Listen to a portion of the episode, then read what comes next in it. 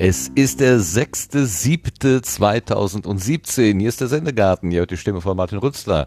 Ich begrüße alle, äh, die jetzt gewisses Unheil über sich haben, sei es in Südwestfalen, wo Regen und Hagel vom Himmel kommt oder in Hamburg, wo Politiker vom Himmel fallen. Ähm, lasst euch nicht unterkriegen. Im Zweifelsfalle schaltet in den Sendegarten. Da ist es eigentlich immer recht behaglich. Und dafür sorgen nicht nur so Menschen wie ich, die jetzt ihre Begrüßung machen, sondern natürlich auch die wackeren Mitstreiter, von denen heute der Sebastian da ist. Hallo, guten Abend, Sebastian. Ja, guten Abend zusammen. Und äh, ich befürchte, dass es heute eine sehr techniklastige und doch sehr nerdige Sendung werden wird, denn wir haben noch so einen Nerd eingeladen, nämlich den Stefan Traut. Hallo Stefan. Hallo, guten Abend. Freut mich, dass ich dabei sein kann. Ähm, falls jetzt jemand mit dem Namen Stefan Traut nicht so richtig viel anfangen kann, möglicherweise habt ihr schon mal Funkenstrahlen gehört, das ist sein Nickname, oder den Kondensator-Podcast gehört. Das ist die Stimme, die den Kondensator-Podcast macht. Aber dazu auch später noch mehr. Wie geht's euch, meine Herren? Habt ihr Regen über euch?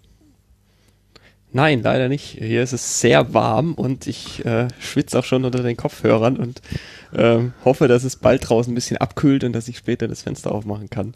Ich wäre jetzt froh über ein bisschen Regen.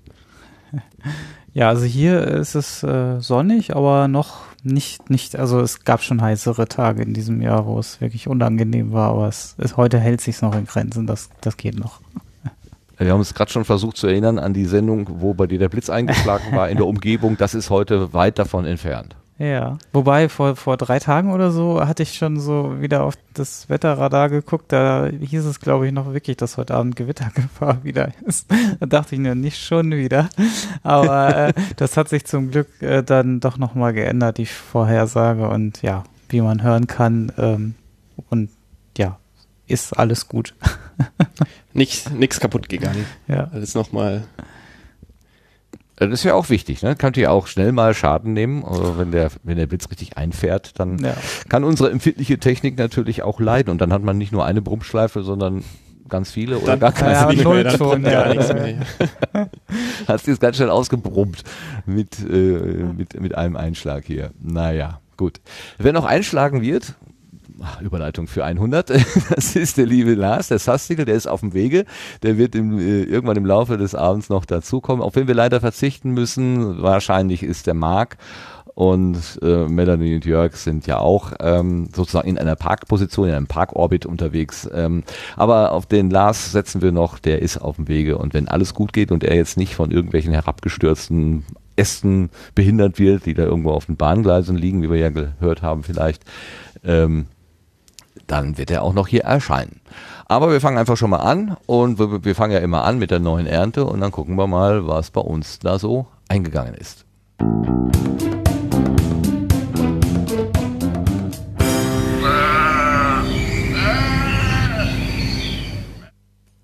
So, in der letzten Episode hat mir der Sebastian über Podlife erzählt. Ich wusste gar nicht, was das ist und er hat mir dann so schön erzählt, worum es da geht. Das ist also eine App, in der man dann Live-Angebote gleich mithören kann.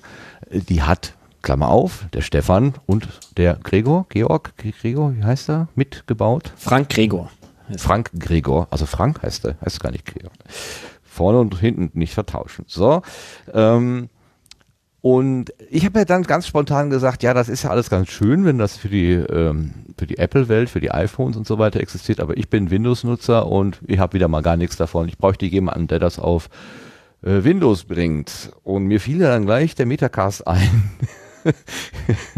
ja, ja, äh, die die Nähe ist ja einfach mal da. Ähm, ich war ja da auch schon mal zu Gast beim Martin und so. Ich wusste, dass Jan und Philipp da irgendwie im Windows-Universum zu tun haben und habe noch während der Sendung von ihm ja auch die Rückmeldung bekommen, ja, ich frage mal einfach nach. Und der Martin hat das tatsächlich gemacht. Und was der Jan geantwortet hat, das hören wir uns jetzt mal an. Jetzt, Jan, ich habe dich ja schon mal vorbereitet, dass die Frage kommen wird. Du bist ja Entwickler. Und zwar Microsoft-Entwickler. Und letzte Woche war der Sendegarten und der Martin Rützler hat sich das angehört von Podlife, was der Sebastian ihm da erzählt hat in der Sendung. Er hat dann gesagt so, ja, aber ich habe doch Windows Phone und ich würde das vielleicht auch gerne irgendwie benutzen. Und ja, sagt Sebastian, aber es gibt keinen, der das baut. So. Ach, die geil, ich höre dir Traps. Genau, und dann kommt der, kommt der Martin Rützler an und sagt so, ja, ich weiß ja nicht, ob der Martin vom Metacast, aber ich glaube, die anderen beiden, der Jan oder der Phil oder so, irgendwie bin ich doch der Meinung, irgendeiner hat doch mal was erzählt von Windows und so weiter und Entwickler und so. Und ich hatte das dann auch mitgehört und habe dann gesagt, ich frage mal. Das heißt ja nun noch nicht viel. Aber äh, Jan, ich frage jetzt mal, hättest du überhaupt Zeit dafür, so sowas, äh, naja, angucken geht vielleicht, ne? Also ich, ich finde das ja schön. Also ich frage mal, das heißt ja erstmal nichts. Wenn Martin sagt, ich frage mal, dann heißt das Gottverdammt viel. Nein, nein, nein, nein, nein, nein, nein. Fühl dich nicht verpflichtet, deswegen mache ich das hier ja Was live. Ich, was ich sagen will, ist, Martin, Martin fragt gerne. Das tut er sehr gerne und sehr gut. Und ja, also ich kann mir vorstellen, das mal anzuschauen. Ähm, ich kann momentan nicht versprechen, was das zeitlich bedeutet, aber ich fänd's auf jeden Fall mal super interessant, mal was in dem Bereich zu machen, weil beruflich habe ich jetzt mittlerweile mit meinem aktuellen Arbeitgeber gar nichts mehr mit Mobile Devices zu tun. Vor dem Arbeitgeber, also äh, was ich davor gemacht hat, war Mobile Devices und wie du richtig erkannt hast, ich bin Microsoft.NET Entwickler. Also im Prinzip, ja, könnte ich und ich denke, das sollte zeitlich machbar sein. Ähm, ich würde es mir auf jeden Fall mal gerne anschauen. Ja, siehst du wohl. Ja, super. Ja, ich meine, das ist doch schon mal mehr, als, äh, als ich überhaupt gedacht hätte. Also ich hätte ja sofort gesagt, nee, mach ich nicht. Nee, nee, nee. Ich Dafür das ist ja das nicht. zu interessant. Dafür bin ich dann zu sehr Bastler, der dann sagt so, oh cool, noch was, das Ja. habe ich schon lange nicht mehr oder noch nie gemacht, da habe ich jetzt mal Bock drauf. Ja, na siehst du. Ja, dann, äh, hallo Welt, jetzt weißt du das. Und auch Martin Rützler weiß das jetzt hoffentlich oder irgendwann. Wenn er das nachhört. Und äh, ja, dann gucken wir mal, wie wir euch da zusammenkriegen und ob das überhaupt möglich ist und was da geht und was nicht. Genau. Genau. Super. Danke, Erik. Wenn du nicht gewesen wärst, hätte ich die Mutdose vergessen. Vielen lieben Dank im Chat. Du hast darauf hingewiesen. So, wir haben es also wirklich jetzt gehört. Äh, Das war der Martin vom Metacast, der den Jan gefragt hat, ob ähm, eine Entwicklung für Podlife auf Windows-Basis möglich ist und der hat nicht Nein gesagt. Wie unvorsichtig von ihm. Wer das Ganze nochmal nachhören müsst, möchte, das ist aus dem Metacast 103. Es gibt da noch ein bisschen vorher und ein bisschen danach, aber ich habe das versucht auf den Kern zu beschränken. Was sagt ihr denn dazu? Sebastian, Ja, was, ich hab mich natürlich was- super gefreut, Achso, Stefan, zu gerne, ja. Ja, Ja, also ich habe den Metacast, ich höre den Metacast ja auch sehr gerne und ich habe das dort im Metacast auch gehört und ich habe mich total gefreut, das zu hören, dass er da Interesse hat, weil wir hatten, wir hatten ja auch schon, ähm, also ne, im Sendegarten habe ich das gehört, dass du dir gewünscht hast für für äh, Windows Phone was. Wir hatten auch schon auf Twitter Anfragen für Android und äh, ich finde es super, wenn sich da jemand engagieren möchte, weil ich selbst beschäftige mich halt mh, bisher nur mit iOS-Entwicklung. Und der Frank ist auch so dazugestoßen, weil er gerne Mac-App machen möchte. Es war eigentlich ein bisschen ähnlich, wie es jetzt hier war. So, ähm, find, fand es ein tolles Projekt, wollte schon immer mal da in die Richtung eine App bauen und hat sich da angeschlossen und dann äh, haben wir dann jetzt zusammen das Projekt entwickelt und wir sind da offen, wenn jemand äh, Lust hat, da sich anzuschließen und da für eine Plattform was zu bauen, wäre das super, weil wir selbst haben halt da kein kein Wissen, was dahinter steckt und auch keine Zeit, uns jetzt da komplett nochmal ein anderes System irgendwie anzusehen. Und wenn da jemand mitmachen möchte, sind wir da offen. Also ich würde mich freuen, wenn da der Kontakt zustande kommt. super. Was sagst du dazu, Sebastian? Kann ich mir nur an, äh, kann ich mich nur anschließen, ja. Also ähm, auch andere, ja, Android, das, das wäre auch, denke ich, ganz, ganz cool, wenn wir da jetzt so plattformmäßig aufschließen könnten. Ähm, das wäre natürlich klasse, weil dann, ja, dann wird sich da auch die, die Hörer und Hörerinnenzahlen natürlich auch wieder spiegeln, dass, dass da halt auch so ein bisschen einfacher der Einstieg drin ist, ne? Habt ihr den Eindruck, der Jan macht das wirklich freiwillig? Ich habe so ein bisschen schlechtes Gewissen, dass wir den da jetzt irgendwo hinzwingen, Das wo er vielleicht gar nicht sein möchte. Also das sollte auf keinen Fall passieren. nicht einschätzen, aber ja, das, äh, ja, ich meine, er ist ja nicht dazu gezwungen. Er hat ja auch gesagt, er will sich das erstmal angucken, was das für ein Aufwand ist und äh, ich, das kann ich gut nachvollziehen, klar. Ja, also ähm, Ja, das. Also, also, lieber Jan, falls du dich in irgendeiner Weise in die Enge gedrängt fühlst, beziehungsweise du sagst, du guckst dir das an und sagst, nee, da will ich mich nicht mit abgeben, äh, dann lass es auch, ja. Also bitte machst du wirklich, wenn es freiwillig macht. Sonst habe ich echt ein schlechtes Gewissen. Das kriegst du von mir eine Schokolade. So, als Wiedergutmachung. ähm, mehr an Rückmeldungen zur letzten Sendung ist bei mir nicht eingegangen. Also nochmal ganz kurz, wir hatten zu Gast den Guido Brombach und haben über Bildung und Bildungsurlaub und auch ein paar politische Sachen. Ich bin ja fast politischer geworden, als ich es eigentlich sein möchte. Äh, wir haben über Edufunk, dieses Netzwerk von Bildungspodcastern gesprochen. Ähm, das hat, ich habe einige positive, aber so, so ja, freundlich positive Rückmeldung bekommen, aber jetzt keine konkreten Hinweise, irgendwie was vergessen, was falsch oder hier noch eine, eine Ergänzung oder so. Also scheint irgendwie ruhig aufgenommen worden zu sein. Ist bei dir noch was angekommen, Sebastian? Habe ich irgendwas übersehen? Nee, also mir ist jetzt auch nichts weiter im, im Blog und alles. Im, das war eigentlich alles ruhig. ja. Gut. Ja, nicht gelobt ist, nee, nicht geschimpft ist gelobt genug. Ja, so, so sagen es. okay, dann nehmen wir das mal als positives genau. Zeichen. Genau. Äh, nicht zu viel Falsches erzählt und dann enden wir jetzt hier, beenden wir die neue Ernte und gucken mal, wer da eigentlich auf der Gartenbank sitzt.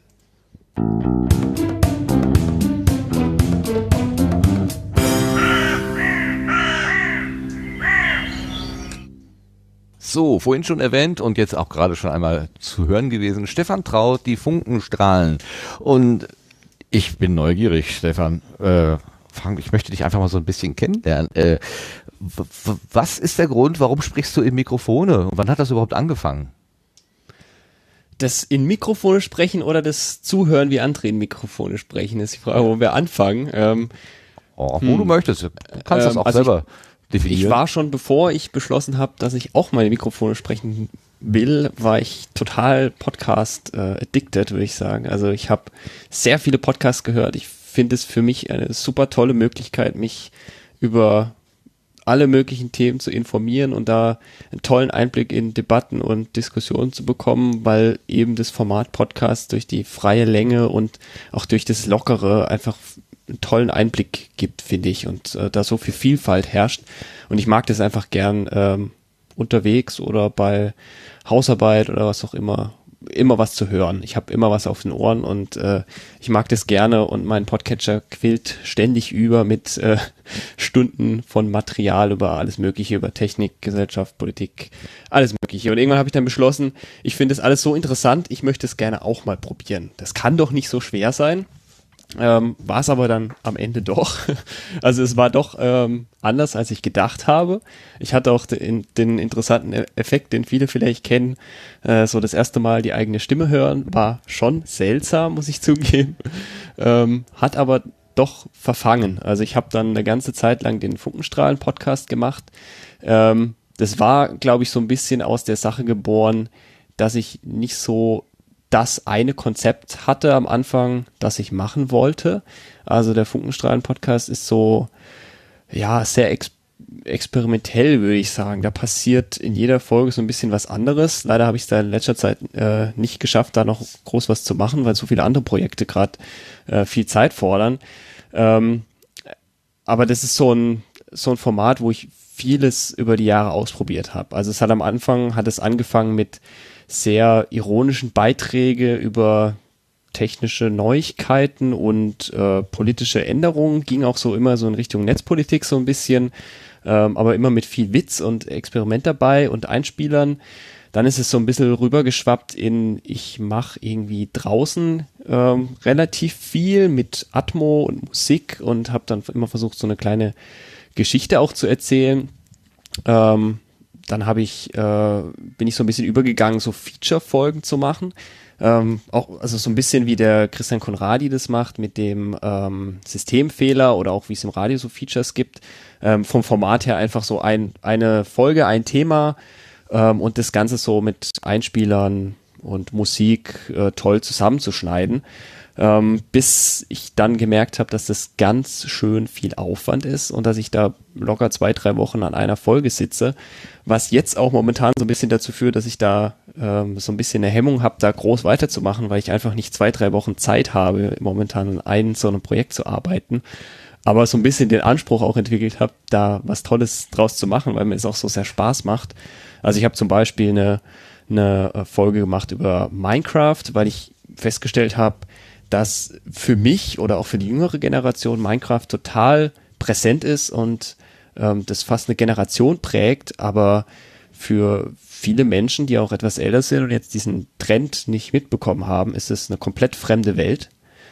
Und äh, da habe ich versucht, so alle Aspekte mal so ein bisschen abzubilden und die Faszination auch da, die dahinter steckt, so ein bisschen äh, versucht rüberzubringen und was auch da für eine ganze Kultur hinten dran steckt, also mit ähm, die ganze YouTube-Kultur oder Streaming-Kultur, wie die sich verhalten, was da was da passiert ähm, oder die ganzen Add-ons, die man machen kann. Also ähm, das ist dann eine Folge geworden, die geht knapp über eine Stunde, war wochenlang Aufwand, äh, bin ich aber heute noch stolz drauf.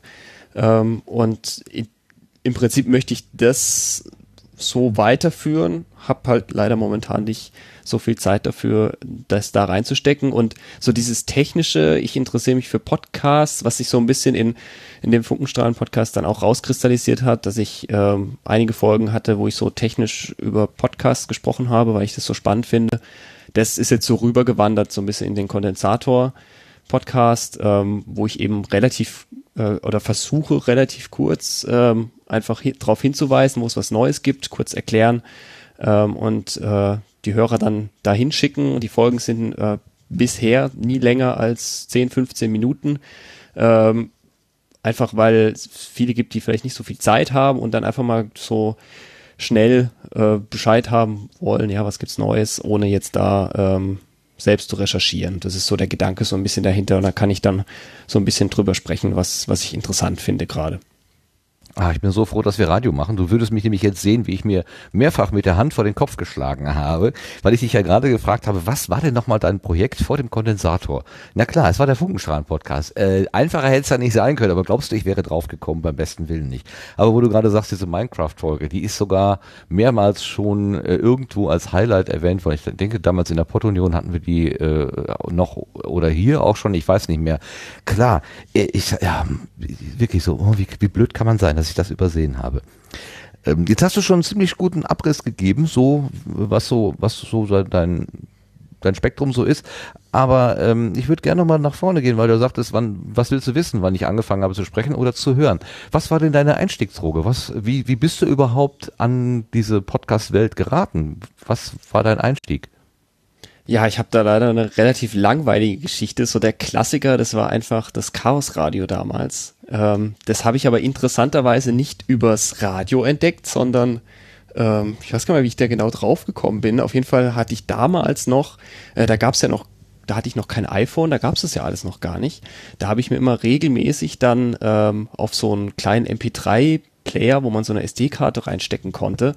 Da habe ich mir immer regelmäßig die ganzen äh, Chaos-Radio-Folgen äh, auf diese auf diesen MP3-Player, auf diese SD-Karte runtergeladen und äh, habe dann immer, wenn ich draußen unterwegs war, auf Wanderung oder so, habe ich dann endlos mir die ganz die ganzen Chaos-Radios von damals durchgehört und fand es auch immer so klasse. Die haben ja auch immer die die Nachrichten drin und das Wetter und ich fand es immer so ganz toll, dann zu hören so äh, ja vor zwei Jahren äh, wie war da die Nachrichtenlage und was war da so. Das war immer ganz spannend, so ein Blick in die Vergangenheit und was da technisch dann alles äh, besprochen wurde und dann bin ich natürlich übers Chaos-Radio so ein bisschen zum Chaos Radio Express gekommen und von da überall hin so ein bisschen. Also ich kann gar nicht mal genau sagen, ähm, was jetzt dann so der nächste Schritt war, aber von Tim kommt man dann ja doch schnell ähm, so überall hin. Aber, aber Chaos Radio ist ja eine Sendung äh, auf dem Berliner Sender Fritz FM, glaube genau, ich, ja. heißt der. Ähm, einmal im Monat setzen sich die Nerds, ich sag's mal so ein bisschen despektierlich, setzen sich dann für drei Stunden oder vier Stunden abends ins Studio und erzählen aus der aus der Computerwelt sozusagen äh, den den zufälligen Hörern von Fritz. Also das ist jetzt kein Podcast, wo man sich wirklich bewusst hinwendet, sondern Fritz ist mutig genug zu sagen, wir bieten dieses Thema jetzt einfach mal unseren Hörern äh, an, ob sie das nun mögen oder nicht. Ähm, scheint Ja. gut angekommen zu sein, läuft ja auch schon sehr, sehr lange und wird eben immer von Leuten aus dem CCC äh, ja, gestaltet. Ein Moderator vom Fritz ist dabei und dann laden die sich drei, vier, fünf Gäste ein. Das ist so ein bisschen wie die Freakshow, Genau. nur im Radio halt. Aber bist du denn dem CCC nah? Fühlst du dich dem verbunden? Bist du Mitglied? Oder äh, wie, wie ist denn der da Fokus kein dahin Mitglied, gekommen? Nee, aber ich, ich fühle mich dem schon, also vom, vom Interesse her sehr nah. Also ich äh, mag auch die Veranstaltung da sehr.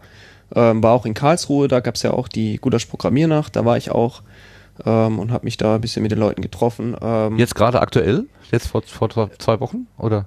äh, vor, nee, das ist schon ein bisschen länger her, die Gudasch Ja. Das war, glaube vor Ja, ein, zwei Monaten ungefähr. Echt? Also vor zwei Wochen war das Zeitgefühl. nicht, das ist schon ein bisschen länger. Mein Zeitgefühl ist wieder jetzt kaputt gegangen. Ja, gut. ähm, ja. Äh, du warst da, gut, hast du mit den Leuten unterhalten, genau. Und, und wo, wie bist du dann auf, auf Fritz FM aufmerksam geworden? Äh, ich bin damals war mir das gar nicht so ähm, so bewusst, dass das irgendwie groß, äh, dass das über oder wie soll ich sagen, also ich, ich habe das als Podcast wahrgenommen, weil ich habe nicht das als Radio gehört ähm, oder auch nicht live irgendwie, weil unterwegs konnte man ja damals gar nicht live hören, schon gar nicht irgendwie ein Radiosender aus Berlin. Äh, also ich komme ja aus Karlsruhe, da ist er ja gar nicht empfangbar, außer man hört äh, man hört übers Internet und ich habe damals gab es das ja alles noch gar nicht so in dem Maße, äh, als als das ange, als, also als ich damit angefangen habe, dass ich irgendwie ein Smartphone hatte oder sowas, das gab es da ja alles gar nicht. Ich habe das wirklich als als Podcast wahrgenommen, gab es ja auch äh, die die Webseite vom vom Chaos Radio und dass das halt über einen Sender lief, war eh- eher so nebenbei. Und damals hat ja auch noch der war ja auch der Tim Prittlaff da noch fast in jeder Sendung zu Gast und ich glaube, moderiert wurde das damals auch noch vom, von Holgi. Ähm, und äh, so bin ich dann da so ein bisschen reingerutscht, äh, weil eben Tim äh, oft beim Chaos Radio bei Fritz war und dann hat er eben sein CAE gestartet und da bin ich da eben dann so mit rüber gewandert so ein bisschen. Okay. Ich werde gerade auf das freundlichste im Chat korrigiert. Es heißt nicht Fritz FM, sondern fritz.de. Ähm, also falls jemand diesen Sender sucht, bitte schön fritz.de eingeben, sonst ist man auf der falschen, auf der falschen Domain gelandet. Was ist denn dein Interesse am Computerwesen? Bist du selber Entwickler? Äh, bist du Informatiker oder wie stehst du da dieser ganzen technischen Welt gegenüber? Ähm, ja, ich bin äh, auf jeden Fall, ich würde sagen, Informatiker, Techniker, Computermensch. Ähm, ich mache das schon gefühlt immer. Das hat irgendwann mal angefangen mit einem, mit so einem Lego Mindstorms Kasten, den ich bekommen habe und da, damit bin ich so ein bisschen in den Topf gefallen. Äh, das hat mich nicht mehr losgelassen. Ähm, habe ich dann in der Schule relativ viel gemacht in die Richtung, ähm, dann auch Informatik studiert. Ähm, hab dann aber jetzt gewechselt und mache jetzt Kommunikations- und Medieninformatik statt rein Informatik, weil ich mich so ein bisschen mehr ähm, auch auf User Interface Design und so ein bisschen mehr in diese User Experience Richtung in, orientieren möchte und nicht nur dieses rein mathematische, theoretische, ähm, beweismäßige, das liegt mir nicht so. Also ich möchte eher Dinge schaffen, statt nur drüber nachdenken. Ähm, also das kannst du doch nicht sagen, dass die, dass die äh, Informatiker keine Dinge schaffen. Also Nein, das sind stimmt nicht. zum Also Mond die- die geflogen fertigen ohne, Informatiker, ohne die schaffen- Informatik? Das geht doch Klar. Also ich empfand, ich empfand halt die, das Studium an der Universität sehr, als sehr mathematiklastig, beweislastig, theoretisch. Es, klar, es gab einen Praxisteil, aber der war mir deutlich zu wenig und deshalb bin ich jetzt an der Fachhochschule und da gefällt es mir deutlich besser. Also das li- liegt mehr Wert auf, wir bauen mal was, statt wir beweisen irgendwie, ähm, was die Effizienz des Algorithmus ist oder so. Okay, das heißt, du bist mitten im Studium im Moment. Genau. Aha. Okay. Ähm, äh, wo? Was? Welche Fachhochschule? Was ist das genau für ein, für ein Studiengang? In Karlsruhe ist das. Äh, das ist äh, Fachhochschule für Wirtschaft und Technik heißt das. Und da gibt's eben einen Studiengang Kommunikations- und Medieninformatik und es ist eben so eine, so eine Mischung aus einem Informatikstudiengang und so einem Designstudiengang. Also das entwickelt sich dann je mehr dem Ende entgegen, ähm, auch in Richtung Design, User, in, User Interface Design, User Interaction Design. Ähm, wie baut man eine App? Wie, müssen Buttons aussehen? Wie kann man das testen? Wie kann man ähm, äh, ja, so Versuche durchführen, wie, wie die User das wahrnehmen, was, was sich eignet, was nicht gut funktioniert, wie man sowas plant, ähm, also so User Stories designt und ähm, viel Praxis halt, also viele Projekte, die, an denen man arbeiten kann und das dann in der Praxis ausprobieren kann. Aber woran orientiert sich denn so Design eigentlich? Also ich habe im Hinterkopf, ähm, ich glaube, die Schriftart für, was war das denn noch? Irgendwas im Sendezentrum. Äh, da haben die sich vier Monate lang Gedanken gemacht, welche Schriftart sie denn verwenden. Und, und ich glaube, auch über den äh, Potlove Player wurde auch länglich diskutiert, ob der Abspielknopf nun links oder am Ende rechts positioniert wird in der Version 3, die jetzt aber dann irgendwie doch nicht fertig geworden ist oder so. Ähm, ich finde das immer total witzig, auch wenn, wenn Ralf Stockmann erzählt, wie er versucht, ähm, die, die, die Oberfläche von Reaper noch einfacher, noch schlichter und vor allen Dingen noch logischer zu machen. Also ich kann mich erinnern, der letzte Vortrag, den ich von ihm live gesehen habe, glaube ich, das war, wo er festgestellt hat, dass irgendwie ein Knopf ähm, sagen wir mal, der hatte ein, ein, quasi rundes Design und ein anderer Knopf, der eine ähnliche Funktion hatte, der hatte eher ein eckiges Design und das hat ihn total gestört. Also wenn die beiden ungefähr dieselbe Funktion haben, dann müssen die auch das gleiche Aussehen haben. So, ich bin da persönlich wahrscheinlich aus meinen DOS-Zeiten so abgestumpft, dass ich sage, ist doch völlig egal, Hauptsache es funktioniert. Ich kann diese ganze Design-Diskussion immer nur bis zu einem gewissen Grade äh, nachvollziehen. Woran, woran orientiert sich Design eigentlich? Puh, das ist, da machst du jetzt ein großes Fass auf. Also da beschäftigt Sorry. sich ja fast ein ganzer Studiengang damit. Ähm, nur, nur, nur, für, es ist so eine Mischung für, für aus. Dumme. Naja, Design ist dann gut, wenn es dir nicht auffällt. Dann ist es eigentlich ganz gut. Ähm, beziehungsweise wenn es dir nicht im Weg steht. Das ist so ein bisschen. Also muss man sich jetzt auch fragen, geht es dir darum, dass was gut aussieht oder dass es auch noch gut funktioniert? Also ein gutes Design ist so. Ähm, muss man verstehen, als wenn du, wenn du jetzt was tun möchtest, das ist so ein bisschen die Idee einer User Story. Also du nimmst dir vor, ich möchte jetzt das und das erreichen mit der App. Ähm, und du musst nicht drüber nachdenken, in dem Moment, wie mache ich das jetzt, sondern es ist in dem Moment für dich dann klar ersichtlich, ach ja, hier, hier geht's lang, hier geht's lang, hier geht's lang. Und dann gibt's so verschiedene Kriterien. Ähm, hast du, ist der, ist man als User immer orientiert, man weiß, wo man ist, man weiß, wo man hin kann. Ähm, das, das geht dann so ein bisschen in die Richtung User Interaction und das andere ist so ein bisschen die Frage, sieht's denn auch noch gut aus? Ähm, das ist zu, würde ich sagen, ja, 70, 80 Prozent davon ist fast Handwerk. Also es gibt einfach ganz viele Regeln und wenn man die beachtet, dann sieht's gut aus. Ähm, das fällt dir erst dann auf, wenn du dir was anguckst, was nicht gut aussieht. Weil ich denke mal, das geht dir sicher auch so, dass du dir manchmal ähm, irgendwas anguckst und denkst so, es sieht jetzt aber irgendwie, irgendwas passt da nicht, ne? Mich, mich stört vor allen Dingen, wenn ich Sachen nicht finde. Also als damals äh, äh, äh hier Outlook, äh, nee, Office umgestellt wurde und oben dieses Ribbon Band, also diese, diese neue Kopfleiste bekommen hat, das hat mich schier in den Wahnsinn getrieben, weil meine ganzen Abläufe, meine bekannten äh, Keyboard-Shortcuts und so weiter, alles war weg und ich suche bis heute noch gewisse Bef Befehle und ich frage mich ernsthaft, ob das ein Vorteil gewesen ist. Ich glaube eher nicht. Also für Leute, die ja, da das gibt's ja, kannten, da gibt's ja lange Diskussionen drüber, so ein bisschen, ob man, äh, also nach was man sich richtet. Ne? Also da gibt's verschiedene Kriterien. Zum Beispiel das, das Kriterium, was du da jetzt äh, meinst, ist zum Beispiel Gewohnheit. Ne? Du, du kennst dich aus, du weißt, ah, da ist die Funktion, die habe ich immer da benutzt. Und wenn das jetzt geändert wird, dann ist man aufgeschmissen. So, äh, wo ist das jetzt? Das ist ja total doof. Ich finde es nicht mehr und man kommt da nicht mehr klar.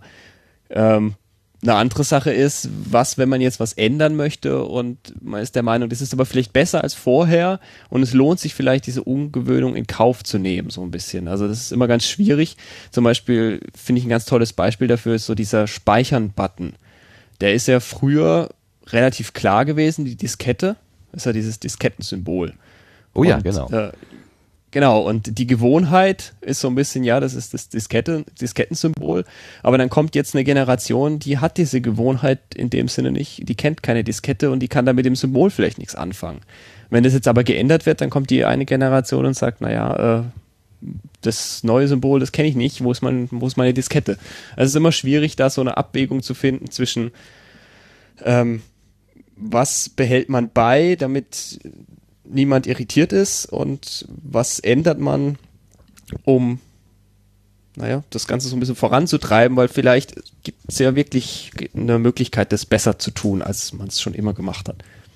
Ja, ich, ich finde es halt schwierig zu wissen, wo, wo, wo ist die, die, die Richtschnur eigentlich? Also die, die heiße Diskussion im letzten halben Jahr war ja, glaube ich, die, die entfehlende oder die entfernte Escape-Taste auf der Macintosh-Tastatur irgendwie, wo dann auch alle gesagt haben, der linke Finger da oben, das ist so selbstverständlich und wenn das Ding nicht mehr da ist, ich kann gar nicht mehr richtig arbeiten. Und äh, das habe ich so aus der Freakshow jedenfalls gehört. Inzwischen scheint es ein bisschen ruhiger geworden zu sein, aber das schien mir eher so eine erzwungene Änderung zu sein, die ja aus Marketinggründen, wir wollen mal was anderes machen, wir wollen ein bisschen hip sein irgendwie, als dass das wirklich jetzt so eine, eine praktische Funktion gehabt habe. Ich weiß es nicht, ich bin kein Programmierer, ich brauche das nicht ständig, ähm, äh, aber so richtig verstanden hat es, glaube ich, da auch keiner. Und dann frage ich mich aber, warum macht so ein Konzern das? Was ist die, was ist die treibende Kraft für die Designer, die das halt so festlegen? Ja, keine Ahnung, da müsste man die fragen, also weiß ich. Ach so, ja, nee, weil du gerade sagtest, es gibt so einen ganzen Sack voll feststehender Regeln, äh, wenn man die beachtet, dann kommt man schon mal ganz weit. Also so, für sowas gibt's dann äh, doch, äh, also das ist dann doch schon so eine so eine Willkürfreiheit von den Ja, von den also diese Regeln, selber. die ergeben, die haben sich so ein bisschen aus der Erfahrung der Vergangenheit ergeben. Also das sind jetzt eher so Regeln wie, ähm, wie soll ich sagen, Schriftgröße, Schriftabstand, welche Schrift ist gut lesbar, äh, wie sollte man äh, Dinge anordnen, damit man, wenn man drauf guckt, sich gut orientieren kann. Das sind aber alles Regeln, die sind entstanden daraus, dass man ähm, äh, ja im Prinzip Versuche gemacht hat äh, und sich angeguckt hat, ähm, wie reagieren die Menschen darauf, wenn wir es so machen und so machen.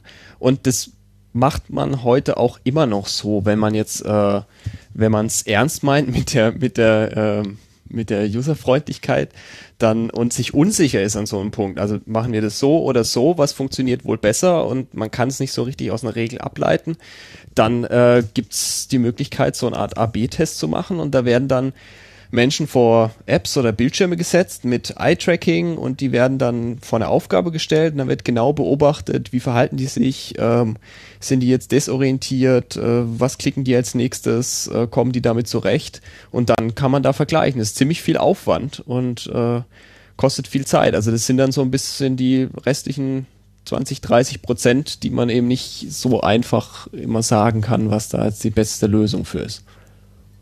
Ja, was ich lange Zeit überhaupt nicht verstanden habe und eigentlich bis heute nicht verstehe, ich sehe nur zum Glück, es geht wieder zurück, ist extrem dünne Buchstaben, die möglichst auch noch hellgrau auf weißem Grund sind. Also wenn ich AGBs verschwinden lassen möchte, weil sie unangenehm sind für den Kunden und ich möchte sie zwar, weil das Gesetz das vorschreibt, auf die Seite bringen, aber möglichst unsichtbar machen, dann verwende ich gerne. Dann kann ich das auch verstehen. Aber es gibt ja meine, meine Twitter-App hier auf dem Android, ich habe ja auch noch ein Android-Gerät, die hatte auch lange Zeit so ganz, ganz dünne Buchstaben und erst jetzt mit dem letzten Update sind sie wieder dicker geworden. Da habe ich auch gedacht, ja, Gott sei Dank. Also entweder machen sie da jetzt aus ein Senioren-Tablet für meine schwachen Augen oder sie haben gemerkt, äh, dass wenn man fast keine Tinte mehr einsetzt, also Tinte im übertragenen Sinne, dann hat das auch gar keinen Sinn mehr, irgendeinen Buchstaben dahin zu malen. Kannst du, kannst du mir erklären, warum man zu diesen extrem dünnen und kontrastarmen Buchstaben irgendwann mal gekommen ist?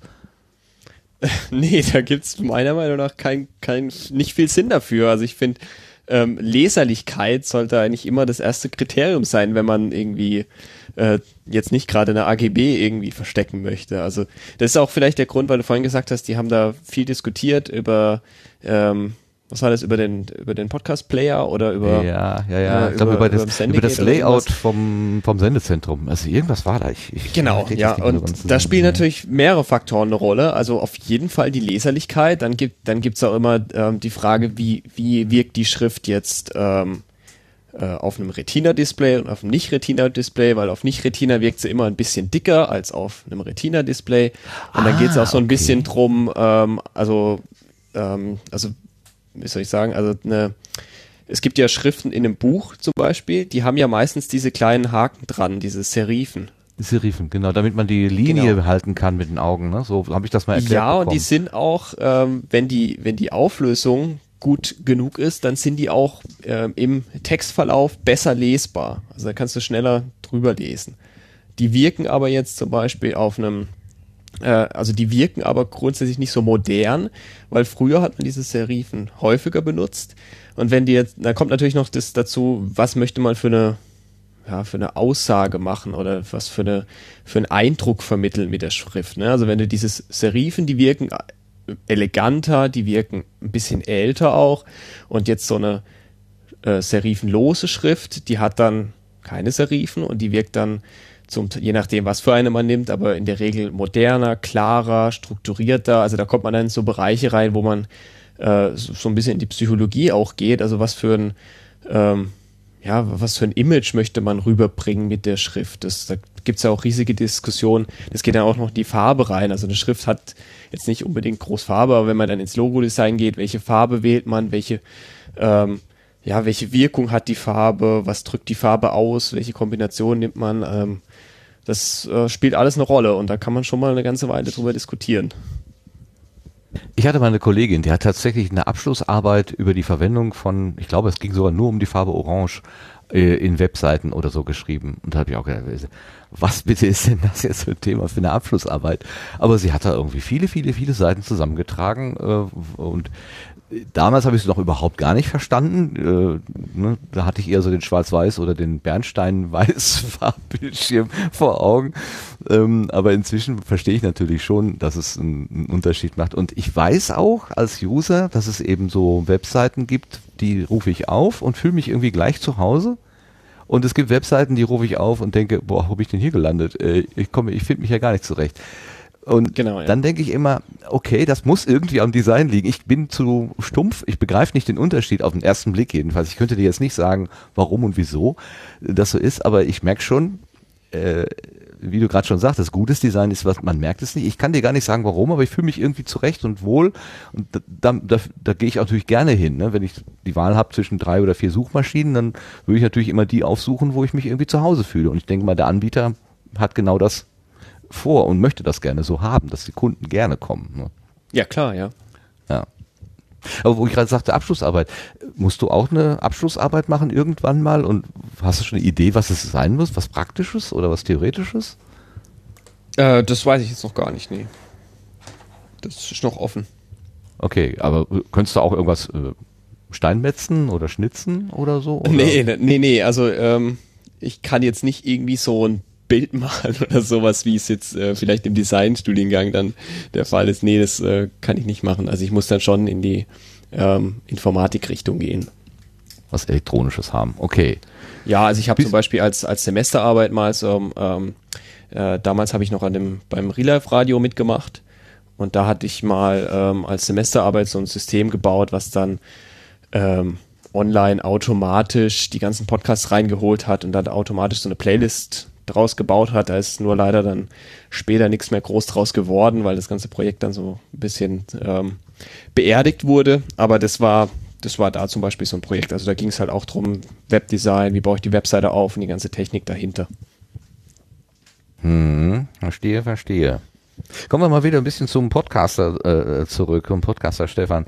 Also du hast mit den Funkenstrahlen direkt dann angefangen. Das war das erste Projekt, was du gemacht hast. Oder hat es vorher irgendwelche Versuche gegeben, von denen du gar nicht erzählst, weil sie dir Nee, das war mein erstes Projekt. Das war so, ich mache das okay. jetzt, ich probiere das mal. Ähm, und dann habe ich mir da das H4N gekauft und habe da dann mal reingequatscht ähm, und habe da drüber erzählt, was mich so interessiert. Aber so vom Format war das dann schon ein bisschen anders als jetzt, sagen wir mal, äh, Fritz äh, wo ja mehr oder weniger so eine Talkrunde zusammensitzt, wenn du da ganz alleine sitzt und quasi einen gebauten Beitrag machst aus Einsprechern, Musik und Geräuschen und so, ist ja was ganz anderes. Äh, was war denn da dein Vorbild? Puh, gute Frage. Ähm, ich meine, ich bin, ich bin natürlich, äh, als ich meinen Podcast gestartet habe, das war natürlich eine ganze Zeit, nachdem ich äh, selbst ins Podcast hören eingestiegen bin. Also da war mein Podcatcher schon deutlich voller als jetzt nur ähm, mit Chaos Radio gefüllt, also mit dem Format. Also ich als Vorbild finde ich äh, einige Radio-Features vom Deutschlandfunk Deutschland. ganz ganz toll, die ich mag ähm, und äh, so ein bisschen vom vom Christian Konradi Systemfehler finde ich toll, wie er das zusammenbaut. Ich finde es einfach faszinierend, ähm, so diese Kombination aus Musik und ähm, ja und Sprache, wenn man da auch so ein bisschen eine Stimmung noch mit rübergeben kann. Das finde ich ganz toll. Weißt du noch, was dein erster Podcast-Player und Podcatcher gewesen ist? Ähm, auf dem iPhone jetzt. Ähm, Äh, Überhaupt, du sagtest, hast ja ganz ursprünglich angefangen mit dem einfachen MP3-Spieler, wo du die Sachen noch auf eine Speicherkarte ziehen musstest. ja, das war das war quasi mein erster Podcast-Spieler. Da war keine Musik drauf, da war wirklich, das Ja. war so die Podcast-SD-Karte kam da immer rein. Ähm, und später dann, also es, mein erstes iPhone war so ein so ein 3GS. Und ich meine, da gab es dafür nicht auch schon den Instacast. Also den hatte ich da auf jeden Fall äh, am Schluss drauf, aber ganz am Anfang weiß ich gar nicht, mit was ich da Podcasts gehört habe. Ich meine, das war der Instacast, der auf dem 3GS auch schon, schon, schon da war. Mhm, okay. Gut, und dann hast du darüber, so verstehe ich das jetzt, die Podcast-Welt dir so ein bisschen erschlossen, also über Tim und Holgi, den, den für eine gewisse Generation von Podcasterinnen und Podcastern eher klassischen Weg. Ich glaube, es Ja, wachsen jetzt klassisch, wieder welche nach, wenn, wenn man sagt, ja, kennst du NSFW nicht? Und die sagen, nö, äh, dann braucht man sich nicht zu wundern. Also es gibt tatsächlich jetzt schon Die fest ich und flauschige wir sind Generation. schon, wir sind schon die. Alten, äh, obwohl vor uns waren ja auch schon welche. Also das ist sehr lustig, irgendwie das Gefühl so zu haben. Äh, aber äh, also bei mir war es so, dass ich irgendwann mal gesagt habe, "Ah, ich will das auch. Ich glaube auch, dass ich das kann. Und dann habe ich ganz lange Angst gehabt, dass ich es doch nicht kann und musste mich echt lange versuchen zu überwinden. Aber ich habe immer so das Gefühl, ich will das auch, ich kann das auch. Ich glaube, irgendwie kann ich das auch. Also ich habe immer so gedacht, hm, ich bin so richtig ähm, einem Beispiel gefolgt. So, ich war so richtig, ja, ich auch, ich auch. War das bei dir auch so der Fall oder hast du eher aus so einer Perspektive, ich weiß was, ich kann was erzählen, erklären, äh, ich will eher so der Lehrer sein, äh, aus dieser Perspektive. Hast du dann eine Me- eine Methode gesucht, um das zu machen? Bist du eher so ein Erklärbär oder bist du eher so wirklich das Spielkind, was die Technik ausprobieren muss? Ich glaube, beides hat schon ein bisschen eine Rolle gespielt. Also ich hatte natürlich den Drang, so ich möchte was erzählen. Das war auf jeden Fall da und ähm, viele vielleicht in dem Alter hätten dann so einen YouTube-Kanal gestartet, aber ich war halt ähm, eher, ich fand Podcasts einfach sympathisch, weil ich, ich mich mit dem Thema schon so auseinandergesetzt habe und ich selber so viel Podcasts gehört habe. Deshalb war für mich einfach klar so, wenn, dann Podcast so und ähm, ich hatte auch, ich hatte ja vorher auch schon relativ viel gebloggt. Ähm, das war auch so ein bisschen Gedanke. Also auf funkenstrahlen.de gibt's auch einen Blog. Ähm, und dann war so mein erster Gedanke, naja, wenn ich das über einen Podcast mache, dann ist es ja viel weniger Arbeit, weil ich kann einfach drauf los erzählen und muss es nicht alles ausformulieren und äh, aufschreiben.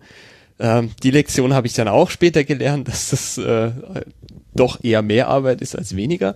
Aber ähm, ich hatte schon immer so diesen Drang, so ich möchte was erzählen, ich möchte drüber sprechen, ähm, was, was für Gedanken ich mir mache und da hatte ich Lust drauf, das mal übers Mikrofon zu machen, einfach weil ich so in dem Podcast-Thema drin steckte. Und natürlich die Technik ist äh, klar, also das Spiel mit der Technik macht natürlich immer Spaß.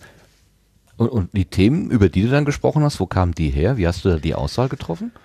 Ähm, das ist eigentlich schon immer so gewesen, dass ich darüber gesprochen habe, was mich gerade im Moment beschäftigt hat. Es war am Anfang, haben die Themen so ziemlich dem entsprochen, was ich im, im Podcast, äh, äh, nicht im Podcast, im, im Blog äh, geschrieben habe. Also das war so eine Mischung aus äh, Technik-News, so ein bisschen wie es, äh, ja, wie jetzt Metacast oder Freakshow, so in die Richtung vom, vom Themenspektrum her, aber auch so ein bisschen in Richtung Netzpolitik. Also ich habe mich da über langsames Internet beschwert und über Überwachung ähm, und das alles am Anfang auch sehr viel mit Witz kombiniert. Also ich habe ähm, öfter ähm, ja so so witzige Einspieler gemacht, die dann auch aus YouTube-Videos irgendwie raus waren, so Ausschnitte, die das ähm, oder so ja so ein bisschen in einem ja, so ein bisschen was von NSFW, aber nicht, nicht so krass. Also so ein bisschen in die Richtung. Also es war sehr viel Iro- Ironie auch dabei am Anfang. Das hat sich dann nach einer Zeit gelegt, dann wurde es viel ernster. Ähm, ist auch nicht schlimm. Ähm, da habe ich dann, und dann ist es immer mehr so ein bisschen abgerutscht, so dass ich den Fokus so ein bisschen aufs Podcasting selbst gelegt habe. Also die Technik-News sind dann so ein bisschen äh, in Richtung Podcast-News rübergegangen, ähm, einfach weil ich das Gefühl bekommen habe, es gibt eigentlich schon genug Technik-Podcasts da draußen, da brauche ich nicht auch noch einen machen. Ähm, vor allem nicht allein und dann spreche ich lieber über Podcasting-Themen, da gab es noch nicht so viel. Ja, das hast du alles mit dem H4 produziert. Also du sprichst einfach in das Gerät rein und schneidest dann im Anschluss die Sachen zusammen. Genau, also das war, das war bisher nie wirklich eine Live-Produktion, sondern ähm, ich nehme das H4N in die Hand und spreche da rein ähm, und schneide das später dann ähm, einfach in Reaper zusammen. Ähm, ich musste auch, ich sitze da auch echt eine Weile dran, also ich schneide da viel raus, ich verplapper mich da oft. Ähm, das kommt alles meistens nicht so ganz flüssig rüber. Zwischendran recherchiere ich da nochmal was, ob das jetzt äh, so stimmt, was ich da irgendwie erzähle. Ähm, das ist aber eher jetzt, wie der Kondensator funktioniert und der Funkenstrahlen-Podcast, ähm, da gehe ich oft mit dem H4N raus, einfach weil ich das, da kommt so ein bisschen der, ja, ähm, das da hat auch vorhin, wer, wer hat's gefragt? Äh, schau ich gerade noch Henning mal. Krause hatte auf deine Henning Frage Krause hat gefragt, warum podcaste ich draußen? Genau. Ähm, das kommt so ein bisschen daher, dass ich ähm, diese, diese Stimmung und Atmo ähm, Geschichten sehr gerne mag. Ähm, also ich höre ich höre sowas auch gerne. Ähm, vielleicht auch, weil ich gern Hörspiele höre. Und ich mag das einfach gern, ähm, so im Kopf so eine Fantasiewelt aufzubauen, äh, nur mit dem, was ich höre. Also man als Hörer bekomme ich da so eine gewisse Vorstellung davon, wie sieht's da aus, wie hört sich das an. Und ich finde, wenn ich draußen podcaste, gerade mit dem H4N, das hat ja die Möglichkeit, dass man da so eine ähm, ja, also Stereo aufnimmt draußen.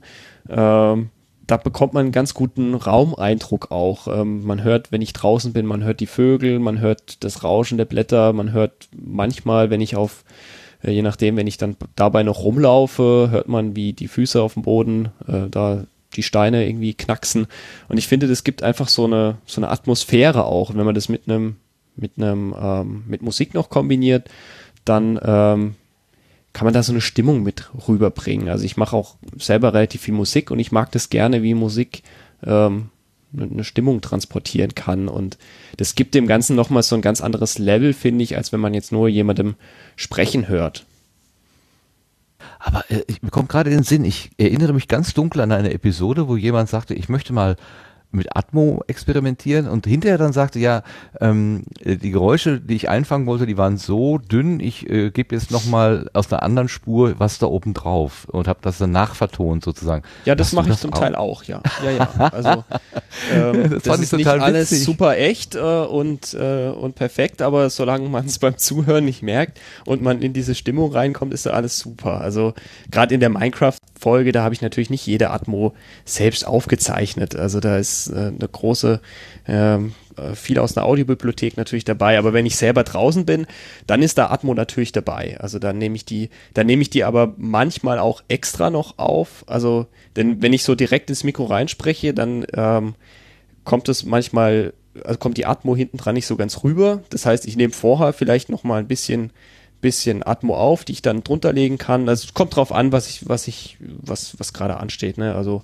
was ich mache. Also wenn ich so ein Feature mache, dann ist es natürlich eine Kombination. Also ich habe, ich habe mal in Karlsruhe gibt's das ZKM, das Museum besucht und habe da ähm, ja auch so eine äh, über die Ausstellung gesprochen, habe da versucht, auch wirklich so eine Geschichte zu erzählen. Also am Anfang hört man, wie die Bahn fährt und wie die Bahn anhält, so erstmal komplett ohne Kommentar, einfach so dieses, dieses Erlebnis auch, wie ich da angekommen bin, wie ich da hinlaufe. Ähm, das ist natürlich dann auch direkt dort die Atmo aufgezeichnet, aber äh, manchmal muss ich das auch kombinieren, weil man es sonst nicht richtig hört, klar. Das ist total witzig. Ich muss gestehen, äh, die Nullnummer von diesem Sendegarten, wo ich da in etwas lauschiger äh, Sommernacht ähm, einfach meinen Gedanken so hab, äh, äh, meine Gedanken so hab fließen lassen, die ist auch so gemacht. Ich habe diese, diese, die O-Töne sind zwar vom vom selben Ort, aber an zwei Abenden aufgenommen und ich habe sie dann einfach zusammengemischt. Deswegen klingt diese Schafherde da auch doppelt groß. So, so groß war sie am Ende gar nicht. Das ist dann genau das, was du aufmachst. Sehr schön. Ja, genau, Ja, da das- kann man das Ich kann mich erinnern, du hast irgendwann mal, das war, ähm, äh, dass du gesagt hast, ich bin rausgegangen, um das und das aufzunehmen und genau das war an dem Tag irgendwie nicht da und dann hast du das hinterher reingeschnitten. Das, da habe ich auch nur gedacht, ja, sch, sch, Oh, ein Schlingel, aber erinnern, was, was ich, äh, irgendwas war da. Ich krieg das auch nur noch so halb zusammen. Aber jetzt, wo du darüber erzählst, da setzt sich bei mir so bruchstückhaft Erinnerung zusammen. Aber du hast gerade das Stichwort Musik äh, gesagt. Du machst selber Musik oder also bist du spielst du ein Instrument oder bist du auch Ja. Komponist? Oder wie? Was bedeutet das? Nein, also Komponist will ich nicht sagen. Nee, ich spiele ähm, als Hauptinstrument spiele ich Saxophon.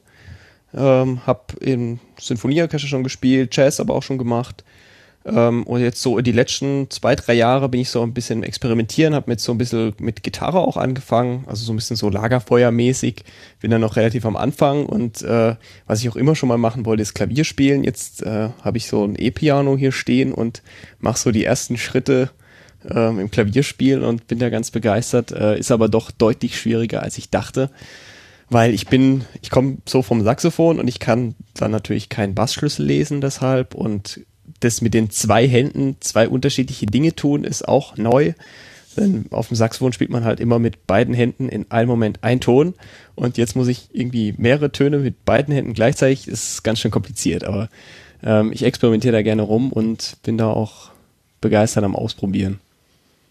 Ui, also das klingt aber, wenn du schon mit, mit Sinfonieorchestern zusammengespielt hast, dann hast du ja zumindest was Saxophon angeht, doch schon ein ordentliches Level erreicht, offenbar. Ja, das auf jeden Fall. Das, das habe ich auch als Kind schon angefangen. Also das mache ich auch schon sehr lange. Fängt man da als Kind direkt mit dem Saxophon an oder gibt es da noch so eine Vorstufe? Ich kann mir das gar nicht vorstellen. Weil das ja, Blockflöte vorher, aber das Ach machen so. ja fast alle so. Ja, Und dann halt ins Saxophon. direkt an. Nicht erst Klarinette oder irgendwie so eine Zwischenstufe. Direkt das große. Ja, wahrscheinlich gibt es auch Ja, so Kinder. kommt jetzt drauf an, da gibt's ja unterschiedlich große, aber ja, ich habe direkt mit dem, mit dem Saxophon angefangen. Also es gibt ja unterschiedlich große. Ich spiele, wer sich damit auskennt, ich spiele ein Altsaxophon. Es gibt ja noch Tenor und Bariton. Bariton habe ich auch mal gespielt, aber das würde ich heute nicht mehr spielen wollen. Da braucht man einfach zu viel Puste. Da ist man super kaputt hinterher. Aha, okay. Das ist so ein Riesenteil. Also das geht so gefühlt so halb so groß wie ich bin oder noch größer. Ja, ich denke immer, wenn ich, egal welches Blasinstrument ich sehe, dann denke ich auch mal, das ist ja echt eine sportliche Herausforderung, wenn ich da so ein, so ein sagen wir mal, so ein Sinfonieorchester spielt da irgendwie mal anderthalb Stunden oder zwei und ich bin da immer am Pusten, hier um Womokum, unser Oboeman, äh, das ist gut, du hast auch immer mal Pausen zwischendurch, aber das ist ja echt eine körperliche Anstrengung. Also das, äh, Oh ja, ich weiß nicht, ob ja. das Geigebogen äh, bewegen, ob das ähnlich anstrengend ist, keine Ahnung, kann auch sein. Gerade die Haltung ist ein bisschen komisch, aber allein dieses ständige Pusten und du kannst nicht atmen, wann du willst. Du musst ja immer nach den Noten atmen. Das ist auch nicht so schön. Das ist anstrengend. Ja, klar, ja. Also manchmal, also wenn man jetzt im Orchester spielt, muss man zum Beispiel das Atmen auch koordinieren dann. Also ähm, manchmal muss man ja auch äh, ja, Bereiche spielen, wo man eigentlich, wo man gar nicht atmen kann über 30, 40 Takte oder so, weil es hört sich halt doof an, wenn da eine Pause ist.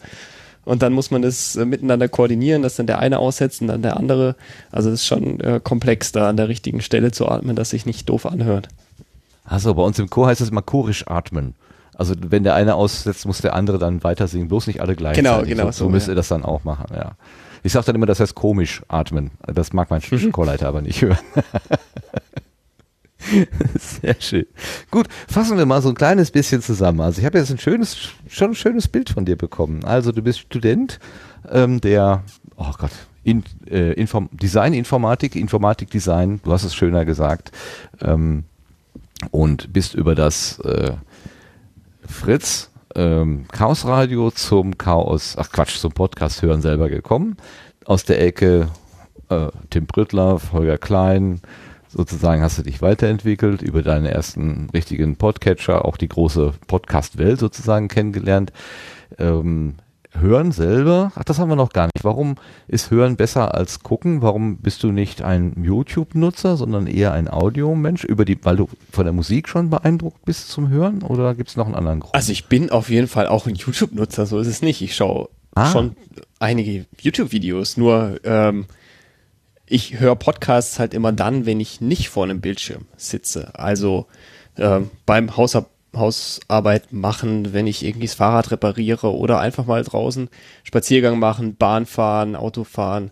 Ähm, all diese Momente, wo man eben nicht ähm, jetzt unbedingt einen Bildschirm vom Gesicht haben kann, da finde ich das immer super angenehm, eben einen Podcast zu hören. Und ich finde finde auch die, ja, wie Tim auch das oft sagt, so diese Intimität ist nochmal anders wie bei einem YouTube-Video. Also ich fühle mich irgendwie, wenn ich vor einem Bildschirm sitze und jemand sehe, weiter von dem weg, als wenn ich den so direkt auf dem Ohr habe, als würde er jetzt neben mir sitzen, so wie ich euch jetzt auf dem Ohr habe. Das ist eine, ein ganz anderes Level, finde ich, von, von intensiven Zuhören auch. Und das mag ich sehr gerne. Und ich mag halt auch gerne so diese Ausführlichkeit. Deshalb höre ich auch gerne Podcasts. Ähm, weil Videos, die sind halt meistens recht kurz. Da muss man aktiv dabei sein. Da hat, haben viele eine kurze Aufmerk Aufmerksamkeitsspanne. Und Podcasts, die können auch mal länger sein und sich mit dem Thema ausführlich beschäftigen, bis es eben zu Ende diskutiert ist. Und das finde ich toll. Es gibt ja auch diese, diese schöne Etikett der Laber-Podcast oder Personal Podcast, also wo Leute mehr oder weniger aus ihrem Leben erzählen, weniger jetzt an einer an einem Thema, einer Sache orientiert. Also ich erkläre dir jetzt irgendwie, äh, wie der neue Rechner funktioniert oder was der für tolle Feature hat oder so, sondern eher so, ich habe gestern das erlebt und war heute da einkaufen oder so. Äh, hast mhm. du eine ne Präferenz, was du lieber hörst oder ist das so ganz zufällig und unbestimmt?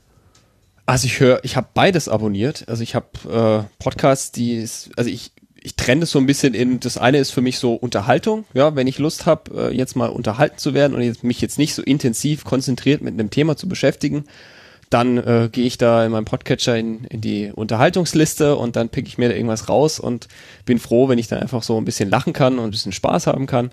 Und wenn ich mich für ein Thema aber intensiv interessiere und gerade den Kopf frei habe, dann bin ich auch froh, wenn ich mir da mal einen Podcast anhören kann, der sich jetzt technisch äh, detailliert oder irgendwie mit einem politischen oder äh, medizinischen Thema da intensiv auseinandersetzt. Aber da, da, da suche ich mir dann auch wirklich schon die Momente, wo ich weiß, so, da kann ich jetzt konzentriert zuhören, da bleibe ich auch dabei und äh, habe jetzt gerade den Kopf auch frei für sowas.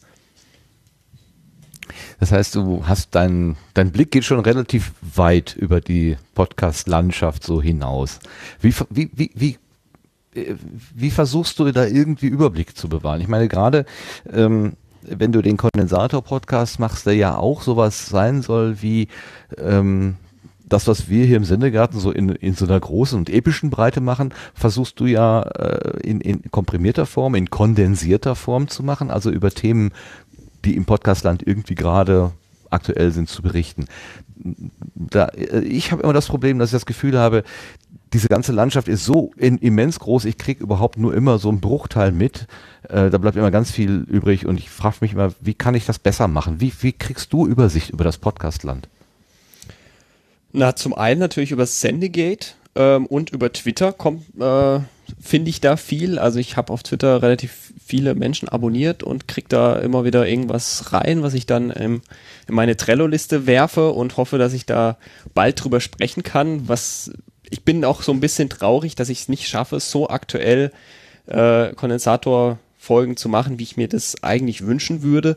Da war jetzt einfach in letzter Zeit viel Arbeit mit den ganzen Apps, an denen ich gearbeitet habe. Da kommen wir auch später hoffentlich noch drauf.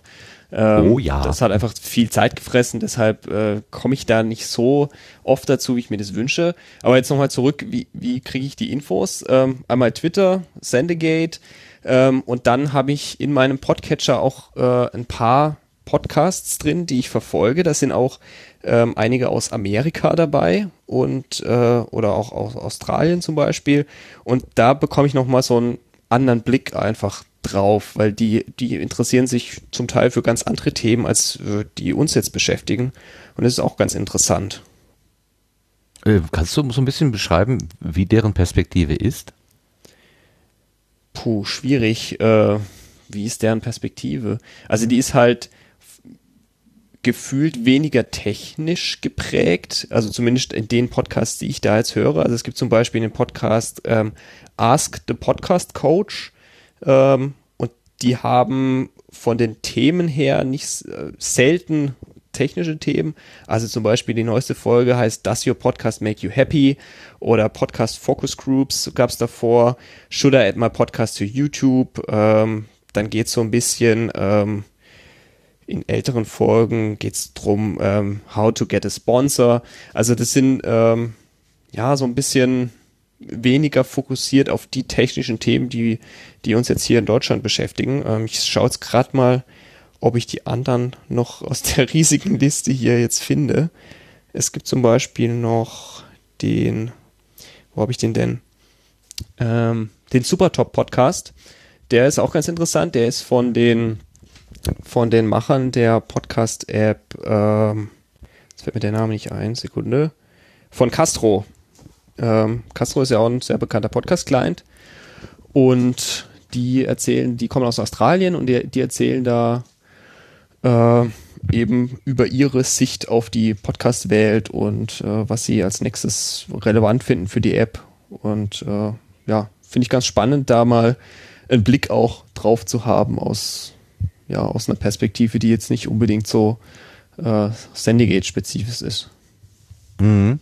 Ja, also mein Eindruck, ja, ich mag falsch sein, aber ich habe das Gefühl, dass äh, wenn so amerikanische Podcaster, Ask the Podcast Coach äh, zum Beispiel äh, referieren, dann geht es auch ganz oft darum, wie kann ich das monetarisieren? Also wie kann ich da irgendwie äh, von leben? Wie kann ich daraus einen Job machen?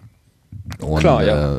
Äh, ich, ich empfinde unsere hier hiesige Szene eher so, ähm, dass es eine große Zahl von ähm, Hobby-Podcasterinnen und Podcastern gibt und ein paar wenige, die versuchen, das irgendwie zu kommerzialisieren und die werden auch immer noch so ein bisschen schräg angeguckt, so als wenn sie was Verbotenes tun würden, ähm, was sie nach meiner Ansicht nicht tun. Sie versuchen einfach einen, einen Markt zu erobern und ob das funktioniert oder nicht, das wird einfach mal die Zeit zeigen. Insofern ist das schon so ein kleines bisschen anderer Fokus, aber das stört dich nicht. Nee, also ich finde es, ich es in Ordnung, mir das anzuhören. Ich muss, ich muss das ja nicht machen, nur weil ich es mir anhöre. Ich finde es einfach spannend, das zu beobachten, die Entwicklung zu beobachten. Und äh, ich muss, ich muss die Meinung ja nicht übernehmen. So, also trotzdem finde ich es gut, sich da mal anzugucken, wie entwickelt sich das und äh, wie machen das andere. Es gibt ja zum Beispiel auch äh, nicht, es gibt ja auch in Deutschland zum Beispiel die Frequenz 4000 von 4000 Hertz, wo man das finde ich ganz toll verfolgen kann. Äh, ja, was da intern bei denen so passiert, was die machen, äh, was die Schwierigkeiten sind. Ähm, und da gibt's ja auch in Amerika eine ganze Reihe, so, äh, wo sie drüber berichten, wie jetzt, äh, wie sie ihr Podcast-Startup ähm, entwickeln. Sowas höre ich mir jetzt nicht an, finde ich nicht ganz so spannend.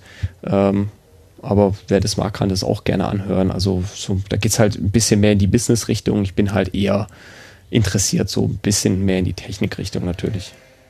Könntest du dir denn vorstellen, mal so ein ja, hauptberuflicher Podcaster zu werden? Oder ist das gar, gar, gar kein Ziel so für dich? Nee, kann ich mir ehrlich gesagt nicht vorstellen. Also das, das mag ich auch gar nicht machen. Also ich weiß auch nicht. Also ich könnte mir höchstens vorstellen, da vielleicht mal so ein bisschen so spendenmäßig was zu machen, aber ähm, bisher schaffe ich es einfach nicht, neben den ganzen anderen Projekten, die mich so faszinieren, da jetzt wirklich so intensiv ein, bei einem Projekt dabei zu bleiben, dass ich jetzt ernsthaft sagen könnte, ja, jetzt ähm, das mache ich jetzt so regelmäßig und ausführlich, dass, dass ich da ernsthaft für Geld nehmen kann oder so. Also mal gucken, wie sich das entwickelt alles. Also mal sehen.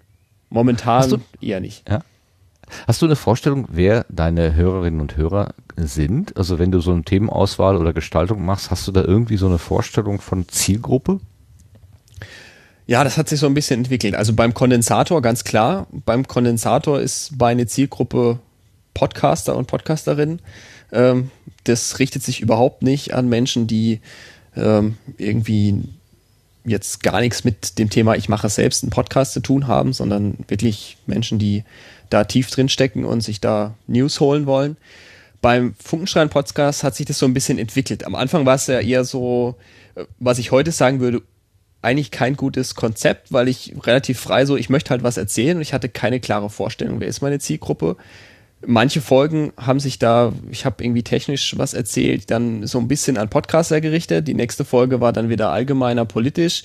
Dann kamen die Feature-Folgen, wo ich im Prinzip als Zielgruppe so jeder hatte. Das schwankt das so ein bisschen. Und jetzt möchte ich mich eigentlich dort eher so auf diese Feature-artigen Themen konzentrieren, die weit gefasst sind, die für jeden interessant sind, weil ich dieses ganze technisch podcastmäßige jetzt ausgelagert habe in den Kondensator. Also es hat eine Weile gedauert, bis ich da ja so ein Konzept gefunden habe und ich finde es heutzutage, will ich auch zurückblickend sagen, es ist total wichtig, dass man sich da Gedanken drüber macht, für wen man sendet, weil ähm, das natürlich auch eine Auswirkung darauf hat, wie wählt man die Themen aus, wie bringt man die rüber, wie baut man die Geschichte auf. Ähm, das ist schon wichtig. Ja, also wenn du den, sagen wir mal, den, den Hörspielhörer oder die Hörspielhörerin erreichen willst äh, und, und man erzählt denen nur technische Sachen, dann sind die wahrscheinlich schnell da auf und davon. Aber wenn es ein bisschen interessant ist, ein gebauter Beitrag oder eine Geschichte, dann bleiben die vielleicht dran, auch wenn sie ansonsten von den technischen Sachen sich nicht so äh, äh, packen lassen. Also ich habe so meinen Bruder vor Augen, ich habe dem irgendwann mal gesagt, glaube das war noch zu Zeiten der Portunion, ich mache hier regelmäßige Sendungen und hör das mal an, ganz toll. Und er so, boah, ich habe fünf Minuten reingehört, ich habe kein Wort verstanden, habe sofort wieder ausgemacht. Ja. Das war so ein bisschen demotivierend, aber er hat ja völlig recht. Also für ihn ist es absolut nicht gedacht, das ist ganz klar. Ne? Das war so für mich so eine die harte Schule, aber ja, ist ja richtig. Man sollte sich das schon überlegen. So, jetzt haben wir den äh, Stefan kennengelernt, der Podcast-Hörer war. Wir haben den Stefan kennengelernt, der Podcast-Macher ist. Wir haben deine Technik so ein bisschen äh, gehört. Also mit, mit, ähm, mit Reaper Ultraschall arbeitest du, habe ich da rausgehört, ne? Ja. Ähm, also der, ja, unser quasi Mainstreamer äh, äh, veröffentlichen mit äh, Podlove und, und das Ganze mit äh, Reaper und Ultraschall ähm, gebaut. Ja, wobei ja. der Kondensator, der ist ja über Podigy. Ah, okay. Okay. Da bist du also auch Nutzer da davon. Ja, also bist da aber nicht mit Entwickler gedacht, oder hast so, du da auch die Finger drin? Nee, da bin ich kein Entwickler. Nee, da, das nutze ich einfach nur, weil ich mir gedacht habe, so, ich entwickle schon genug und eigentlich möchte ich mich beim Kondensator auf den Inhalt konzentrieren und das kostet eher schon genug viel Zeit. Und äh, Podigy ist eine total sympathische Plattform. Da erreicht man die Leute, also die, die Menschen, die das machen, total schnell, super Support und die sind der ganzen Szene auch sehr nah. Die ähm, bauen da tolle Features ein, es funktioniert gut. Und da muss ich mich dann eben nicht rumschlagen mit der Technik und es funktioniert einfach. Ja, jetzt hast du vorhin mal so ganz nebenbei fallen lassen, das Relife Radio. Ähm, kannst du mal kurz erklären, wenn der Opa vom Krieg erzählt, was das gewesen ist? Ja, die Idee vom Relife Radio war, ähm, also der, der Ansatz war Podcasts entdecken. Und die Idee war, es bräuchte doch mal ein Radio, wo einfach 24-7 man einschalten kann und dann läuft da immer ein Podcast. Und äh, das, wie war denn das damals? Das, ich bin da dazugekommen. Ähm, das äh, Projekt existierte schon. Und ich habe da dann angefangen mitzuentwickeln, die Webseite mitzubauen.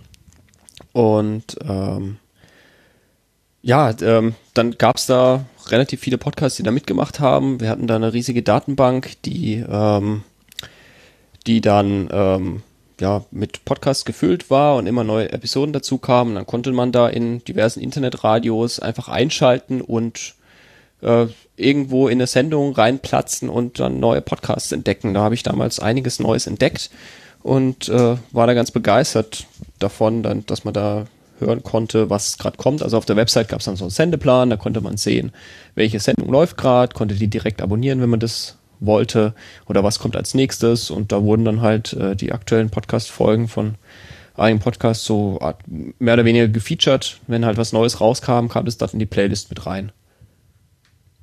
Das erinnert mich jetzt gerade so an das, was ich von vom PodWG Radio kenne. Also es gibt ja diese PodWG, ähm, dieser, oh Gott, was ist das? Ein, ähm, oh, wie heißt denn diese Technik jetzt? Ähm, nicht Team Teamspeak, sondern die andere. Mumble? Na, egal, ich glaube doch. Mumble, ja. Mumble. Mumble. Oder doch ein Teamspeak-Server. Der Techniker Martin. Also die, diese Infrastruktur, die der Raiden ähm, der, äh, zur Verfügung stellt. Und in dem Zusammenhang gibt es auch ein Pod-WG-Radio, was mich sehr daran erinnert. Also das ist auch so ein, so ein dauerlaufender Stream. Der Bob, der hat den mal gepflegt oder pflegt den noch. Und da stehen auch immer in so einer Playlist irgendwie, was da jetzt als nächstes kommt. Also ähm, ist das mhm. so, ist das ähnlich? Kennst du das Projekt? Hast du da mal hingeguckt? Äh, das Projekt sagt mir jetzt ehrlich gesagt nichts. Ist eigentlich schade, dass ich das noch nicht mitbekommen habe. Das, da muss ich vielleicht mal im Kondensator da gleich mal drüber sprechen. Das muss ich mir mal notieren. Ähm, das kenne ich noch nicht, aber ist im Prinzip das gleiche Konzept, ja. Ja, okay. Das heißt, dieses Live-Hören ist dir auch schon immer irgendwie wichtig gewesen. Ja, wobei Relive Radio jetzt ja nicht unbedingt live Ach nee, genau, ja, ist ja Relive. Ja, genau. Aber ja, ich höre auch gern live, ja. Also ich äh, finde es toll in dem Moment, wo man es hört, eben auch ähm, ja mit mit den Menschen, die senden, zu interagieren. Also das gibt nochmal so ein ganz anderen anderes Feeling, so also so wie es hier im Chat jetzt auch ist. Ähm, für, vielleicht möchtet ihr auch noch mehr Fragen stellen, dann hat man da so eine ganz andere Beziehung nochmal zu, zu den Menschen, die vor Mikrofon sitzen, als wenn man das sich jetzt nur als Aufzeichnung anhört. Denn wenn ich jetzt einen Podcast mir anhöre, dann habe ich das oft so, ja, da könnten wir jetzt noch die Frage stellen und wie meint er denn das? Und äh, wenn man live zuhört, kann man das alles machen. Hast du völlig recht. Genau, ich habe das auch gerade böse durcheinander gebracht. Ich wollte noch mal auf andere Projekte kommen, denn du hast eine Webseite, stefantraut.de heißt die? Heißt die de? Oh Gott. Ja. stefantraut.de, genau. Und da gibt es eine Seite, die heißt Projekte. Und da werden vier Projekte genannt. Scoon, Review, Xenim und Podlife. Podlife nehmen wir uns gleich im, im Querbeet ganz intensiv vor. Aber was sind denn Scoon, Review und Xenim für Projekte, die du da gemacht hast? Ja, ähm, wir können ja vielleicht äh, so, so ein bisschen geschichtlich rangehen. Ähm, Oh ja. Der Anfang, die am ältesten ist. Und zwar habe ich gut. äh, irgendwann auch vom Studium inspiriert, ähm, ja, beschlossen, ich möchte mich gern so mit der iOS-Entwicklung auseinandersetzen, weil ich auch äh, ja immer schon begeisterter iPhone-Nutzer bin und auch ein Mac hatte und äh, natürlich habe ich da Interesse dran, da für meine eigenen Geräte auch Software bauen zu können. Ähm, das kommt einfach so aus diesem Technik, Technik, Spaß an der Technik, den ich habe. Ich möchte auch ähm, Hand anlegen an meine eigene Technik. Und da habe ich angefangen, ähm, mir iOS, äh, die Entwicklung unter iOS eben anzueignen und habe dazu, ähm, das kann man auch äh, weiterempfehlen, wenn das jemand machen möchte. Es gibt äh, von der Stanford University gibt's, ähm, da macht jedes Jahr gibt's da so einen Kurs.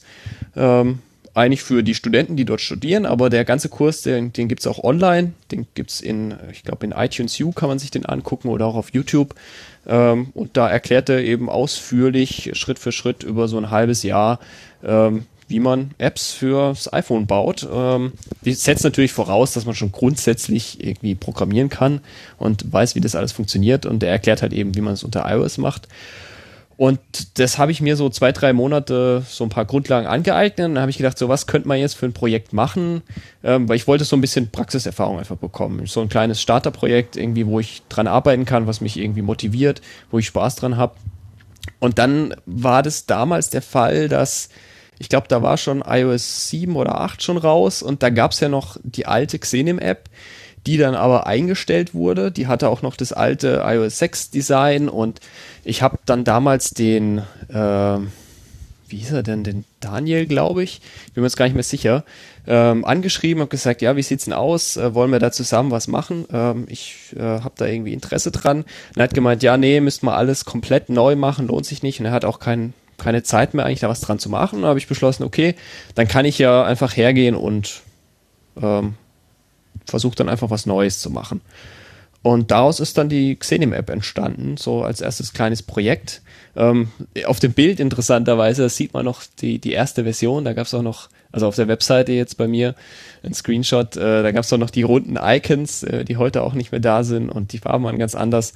Ähm, und das war so das, das erste kleine Projekt, das ich gestartet habe, ähm, wo ich so meine ersten Schritte gemacht habe, so in der iOS-Entwicklung. Und Xenim-App ist eben eine App, wo man die ähm, damals gab es ja, kommen wir vielleicht später noch drauf, da gab es eben äh, Podcast-Livestreams über Xenim. Ähm, das habe ich auch damals schon äh, immer verfolgt. Früher lief ja, glaube ich, sogar noch ähm, der Fritz-Livestream von Chaos Radio. Ich meine, früher lief der auch noch über Xenim. Äh, bin, bin mir jetzt gar nicht sicher, aber es ist schon ganz lange her. Ähm, also ich habe das damals schon eben, also weil wir ja vorhin dabei waren mit mit, äh, mit dem Chaos Radio, wie ich ins Podcasting reingekommen bin, habe ich das damals schon mitbekommen, dass äh, Xenim dort eben ein Thema war, das so als Projekt aufzubauen und so ein bisschen als Community-Projekt, wo die Leute dann diese Streaming-Server dann auch gespendet haben. Das ist ja heute auch noch so. Ähm, und ich habe dann eben diese App gebaut, mit der kann man die Livestreams hören, die über Xenim senden. Man bekommt auch Push-Notifications, habe da mit dem Kato ähm, der Kato ist ähm, eben der, der hinter Xenim steckt, der da den ganzen Server managt und die Webseite baut, ähm, mit dem eine ganze Weile zusammengearbeitet, an einer API gearbeitet, die die, die App heute auch nut noch nutzt. Ähm, und äh, das ist dann eine ganze Weile gelaufen. Ähm, die gibt es auch heute noch. Ähm, hat, die, da habe ich dann nur ähm, jetzt eben seit einem ja, halben, dreiviertel Jahr so äh, baue ich da nicht mehr so groß was dran weiter, weil ich habe so relativ lang so die für die erste Version gearbeitet, dann gab es ein paar Updates mit neuen Features. Und dann äh, steckte ich so ein bisschen fest, weil ich wollte einige neue Sachen mit einbauen, war aber da immer darauf angewiesen, dass der Kato eben im Backend auch einige Dinge anpasst, damit diese Feature nötig sind, also zum Beispiel ähm, hochauf, hochaufgelöste Coverarts etc. Also da gibt es einige Dinge, die ich da gerne gemacht hätte, die dann aber nicht funktioniert haben, weil der, weil äh, sich bei Kato einiges geändert hat und er nicht mehr so viel Zeit hat, da äh, irgendwie dran weiterzuarbeiten.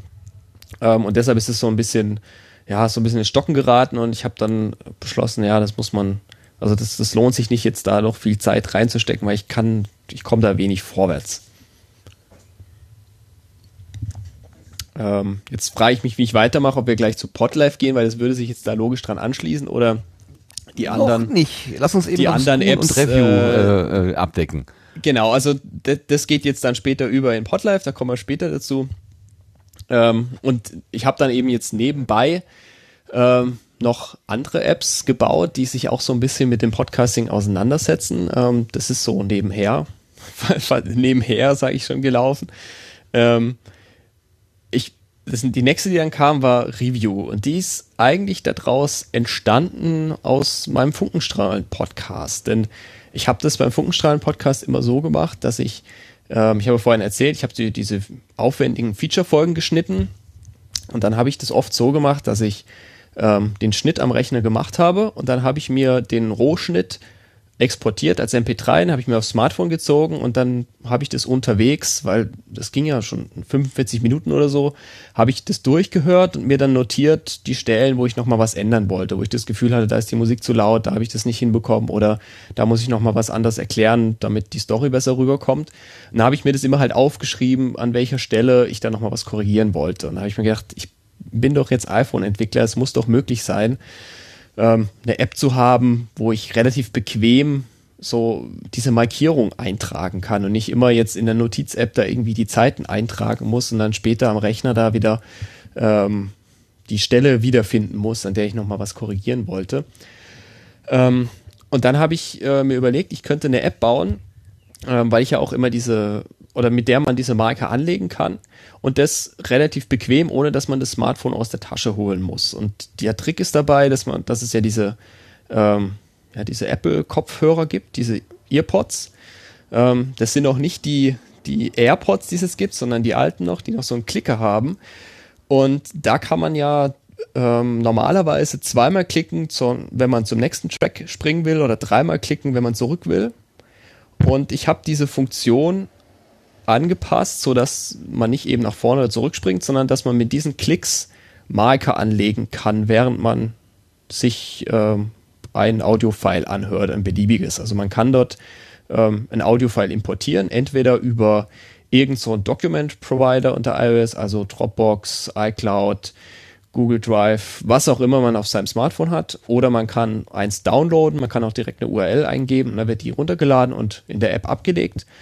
Und dann kann man äh, loslegen, das abspielen, die Kopfhörer reinstecken, Smartphone in die Tasche und kann sich dann die entsprechenden Stellen markieren. Also es gibt unterschiedliche Marker, die man setzen kann. Ähm, es gibt ähm, Edit-Marker, es gibt äh, Shownote-Marker. Wenn man jetzt einfach nur äh, durchhören möchte und an einer bestimmten Stelle eine Shownote später haben möchte, dann kann man die dort anlegen. Oder es gibt auch, ich glaube, noch so einen Link-Marker. Ähm, und man kann sich eben auch in den Einstellungen konfigurieren, welche, also welche Klick ja, welche Klick, wie soll ich sagen, ähm, Klickgeste jetzt für welche, für welchen Marker verantwortlich ist. Man bekommt dann auch so ein Audio-Feedback, wo man, ähm, wenn man geklickt hat, hört, dass jetzt so ein Marker eben angelegt wurde.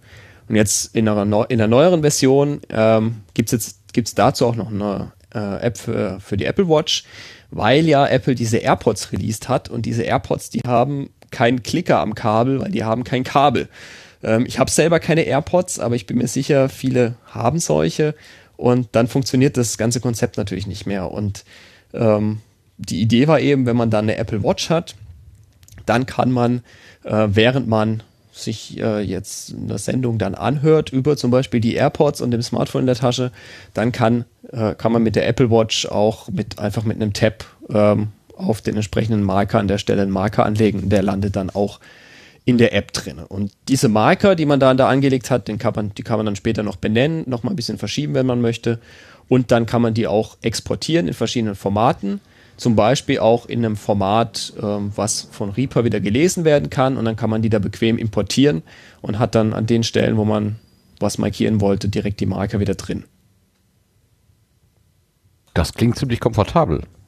Sehr schön sowas.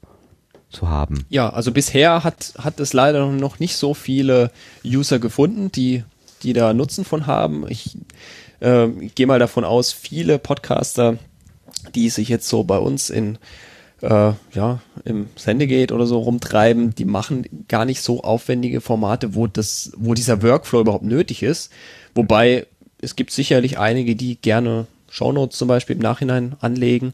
Ähm, ich weiß, ich weiß nicht, was der Anwendungsfall von vielen ist. Also bisher habe ich noch nicht so viele gefunden, die das wirklich brauchen. Es gibt ein paar. Ich brauche es auch. Ich mag es gerne. Ähm, es war ist so ein bisschen aus der Idee entstanden, ähm, was ich selber nützlich finde.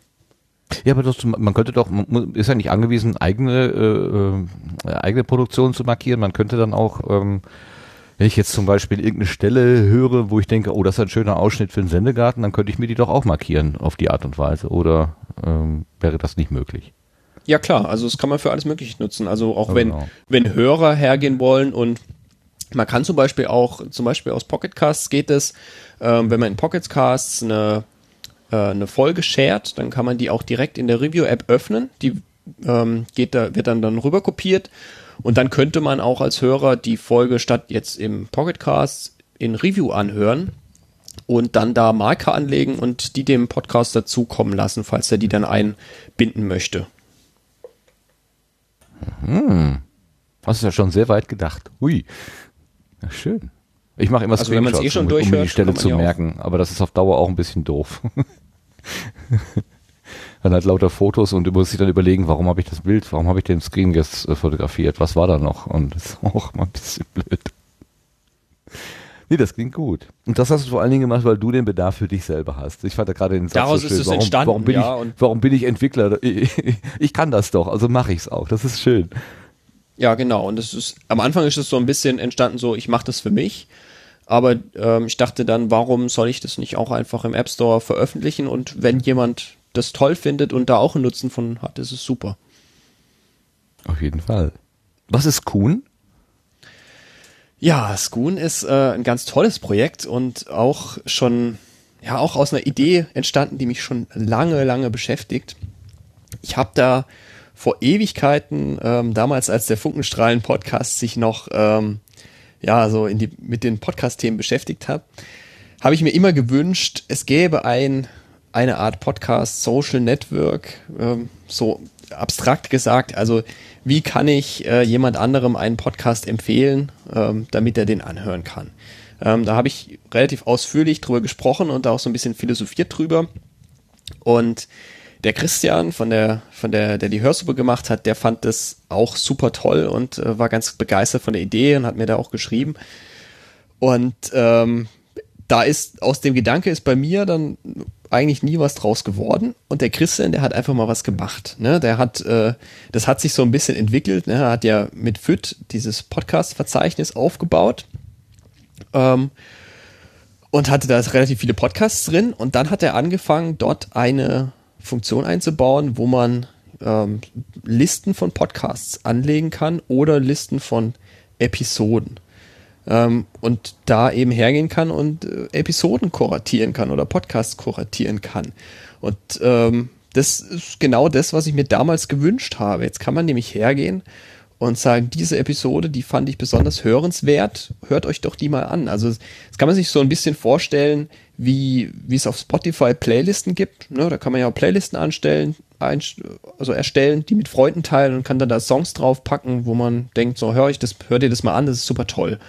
Und das hat, dieses Konzept hat der Christian da in FIT auch umgesetzt ähm, und das gebaut. So, jetzt war ich natürlich an dem Punkt, wo ich dachte so, ja, finde ich super toll, aber ich und habe dann da auch angefangen, so eine Kuration anzulegen, aber ich habe da ja meine Podcasts auf dem Smartphone und ich höre die ja, also ich höre zum Beispiel in Pocketcasts und dann habe ich mir die immer markiert mit so einem Sternchen und musste dann an den Computer gehen, weil FIT ist eben gewesen, damals nur eine Plattform, die, äh, die man als Webseite aufrufen konnte. Dann musste ich die in FIT alle raussuchen und einzeln dann zu meiner Kuration hinzufügen. So, das fand ich dann immer ein bisschen umständlich, habe ich nicht regelmäßig gemacht, äh, habe ich nicht gepflegt.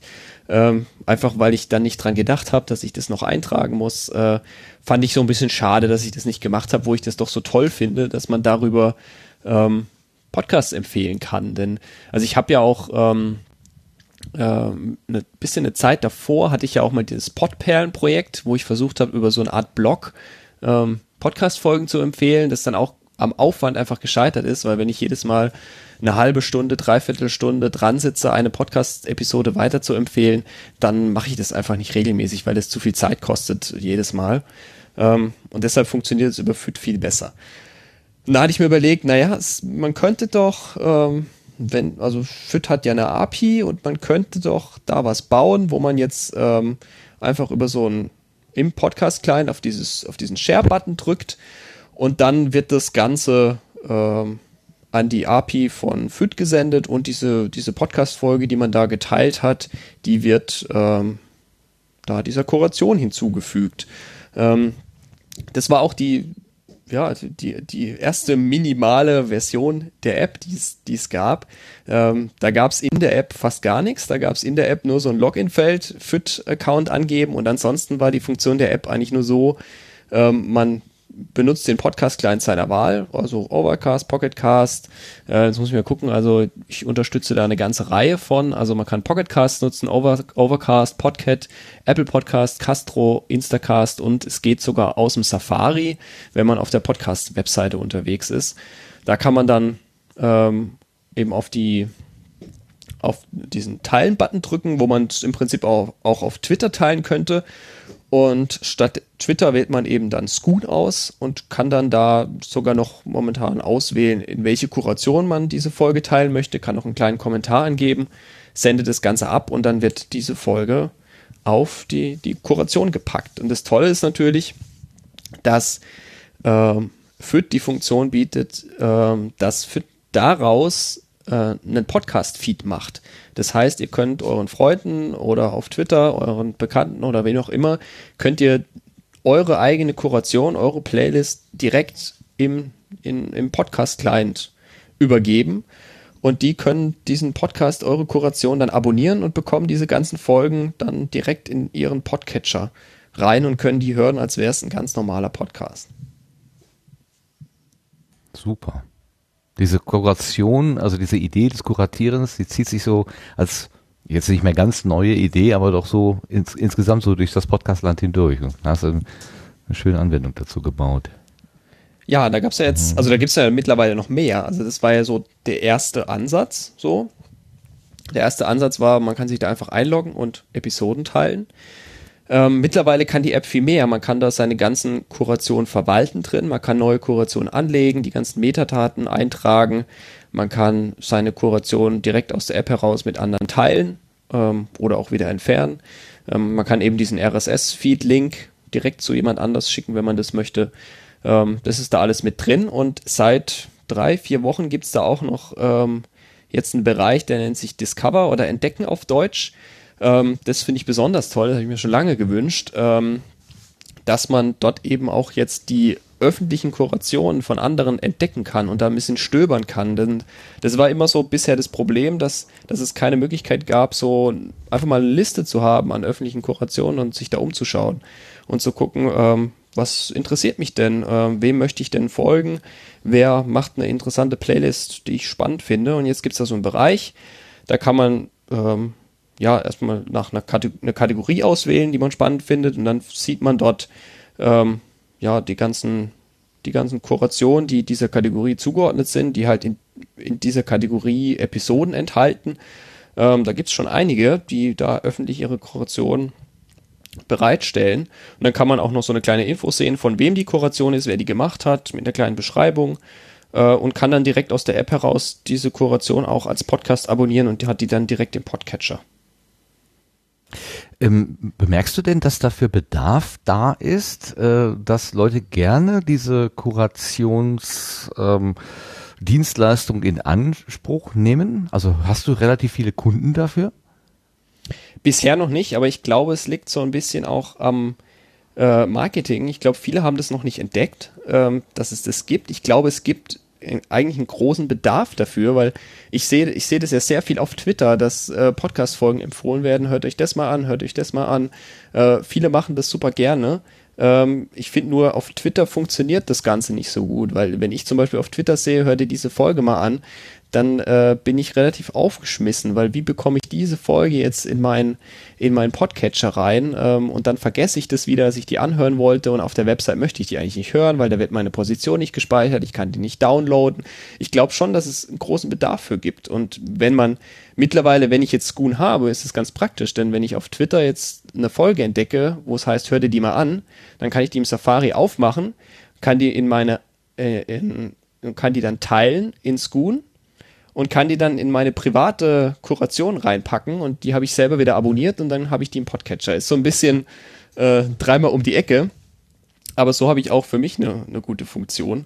Also ich hoffe, dass das Ganze noch ähm, mehr, mehr Bedeutung bekommt oder mehr Aufmerksamkeit bekommt, denn ich denke schon, dass es da einen Bedarf für gibt, so Podcast-Folgen weiterzuempfehlen. Das funktioniert ja auch mit Musik ganz gut. Ähm, Menschen wollen gerne ihren Mitmenschen was empfehlen und sagen, hört ihr das mal an, hört ihr das mal an, das ist ganz toll. Und ich finde, Schoon ist eine gute Möglichkeit, das, oder eine einfache Möglichkeit, das zu tun, sodass es auch, äh, äh, dass man das auch komfortabel dann anhören kann und nicht irgendwie im Safari dann da rumklicken muss. Ja, das kann ich, also, äh, dass ich selber den Impuls habe, anderen zu sagen, hier, das ist toll, das hat mir gefallen, äh, das könnte was für dich sein. Also die Richtung kann ich sehr gut verstehen. Was ich persönlich für mich noch nicht so äh, raus habe zu sagen, also einer Kuration vom Stefan Traut, der folge ich jetzt einfach, weil der hat irgendwie den, den, den, den Adlerblick, der findet immer die Perlen ähm, und äh, wenn ich dem folge, dann, dann habe ich auf jeden Fall immer schon mal richtig schönes Futter. Ähm, so, so weit ist mein, mein Nutzungsverhalten noch nicht. Ich bin eher so selber auf der Suche und lass mich gerne auch dann von Twitter mal inspirieren. Äh, das hat ja halt den Vorteil, dass es einem immer so ins Auge ge gedrückt wird. Also man kommt ja gar nicht drum herum. Ähm, das ist ja schon fast ähm, manchmal ein kleines bisschen zu viel des Guten, ähm, was man da so mitbekommt. Aber vielleicht ist das gerade der Kanal, um das eine zu erhalten, ohne das andere zu verlieren. Ja, ich bin mal sehr gespannt. Ja, das ist das so, ich habe da natürlich auch so ein bisschen die Vision für Schoon, dass ich da auch noch so eine Art, äh, ja, wie soll ich sagen, so eine Art Feed äh, einbauen möchte, wo man sieht, äh, also wo man nicht, momentan kann man ja nur eine Kuration abonnieren. Ich fände es aber auch interessant, ähm, wenn man nicht eine Kuration abonniert, sondern einer Person folgt und dann sehen kann, welche Episode diese Person jetzt gerade auf welche Kuration gepackt hat, dass man da auch so ein bisschen ähm, eine Übersicht bekommt, was sich da getan hat. Aber ähm, das ist alles eine Frage der Zeit, ob ich das einbauen kann, ähm, ob ich dazu komme. Ich versuche halt jetzt immer die, ja, die Funktion einzubauen, die jetzt so am nächsten liegen, ne, die, die ich am wichtigsten finde. Ja, ich darf auch da nicht zu sehr von von meiner Perspektive ausgehen. Ich glaube, ich bin da einfach nicht der, äh, äh hab, hab nicht mehr den den jungen Blick. Da bin ich schon wahrscheinlich zu alt. Da gab es doch vor einiger Zeit auch mal diese Video äh, äh, Kommunikationsdatenbank, wo Leute einfach ihr gesamtes Videoverhalten dokumentiert haben, sodass andere Leute sehen können, ah, der hat den Film gesehen, der hat die Serie verfolgt mhm. und so weiter. Äh, das machen auch interessanterweise viele über FIT. Also ich scroll jetzt gerade hier durch und da gibt's viele, die, die schreiben, ja, das ist mein Hörtagebuch. Ähm, das finde ich jetzt persönlich, würde ich jetzt nicht abonnieren, finde ich jetzt nicht so interessant. Also die machen das vielleicht auch je, vielleicht eher für sich selbst. Ähm, ich finde eher Kuration interessanter, wie jetzt zum Beispiel der, der Christian, also der Christian äh, von der Hörsuppe, der macht eine Kuration, wo er Podcast-Folgen reinpackt, die sich mit Podcasting beschäftigen. Das ist jetzt halt so mein Thema, was ich interessant finde. Oder es gibt ähm, von, von den von Podcorn gibt's ähm, eine Kuration da drin, wo die alle Episoden landen. Ich glaube auch, gibt's nicht auch vom Sendegarten irgendwas, was ich mal gesehen habe? Ja, wir haben zwei äh, Hörer, äh, Hörer, genau, die einerseits die Blütenschätze und andererseits die Setzlinge kuratieren. Ja, haben wir. Genau, das ist ja auch super. Ähm, dann muss man die nicht aus den Shownotes irgendwie rauskopieren, sondern kann sich das abonnieren und hat es dann direkt nach der Sendung, wenn man sich den Sendegarten angehört hat, hat man dann die Folgen auch drin und kann da mal reinhören, wenn man das möchte. Ähm, also ich finde, es ist so eine Mischung aus, ich interessiere mich für ein Thema. Also es gibt zum Beispiel auch hier was über Genomeditierung, wo der Conscience Podcast Episoden reinpackt. Oder es gibt von den, von den Wissenschaftspodcasts gibt es eine Kuration, die ähm, da ganz viele tolle Wissenschaftsepisoden reinpacken. Also wenn man sich, also es gibt so ein Themen, themenbezogene Kuration. Und dann gibt es natürlich Kurationen, die ich abonniere, weil ich finde, der Mensch, der dahinter steckt, hat äh, ja einen Geschmack, der meinen trifft. So. Hm. Ja.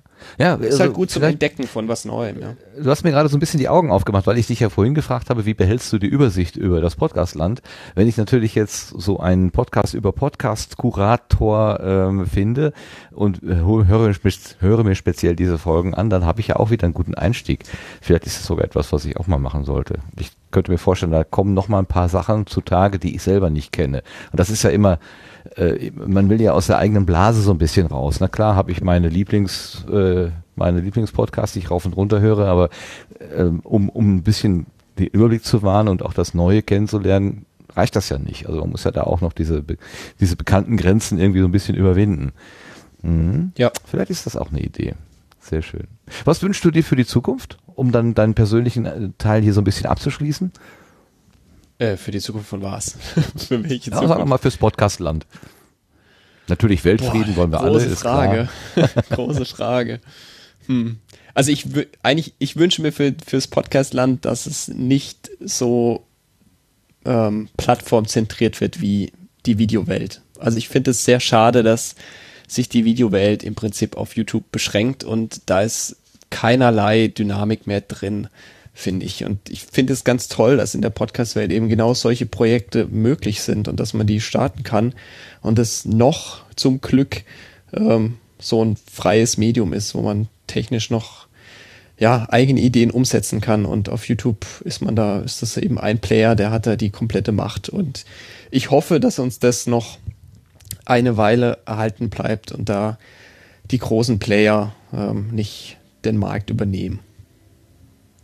Ja, also der, der Vorteil ist natürlich, du hast genau eine Stelle, wo du eigentlich alles findest. Also ob ich jetzt äh, eine alte Heidi-Folge oder was über den Zweiten Weltkrieg oder über die ägyptischen Mumien oder sonst was äh, suche, YouTube hat das. Ne? Und das ist äh, der Riesenvorteil eigentlich. Aber vielleicht ist dann genau diese Infrastruktur, von der du gerade gesprochen hast, die da so zwischen zwischen den einzelnen Anbietern vernetzen kann, im Sinne von kuratieren und so weiter, genau die richtige Antwort. Könnte Ja, sein. sowas wie Schoolen wäre halt auf YouTube nicht möglich, ja. Da, entweder YouTube baut so eine Kurationsfunktion ein oder halt nicht. Da ist man eben dann abhängig von einem Player. Okay. Also dein Wunsch ist Vielfalt erhalten, wenn ich das mal so auf Ja, ganz einfachen das ist Punkt wichtig, bringe. ja. Schönen Dank. Stefan, wir beenden hier sozusagen die, das Gartenbankgespräch, weil wir haben noch ein ganz großes Thema, das haben wir jetzt die ganze Zeit immer mühsam ausgeklammert, nämlich Podlife. Äh, Ja. Das würde ich aber gerne sozusagen in die Technikecke schieben. Ähm, bitte geh mit mir jetzt ins Querbeet und dann holen wir uns auch noch den Sebastian und inzwischen ist der Lars eingetroffen, den Lars noch dazu. Aber wir gehen jetzt erstmal gedanklich einen Schritt weiter, nämlich ins Querbeet.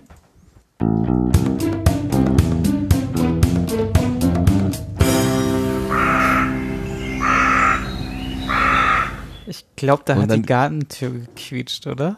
Was hat passiert? Die Gartentür hat gerade gequietscht, oder? Ach so, die Gartentür hat gequietscht. Ja. Natürlich, das Ja, habe ich ich bin eindeutig gehört. Jemand reingekommen, ja. Verdammt, wir wollten doch eigentlich WD40 kaufen. Haben wir wieder vergessen. Ja, verdammt, verdammt, verdammt. genau, die Gartentür hat gequietscht. Und äh, wer ist zur Tür hereingekommen? Wer ist da? Der Ja. Lars. Hallo Moin. Lars. Schönen ja, guten Abend. Guten Abend allerseits. Ich, Hallo. So, wir haben uns jetzt natürlich nicht vorher einpegeln können. Klappt das einigermaßen gerade? Du kannst noch ein bisschen aufdrehen. Ein bisschen noch. So. Kommt es so gut? Ja, so ist, Jetzt höre ich gar nichts mehr. so ist perfekt. Wenn du nichts hörst, also wir hören dich gut. Ah, okay. Okay, jetzt habe ich's. gut, gut, gut. Frage ich auch dich Ja, nach dem Wetter. Wie ist das Wetter bei dir? Äh, warm und schön. Okay, warm hat das Stefan auch, schön habe ich es auch. Aber es ist erträglich. Ein schöner Sommerabend ist es, ja. Also, ich kann nicht klagen. Wunderbar. Wo du gerade so schön am Reden bist. Wir haben ein großes technisches Thema bisher die ganze Zeit ausgeklammert. Du konntest ein bisschen zuhören, was Stefan so erzählt hat, ja?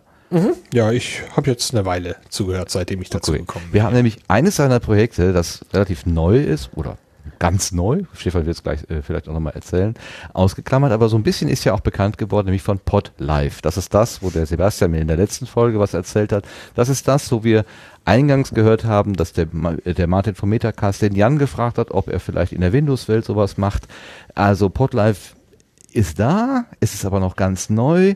Kannst du uns mal in deinen Worten erklären, was du verstanden hast, was Podlife eigentlich ist? Die Fragestellung ist gut, nämlich darauf müsste ich es äh, tatsächlich auch ein bisschen begrenzen. Ich bin nämlich nicht in der Mac-Welt verhaftet, habe es mir deswegen nicht selber angucken können, also was ich mitgekriegt habe. Ähm, man kann ja mit Ultraschall, äh, mit Studio Link direkt live senden und äh, was wir genau jetzt gerade auch machen. Und äh, das, dafür gibt es eine Schnittstelle, die Podlife nutzt im Moment. Und Podlife ist also erstmal eine Mac, äh, eine Mac äh, ach Quatsch, eine iOS-App oder eine, ich weiß nicht, wie man es dann nennt, eine Mac-App, ein Mac-Programm, wo man dann also diesen Live-Podcast direkt mit hören kann. Ähm, wobei es da eben die Möglichkeit gibt, auch ähm, Podcasts eben zu favorisieren und das so einzustellen, dass man eben benachrichtigt wird, wenn ein Podcast eben in die Pre-Show oder in die Live-Show geht. Und ähm, so heißt es eben das Motto bei podlife.io auf der Webseite, nie wieder einen Live-Podcast verpassen. Das heißt, wenn ich jetzt das Telefon in der Tasche habe, dann macht das so brrt, brrt und sagt mir, äh, der Sendegarten fängt gerade an oder so. So, so habe ich es verstanden, ja. Ja, das hast du richtig oh. verstanden, ja. Das funktioniert. ja, ich wollte gerade fragen, so. Stefan, ist das richtig? Ja, dann, dann sag doch mal, ja, wie das aus Entwicklerperspektive aussieht. Ja, es hat er schon sehr gut zusammengefasst. Also ähm, mit Podlife kann man eben äh, Livestreams hören, die über Studio Link on Air senden und die, die Grundidee ist, dass man da so eine Übersicht hat über die äh, Podcasts, die da senden. Man kann da reinhören, äh, man kann sehr toll neue Podcasts entdecken. Also ich habe da jetzt auch schon über die letzte Zeit bestimmt drei oder vier Podcasts entdeckt, die man auch direkt in der App dann abonnieren kann äh, im Podcatcher und sich dann auch die alten Folgen anhören kann, wenn man das denn möchte. Ähm, und da gibt es eine ganze Reihe Metadaten, die man da, also man kann sich angucken, wie ähm, was ist das für ein Podcast, was machen die, über was berichten die. Man kann sich die direkt aus der App kann man die Webseite sehen, man kann ähm, zumindest für die Podcasts, die es eingestellt haben, kann man auch während der Sendung dann über die App direkt in den Chat der Sendung kommen ähm, und dann mit den ähm, ja mit den mit den Podcasts dann eben sprechen. Ähm, und das gibt's eben fürs iPhone momentan und für den Mac. Ähm, das hat sich so ein bisschen entwickelt. Ich habe angefangen, eine, eine iPhone-App zu bauen und dann hat der Frank Gregor, der das zusammen mit mir macht, ähm, Kontakt mit mir aufgenommen und meinte, ja, er wollte schon eine Weile mal eine Mac-App machen für Podcast-Livestreams und dann ha hat, hat er sich da eben angeschlossen ähm, und wir haben da jetzt gemeinsam das Projekt ähm, dann zu Ende geführt und Jetzt gibt's da auch im Prinzip eine Synchronisation, also wenn man die Mac-App hat und die iPhone-App und man loggt sich dort mit seinem Podlife-Account ein, dann werden auch die Favoriten, die man setzt, ähm, dort ähm, synchronisiert. Und da steckt jetzt eben auch so, eine einfach, äh, so ein eigener Server dahinter mit einer Infrastruktur, wo es eben auch möglich ist, in Zukunft eine ganze Reihe ähm, Features zu bauen, die bei Xenim damals in der App gar nicht möglich gewesen wäre, weil mir dort einfach das eigene Backend gefehlt hat. Ah, ich sehe jetzt eine Verwertungskette. Also ich bin jetzt ein Podcaster, der, der Live-Podcaster und benutze die Dienstleistung von Sebastian, also sprich Studio Link on Air. Ähm, da hat der Sebastian eine eine, sagen wir mal, eine Gartentür eingebaut, die ein bisschen quietscht und aufgeht. Äh, da gehst du rein und holst die Metadaten und die, äh, die Live-Audiodaten da heraus, legst die dann auf deinen eigenen Server und bietest die von diesem eigenen Server dann den Hörenden an? Oder äh, ist die Kette jetzt falsch dargestellt? Genau, also technisch funktioniert es so, genau. Also ich habe ich hab im Prinzip eine Kopie von den, von den Metadaten, die jetzt für Podlife relevant sind aber und, nicht der äh, Audiodaten, nur, nur die Metadaten. Nein, nein, also die Audiodaten, die, äh, die bekomme ich überhaupt nicht. Also die Metadaten und das Coverart und äh, ich bekomme eben den Link von Sebastian zum, zum Livestream und den übergebe ich im Prinzip im iPhone einfach oder auf dem Mac wird er einfach diesen Player übergeben und der spielt diesen Stream dann ab im Grunde ist, also vielleicht muss ich mal so geschichtlich ein bisschen drauf eingehen, weil da viel mehr klar wird, wie das alles entstanden ist. Also zum Beispiel im Chat fragt auch der Max Snyder gerade, hieß es nicht auch irgendwann mal die Xenim-Streams, äh, dass die auch in die Podlife-App kommen? Ähm, ja, hieß es und das war auch der Gedanke und ist auch halbwegs immer noch.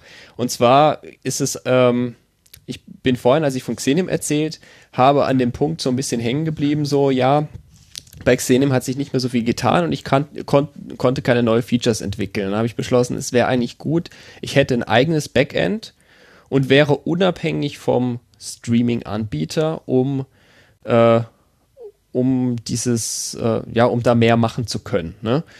Ähm, und in dem Moment kam dann auch noch äh, Studio Link on Air ähm, raus oder beziehungsweise Sebastian hat angekündigt, dass er eben so ein Streaming-Feature mit einbauen wird. Und als dann auch klar war, dass es in Ultraschall reinkommt, dass es sehr einfach sein wird über ähm, Studio Link zu streamen, war mir klar, ich muss auf jeden Fall auch Studio Link unterstützen, weil es werden sehr, sehr viele machen, weil es einfach sehr einfach ist und es ist eine tolle Möglichkeit, Livestreams zu machen. Und wenn man über Xenem streamen will, ist es zugegebenermaßen ein bisschen komplizierter, weil man da eben intern das ganze Audio-Routing machen muss und über mit, äh, mit der Nicecast-App da das ganze Streaming machen muss, ist viel komplexer.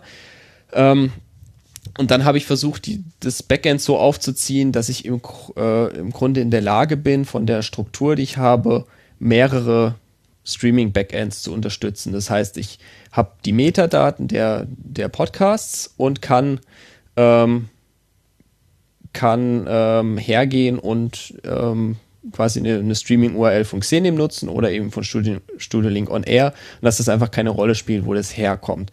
Ähm, ich bin allerdings an einem Punkt eben auf, ähm, auf das Streaming-Backend angewiesen ähm, und zwar für die Push-Notifications. Ähm, die Push-Notifications funktionieren so, dass äh, Sebastians Server, Studiolink-Server, in dem Moment, wo ihr als Podcaster ähm, euren Channel-Status auf Pre-Show oder Live setzt oder auch für die anderen Status, äh, Sta ja, Statuse, da bekommt mein Backend eine direkte Nachricht und sagt mir Bescheid, dass sich da was geändert hat und dann kann ich die Notification rausschicken.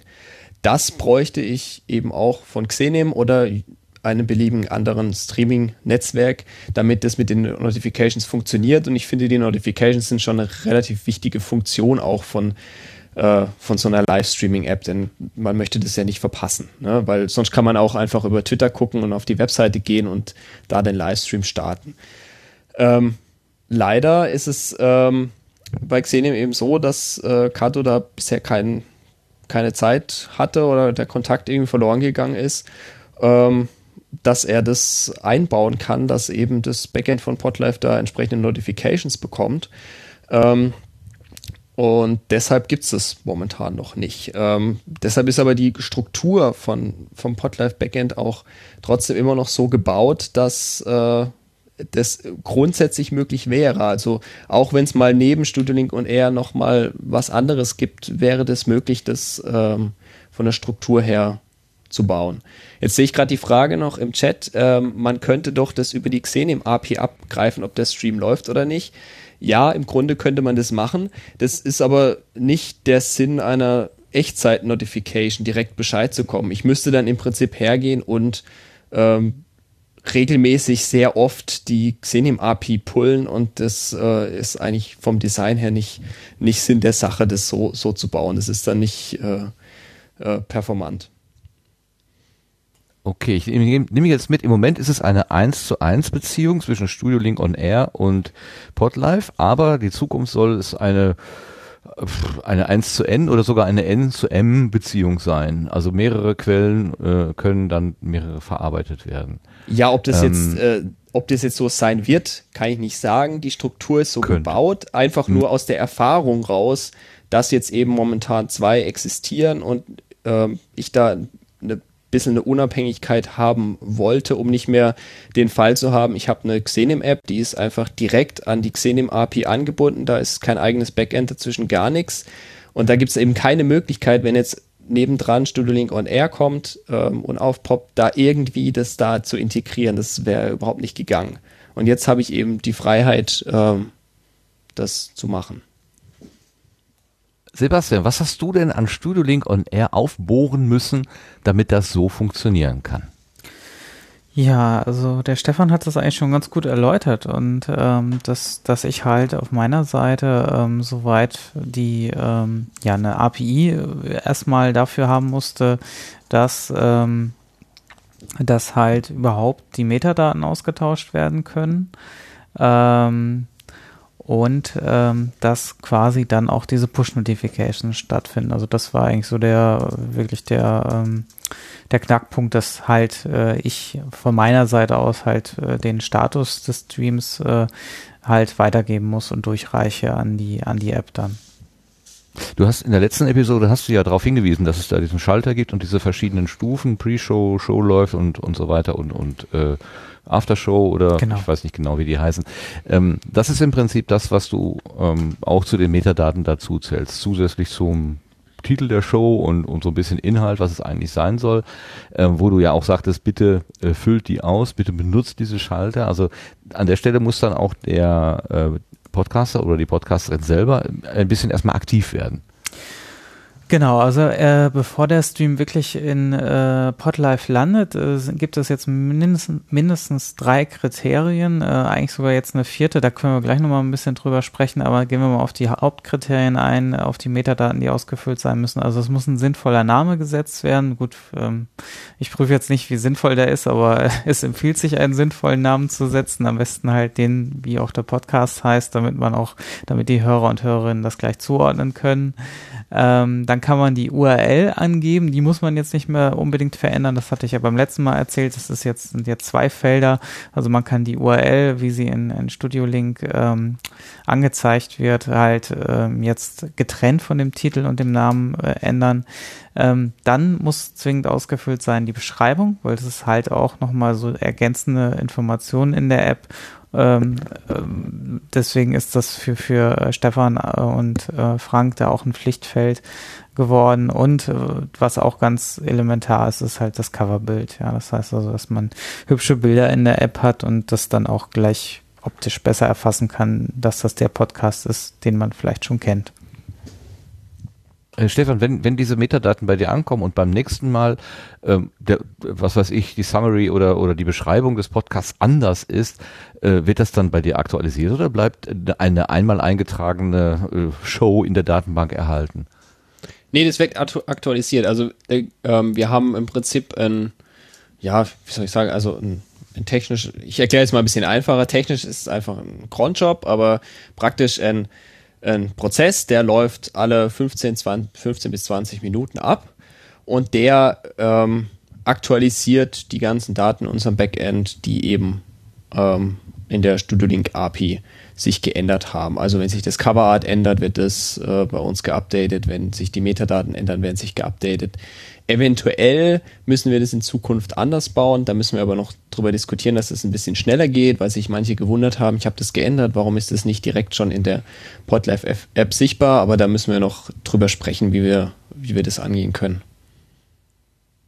Okay, also ich äh, bin nicht in der äh, in der Not, dass ich mir sozusagen jetzt für ein ein für alle Mal die geniale äh, Beschreibung meiner Show ausdenken muss, sondern ich kann es dann auch noch mal etwas ändern. Also wenn ich hier Sendegarten hier blüht das Podcastland, wenn ich irgendwie mal was was was ich hier äh, fantasiert ja. das Podcastland draus machen will, dann kann ich das auch ändern. zum Beispiel, was ich jetzt gerade sehe, was ich gerade ändern muss, ich muss den Last bei äh, den Creatoren noch äh, hinzufügen. Also es, ich hatte ja jetzt diese drei äh, Pflichtfälle äh, genannt. Ähm, hinzugekommen sind ja auch Metadaten, wo man halt ähm, Creator und andere Daten, RSS-Feed, um die App dann auch wirklich innerhalb der App dann den ähm, Podcast auch direkt abonnieren zu können. Also man hat irgendwie spontan reingehört und das Ganze gefällt einem und man möchte dann den Podcast weiterhören oder eine ganze Folge dann hören, dann kann man das also gleich abonnieren.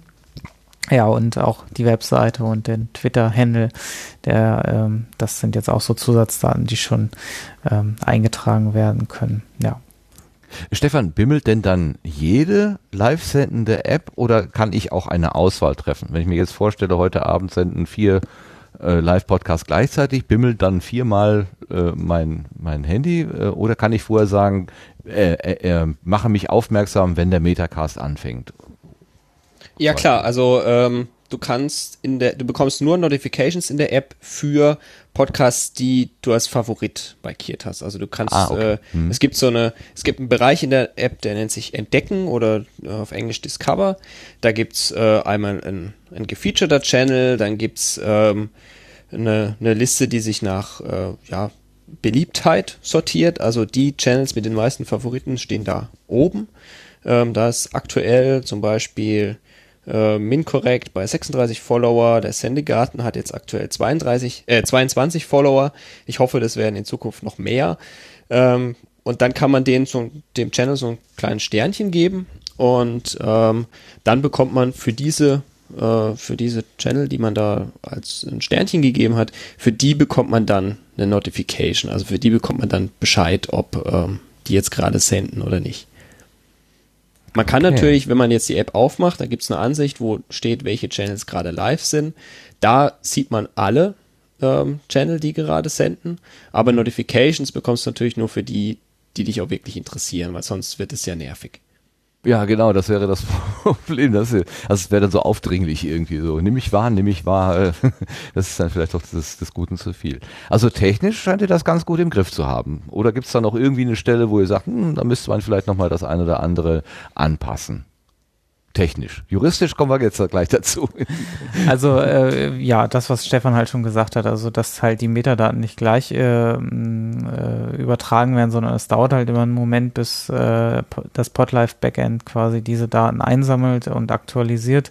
Ähm, gerade jetzt, wenn man frisch dabei ist und seinen Podcast neu äh, einrichtet äh, und sein Streaming, äh, dann dauert das natürlich ein bisschen, bis das wirklich in der App erscheint und das führt aktuell so ein bisschen noch zu Support-Anfragen, äh, ähm, warum das dann noch nicht drin ist und äh, ja. Aber das, da arbeiten wir dran und ich denke, da werden wir auch eine Lösung finden, dass das etwas zeitnah geschieht und äh, ja. Aber ansonsten ist es eigentlich ziemlich, funktioniert das eigentlich schon ziemlich gut und ziemlich abgehangen auch, ja. Wir hatten ja auch eine Beta-Phase jetzt eine ganze Zeit lang. Ja, und es ist die, vor ein paar Tagen ist die äh, App oder die beiden Apps für iPhone und, und Mac äh, sind live gegangen. Der Frank und der Stefan haben die also in den Store getan. Und dann bekamst du eine Rückmeldung, Sebastian, die dich ein bisschen aufgeschreckt hat. Und wir haben ja auch im Sendegate da eine wilde Diskussion dazu verfolgen können. Ähm, was, was war diese Rückmeldung, die du da bekommen hast? Ja, also im Kern ging es darum, äh, dass es halt, ähm, ja, dass halt jede, jeder ähm, Podcast halt direkt im Podlife landet, also ohne das entscheiden zu können, ob man da wirklich drin sein möchte oder nicht. Und das hat natürlich im Hinblick jetzt auf, sage ich mal, dann nochmal so eine juristische Geschichte aufgemacht. Okay, der, der äh, Streamer oder der, die Streamende, die hat natürlich eigentlich durchaus das Recht zu entscheiden, wo etwas hinlandet. Und auch gerade wenn jetzt Bilddaten übernommen werden, da, da fallen dann ja natürlich Urheberrechtsdinge rein und so weiter und so fort. Das heißt also, ähm, ja, also äh, das war dann halt schon so ein Moment, wo wir halt irgendwie nicht, nicht drüber nachgedacht haben, dass es da halt ein Problem geben könnte. Ähm, äh, weil normalerweise hat man ja eigentlich nur Vorteile dadurch, dass die, dass, dass der Podcast auch in dieser App erscheint und man bekommt mehr Hörer und Hörerinnen. Aber gut, man, ich denke, es ist da durchaus wichtig, auch das zu respektieren, dass jemand sagt, nee, ich möchte das jetzt eigentlich nicht. Oder es gibt natürlich auch valide Gründe, das zu, zum, äh, oder das ist auch ein valider Grund, aber es gibt auch noch andere valide Gründe, das zu tun, wenn man einfach sagt, okay, wir hatten jetzt zum Beispiel irgendwie vor zwei Wochen äh, einen, äh, einen äh, Gruppenmeeting für, für Podstock und da wollten wir auch nicht, dass äh, der Stream öffentlich ist, weil wir wollten eine Person da, da äh, mit zuhören lassen, weil sie halt äh, krank war, aber durchaus noch zuhören und im Chat aktiv sein konnte. Und ähm, klar, man hätte sie jetzt auch noch irgendwie einen Studio-Link mit rein und sich muten lassen können, aber irgendwie war es jetzt irgendwie einfach das über den Stream. Also wenn man so einen eingeschränkten Personen Kreis hat, den man eigentlich den Stream nur zur Verfügung stellen möchte, meinetwegen auch, weil das irgendwie, viele machen das ja mittlerweile auch, dass sie sagen, okay, das ist halt ein Bonus, äh, äh, diese Live-Sendung und man möchte die vielleicht, äh, ja, das nur, äh, ja, Spendern und Spenderinnen zur Verfügung stellen dann wäre das natürlich kontraproduktiv, wenn das dann natürlich direkt in der App äh, auch oder in den Apps dann äh, sofort angezeigt wird. Das würde das Modell ja dann unterlaufen. Ja. Und äh, klar, da kann man jetzt lange drüber diskutieren, auch ob das jetzt wirklich äh, dann Studio Link diese Fälle abdecken muss, ähm, ob man das irgendwie ausschließen kann, aber ähm, ich denke schon, dass diese Freiheit durchaus gegeben sein sollte, dass jeder sein Modell äh, benutzen kann, was er, was er für richtig hält an der Stelle. Ja. Und das war eigentlich so der, der Hintergrund der, der ganzen Geschichte. Ja. Und mit dieser, mit diesem rechtlichen Spin halt, dass ähm, dass halt, ja, wenn der Podcaster sich da wirklich nicht äh, entgegengekommen fühlt oder es wirklich oder auch ihm irgendwas nicht schmeckt und wirklich ähm, klagewillig ist, dann kann das natürlich ganz schnell äh, böse werden. Ne? Also das äh, kann dann Schadensersatzforderungen und sowas nach sich ziehen. Und das war dann der Grund jetzt, ähm, äh, dann äh, das Ganze so zu gestalten, dass jeder, der jetzt einen äh, Studio Link Stream äh, startet, äh, direkt aufgefordert wird äh, zu sagen, okay, ich möchte die neue API benutzen ähm, oder nicht. Ja, das ist jetzt also die Konsequenz daraus, dass wir sagen, okay, ähm, äh, es wird jetzt einfach zu Beginn des Streamings äh, sofort gefragt und ähm, weil bisher konnte halt niemand davon ausgehen, dass das so sein wird. Das heißt also alle, die schon in, irgendwie über Studio Link bisher gestreamt haben und ihre Metadaten und Bilder hochgeladen haben, die wurden halt vorher nicht gefragt, ob sie auch dann in dieser App und äh, in späteren Apps äh, öffentlich landen und dadurch wird das jetzt halt einmalig äh, entsprechend äh, ja äh, beim beim ersten Streamstart abgefragt. Und ich denke, das dürfte die beste Variante sein, dass das dann jedem klar ist, auch dass man in dieser App landet. Ne? Also das ist ja auch noch so eine weitere Geschichte. Ist es überhaupt verständlich? Okay, ich ne, ich klicke auf diesen Button, was passiert eigentlich da im Hintergrund und dass man vielleicht mit dem Stream und wenn man gerade nur testen will, äh, irgendwie schon in den Apps auftaucht, das ist natürlich auch ein bisschen äh, schwierig. Ähm, da äh, kann man natürlich auch nochmal irgendwie Verbesserungspotenzial schaffen vielleicht. Ähm, dass man solche Teststreams auch vielleicht gar nicht so häufig in der App dann hat. Äh, aber zumindest ist es jetzt durch diesen, dieses Pop-up, was da beim ersten Stream kommt, erklärt und ja. Du fühlst da für dich eine besondere Verantwortung, weil du die Stelle bist, die sozusagen die Tür für diese APIs öffnet bist oder die API überhaupt äh, hergestellt hat. Also vorher, äh, als es diese API noch nicht gab, da war äh, Studio Link on Air quasi ein, ein geschlossenes System. Ähm, wer das benutzt hat, ähm, der ja, über die URL war irgendwie klar, wo, wo die Sachen landen. Klar. Ähm, und, und durch diese Öffnung jetzt ähm, für diese sehr sinnvolle äh, Anwendung, also im Willen, das soll jetzt äh, nichts, Stefan, äh, nichts Negatives sein, aber da hast du jetzt für dich gesagt, oh, hier habe ich eine zusätzliche Verantwortung und vor allen Dingen auch eine juristische Stelle, wo ich möglicherweise angegriffen werden könnte. Da will ich jetzt mal lieber vorsichtig sein und vorbauen. Genau, auch für die Podlife-App, ne, weil die natürlich auch mit, den, mit dem Bildmaterial dann auch Screenshots anfertigt für den App Store und so weiter. Das heißt also, da werden dann die Bilddaten ja auch weiterverwendet fürs Marketing.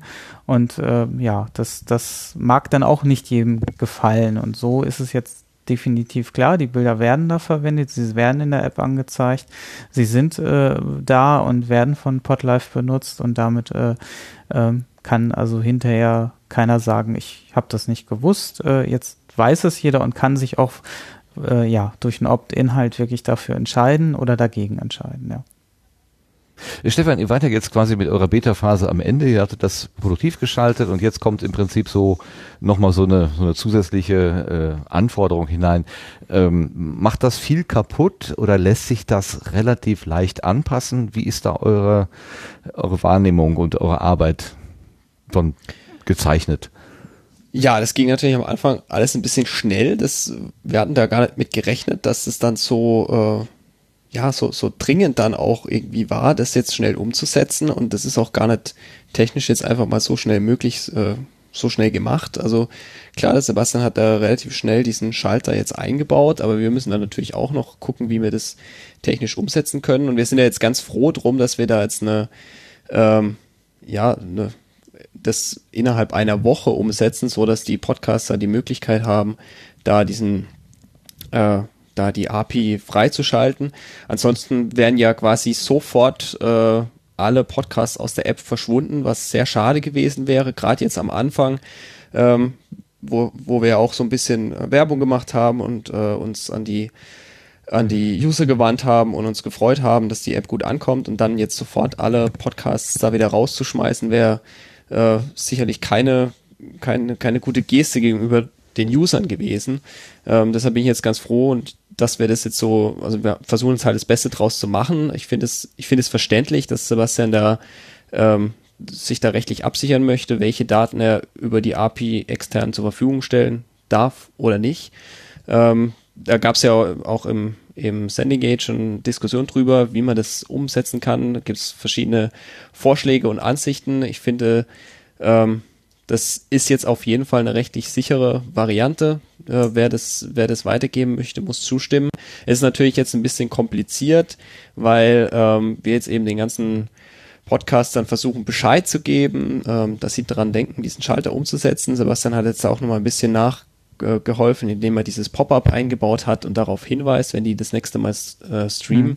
Das Pop-up. Wir hoffen jetzt halt, dass das äh, innerhalb von einer Woche, ähm, dass die, dass viele das sehen und dann ähm, Ja. auch Äh, ihren ihren Channel da irgendwie freischalten. Ähm, damit die App dann nicht in der Woche komplett leer ist, wenn wir dann ähm, quasi diesen, diesen, äh, diese Entscheidung da respektieren und dann alle Channel entfernen, aus der App entfernen müssen, die halt die, da nicht eingewilligt haben.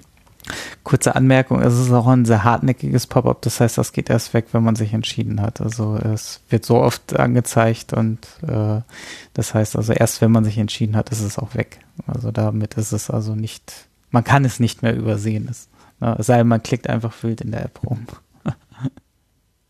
Ja, also ja, um du das nochmal einfach nur klar machen, äh, also nochmal aus der juristischen Perspektive, du, Sebastian, möchtest klar machen, dass die Verantwortung dafür, dass die Daten äh, aus deinem äh, Schutzraum sozusagen, aus deinem Verfügungsraum rausgehen, die sollen unmittelbar bei der Podcasterin, beim Podcaster liegen. Du willst nicht für andere Leute eine Entscheidung äh, treffen, die hinterher womöglich dir zu Last gelegt werden kann. Nur darum geht es eigentlich. Genau, und Podlife natürlich, weil ähm, ja, also im Endeffekt ist es ja Podlife, die die Bilder halt ohne Freigabe des, des Podcasters verwenden und wenn dem das halt nicht gefällt, dann kann er da natürlich gegen vorgeben. Also wir hatten ja auch im Sendegarten schon den Fall, wo du ein Bild verwendet hast in einer Collage von einem Podcast, den wir hier erwähnt haben. Und das sollte dann auch relativ zeitnah entfernt werden wieder, ne? was man auch jetzt erstmal nicht großartig verstehen kann, weil es ja Werbung für den Podcast ist und aber ja. Ja, ich hab, würde mir sogar in dem Moment sagen, wir sind vom Zitaterecht abgedeckt, aber auch das ist eine juristische äh, Eisscholle, wo man auch mal einbrechen kann. Ich weiß es nicht wirklich hundertprozentig, aber dadurch, es ist ja nicht ohne Bezug. Also wir haben uns nicht einfach mit fremden Federn geschmückt, sondern ganz klar gesagt, das ist äh, auf dem Markt, das gibt es und äh, insofern ist es Teil eines Zitates. Ähm, das sehe ich noch gedeckt, aber ähm, zwei Juristen, drei Meinungen, das kann auch schwierig, schwierig werden. Also auf jeden Fall war es mir wichtig, an der Stelle dann klar, äh, also auf den ausdrücklichen Wunsch auch entsprechend zu reagieren. War in dem Fall einfach, wäre in der äh, API äh, natürlich schwierig. Dann könntest du nur die API komplett zumachen und alle anderen würden dann in die Röhre gucken, die es eigentlich haben möchten. Das ist genau das Problem. Ne? Genau, klar, wenn jetzt irgendwie die Datenbank weiter wächst und äh, man äh, immer mehr Podcaster und Podcasterinnen da drin hat, dann wird es natürlich immer schwieriger, sage ich mal, das dann äh, ja noch noch wieder umzusetzen. Ne? Also ähm, das das würde ja dann, sag ich mal, wäre es jetzt ein Jahr gelaufen und man hätte das im Nachgang dann erst gemacht, dann dann, dann wäre wär, wär das Ganze ja noch viel äh, katastrophaler gewesen für alle.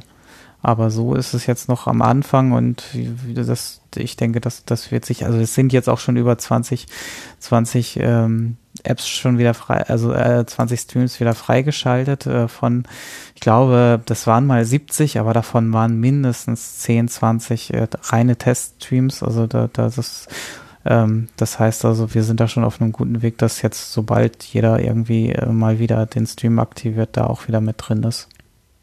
Achso, noch eine technische Frage. Das kommt, also dieses Pop-up kommt jedes Mal, wenn ich das benutze. Also jedes Mal, wenn ich jetzt quasi live gehen will, werde ich gefragt, ob ich damit auch einverstanden bin. Oder ist das einmal dann für alle, die unter dem gleichen Namen laufen? Einmal pro Stream. Also wenn du einen neuen Stream Ah, okay. anlegst, also man kann ja mehrere Streams äh, verwalten, äh, dann wird man auch nochmal darauf hingewiesen. Das kann man mit der Zeit dann auch mal äh, vielleicht äh, etwas anders lösen. Aber aktuell ist es so, dass halt für jeden Stream, den man angelegt hat, einmal gefragt wird und man kann es dann aber auch nachträglich nochmal äh, die Option ändern. Ja, also das, da muss man dann allerdings in den Einstellungen reingehen und äh, das dort direkt ändern. Da, da gibt es dann kein Pop-up mehr.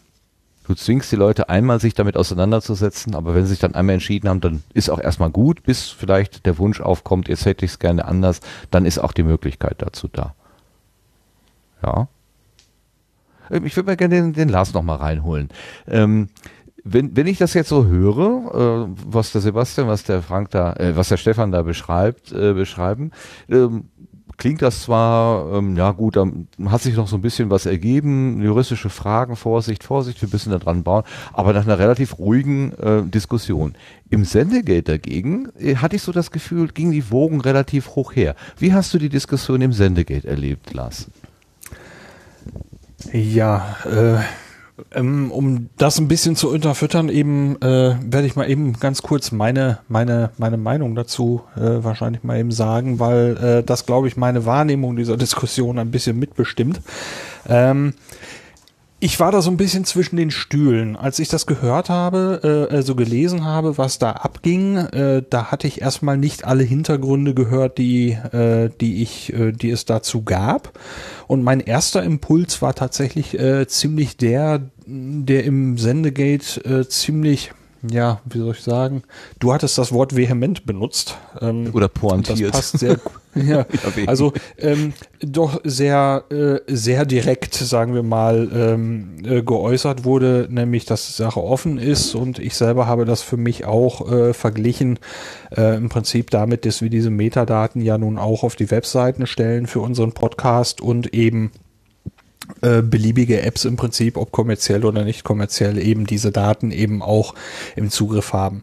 Äh, später habe ich von Sebastian so ein paar Hintergründe bekommen, äh, also gelesen, äh, auch im Sendegate stehen die alle dann nachzulesen und habe dann gesagt, ah, okay, ich verstehe jetzt viel mehr diese diese Vorsicht, die da, äh, die da mit drin ist und äh, warum, warum da so ein paar Gedanken mehr drin waren als die, die ich mir gemacht habe.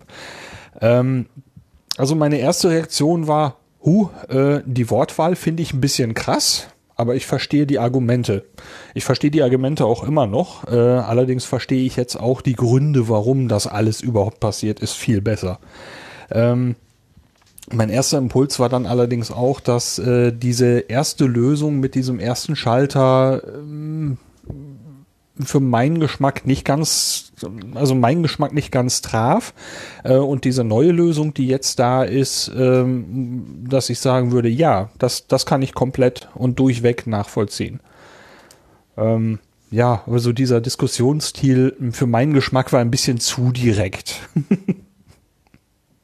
Ja, also ich glaube, als die Aus- Diskussion, die ging ja, die ging ja sehr in die Richtung so, es ist wichtig, dass die Vielfältigkeit erhalten bleibt. Und das sehe ich auf jeden Fall auch so. Und am Anfang hat, war es ja so, dass es da einen, einen Button gab, so Podlife ja oder nein. Und äh, das war wirklich keine wirklich gute Lösung, denn äh, das, äh, das führt ja auch dazu, dass man dann für jede weitere App, die vielleicht auch diese äh, API nutzen möchte und da ähm, Funktionen oder irgendwie einen Service bereitstellen möchte, dann wieder jedes Mal äh, ein Opt-in machen muss. Äh, und das ist wirklich keine, keine, wäre wär wirklich keine tolle Lösung für das Problem gewesen. Es wäre zwar rechtlich rechtlich gesehen äh, eine Absicherung gewesen für, für Sebastian, auch für Podlife, aber äh, für die Vielfalt wäre das ein Riesenproblem gewesen, weil wenn man jetzt für jede einzelne App dann da Genehmigung erteilen muss oder entziehen muss, dann führt es dazu, dass am Schluss keiner mehr groß Lust hat, da irgendwie eine App anzubieten, weil wenn es da mal ähm, also wenn da jetzt eine neue App kommt und da sind schon irgendwie 100 Channel irgendwie aktiv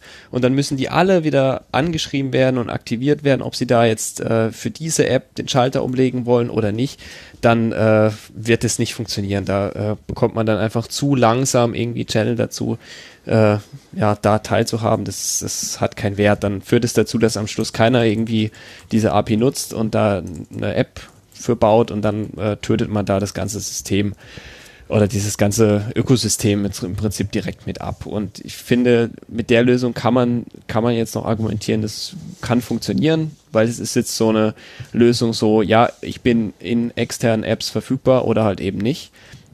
Ähm, da äh, ist zumindest ein Ökosystem möglich dann damit, wenn man sich dafür entscheidet.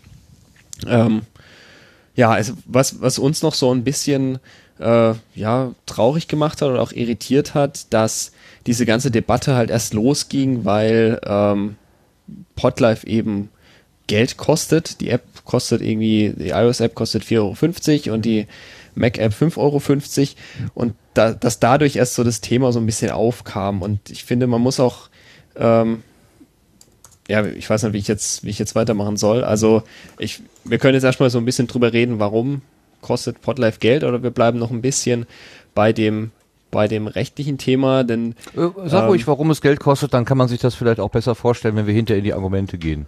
Erklär ruhig doch mal Genau, eben, also es gibt, gibt Geld zwei nimmst. Gründe. Ähm, es, geht, es geht uns überhaupt nicht irgendwie ums persönliche Bereichern. Wenn wir das äh, machen wollen würden, dann hätten wir gar nicht erst angefangen, irgendwie Podlife zu entwickeln, weil das ist äh, sicher, das, das Podcast-Umfeld ist ähm, eine Nische. Da wird es vielleicht, ein, wenn wir Glück haben, ein paar hundert äh, begeisterte Hörer geben, die äh, äh, gerne Live-Podcasts hören wollen und bereit sind, da Geld für bezahlen, aber in, in der Masse werden wir da sicher ähm, kein, kein großes Business damit machen. Also wir stecken da im Prinzip ganz viel Herzblut rein, ganz viel Zeit und äh, die, der Grund, warum das Ganze Geld kostet, ist im Wesentlichen, dass ähm, der Server, der dahinter steckt, einfach laufende Kosten verursacht. Der kostet Geld. Ähm, je mehr User da draufkommen, äh, eventuell wird der auch ähm, noch mehr Kosten verursachen. Das müssen wir mal sehen, wie, wie das da, wie, wie das läuft in Zukunft. Ähm, und das muss irgendwie finanziert werden. Ich meine, ich bin Student, ich kann das nicht äh, spenden an, an die Welt. Ich kann, ich habe das Geld nicht. Ähm, ich kann nicht äh, ja, den Server einfach aus eigener Tasche bezahlen. Deshalb, äh, wenn ihr die App kauft, beteiligt ihr euch oder sorgt dafür, dass ich dass ich oder wir uns gemeinsam den Server leisten können, dass wir den bezahlen können, dass der weiter betrieben werden kann. Ähm, und ich, dann kommt noch so, ein, so eine andere Komponente mit rein. Ich finde es schade, dass, äh, dass sich das so ein bisschen entwickelt hat mit den ganzen Apps, dass dafür, dass es fast schon, also dass viele Menschen sich darüber aufregen, dass die App Geld kostet. Und ich finde es einfach sehr, sehr wichtig, da auch eine gewisse Wertschätzung äh, darüber auszudrücken, dass man eben für eine App auch Geld bezahlt.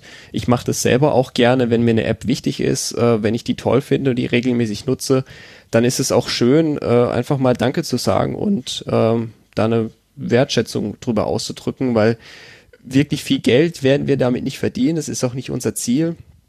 Ähm, gleichzeitig ist es aber auch wichtig, ähm, ja, da so eine so eine Anerkennung zu bekommen.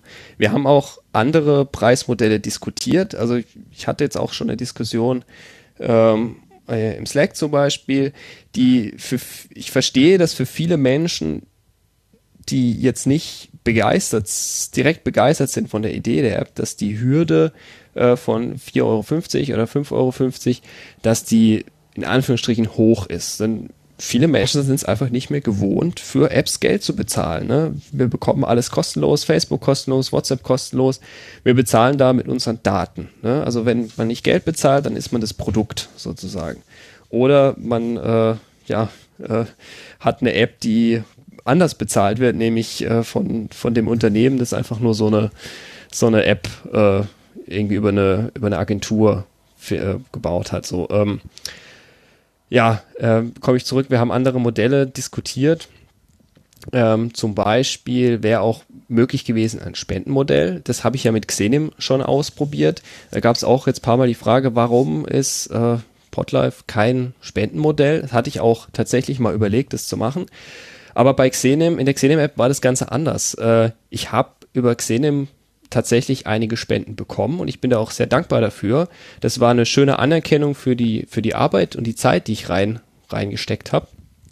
Allerdings ähm, hat es nur als kleines Taschengeld funktioniert. Also es war wirklich nicht wie Geld im Monat und für den Server, äh, den wir haben, würde das aktuell gar nicht reichen, was damals so über Xenim reinkam.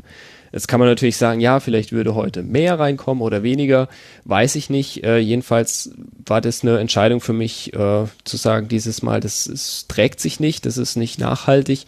Wir würden den Service gerne länger anbieten und wenn wir das eben auf Spendenbasis machen, ist es unrealistisch, dass das, dass es passiert. Und ich, kon, ich kann das bei Xenim momentan einfach laufen lassen, einfach nur aus dem Grund, weil Kato eben den ganzen Serverkram übernimmt und Kato den den Server betreibt und äh, finanziert und sich darum kümmert, dass der läuft. Das ist der einzige Grund, warum äh, ich da nicht laufende Kosten habe. Und da bin ich sehr dankbar dafür, dass der Kato das macht. Aber ich kann das für Podlife nicht tun. Ich habe da einfach nicht die finanziellen, den finanziellen Background dafür, das zu machen. Ähm, eine Altern andere Alternative wäre noch ein Abo-Modell gewesen. Ähm, das ist ja gerade so groß, groß im Trend. Ähm, so ein bisschen in der iOS-Welt. Apple forciert es ja auch so ein bisschen, dass alle in ein Abo-Modell gehen. Ähm, gibt's Vielleicht müssen wir das in Zukunft noch tun. Das wissen wir jetzt noch nicht. Ähm, wir hoffen jetzt, dass wir über die, die, über die Einnahmen der App den Server erstmal eine Weile finanzieren können.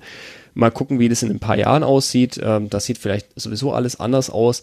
Ähm, wir haben uns da erstmal dagegen entschieden, weil ähm, das erstmal mehr Kosten für den User bedeutet hätten. Also wenn man da sagt, ein Euro im Monat, dann sind es äh, 12 Euro im Jahr und im wesentlich mehr, als es aktuell kostet.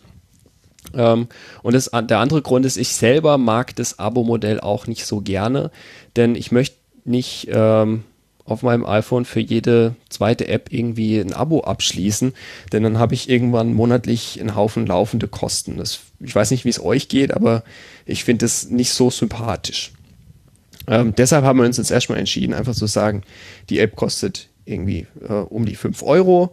Ähm, da gibt es ja von Apple einfach nur so verschiedene Preisstufen, die man einstellen kann. 5 Euro ist wirklich nicht die Welt. Also wenn, wenn man heutzutage irgendwie bei Starbucks sich einen Kaffee kauft oder eine Pizza bestellt oder ähm, irgendwie äh, einen, einen kleineren Kaffee trinken geht, dann hat man das auch weg. Ähm, und wenn wir da unsere Arbeitszeit rechnen würden, dann dürfen wir da gar nicht anfangen. Also uns hat es deshalb so ein bisschen ähm, ja, traurig gemacht oder verunsichert und auch geärgert, dass tatsächlich das Preismodell ähm, der, am Anfang der Grund war, ähm, zu sagen, ja, hier, ähm, da möchte ich vielleicht nicht Teil sein, das könnte kritisch sein. Also was, natürlich kam danach die ganze rechtliche Diskussion, die auch berechtigt ist, ähm, aber dass das den Gedanken ausgelöst hat, fanden wir ein bisschen schade denn äh, wir haben wirklich nicht das Ziel oder auch äh, wahrscheinlich auch nicht das Glück, damit jetzt eine Menge Geld zu verdienen. Darum geht's nicht. Und ähm, ich finde das auch wichtig, so ein bisschen das Ökosystem ähm, in die App-Entwicklung zu erhalten, weil wenn das die nächsten Jahre so weitergeht, dass äh, Menschen nicht bereit sind für für Apps Geld auszugeben, dann gibt's irgendwann nur noch Apps von großen Unternehmen, wo man entweder mit seinen Daten bezahlt oder man irgendwie anders abgezockt wird und es gibt irgendwie, kauft ihr irgendwelche äh, Coins, Apps und sonst gibt's halt nichts mehr. Und solche Nischen-Apps, die würden dann äh, einfach nicht mehr entstehen, weil es äh, weil es einfach ein finanzielles Risiko ist und äh, nicht, nicht machbar ist. Und das wäre schade und ich hoffe, wir können da jetzt mit Podlife in, in, in, ja, ein anderes Beispiel setzen.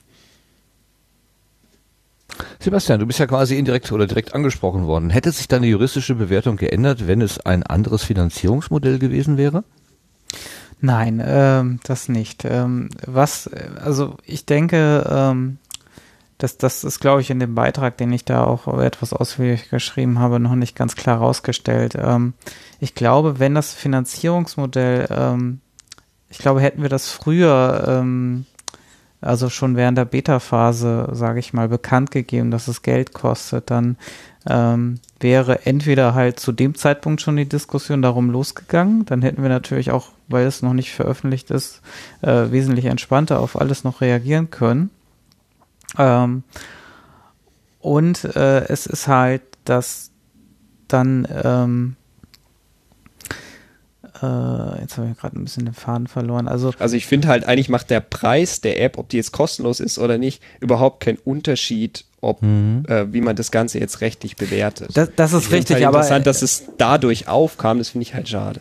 Ja, genau. Also das ist, äh, dadurch ist es halt bei mir aufgeschlagen, also nicht nur von, von Martin, sondern, äh, also vom Metacast Martin, sondern halt auch äh, durch, durch andere und das war halt der Trigger dadurch. Und das hat mich auch eigentlich erst auf diese Problematik äh, aufmerksam gemacht. Und äh, mir, und dass es dann so massiv passiert ist, lag vermutlich, dass das war also eigentlich so dieses, dieser Trigger, der einfach dann das, das äh, angestoßen hat, dass viele einfach vielleicht da anscheinend nicht mit einverstanden war. Also viele ist jetzt übertrieben, aber durchaus äh, mehr negatives Feedback, als ich das bisher überhaupt gewohnt war, äh, über Studiolink oder so zu bekommen. Und das, äh, das hat mich dann auch irritiert und dann habe ich halt drüber nachgedacht und äh, konnte diese Argumente und natürlich auch den Wunsch, äh, dass manche eventuell dann da nicht mitgehen möchten, ähm, durchaus nachvollziehen, vor allem weil ich, weil, weil ich niemanden vorher gefragt habe. Da, ne?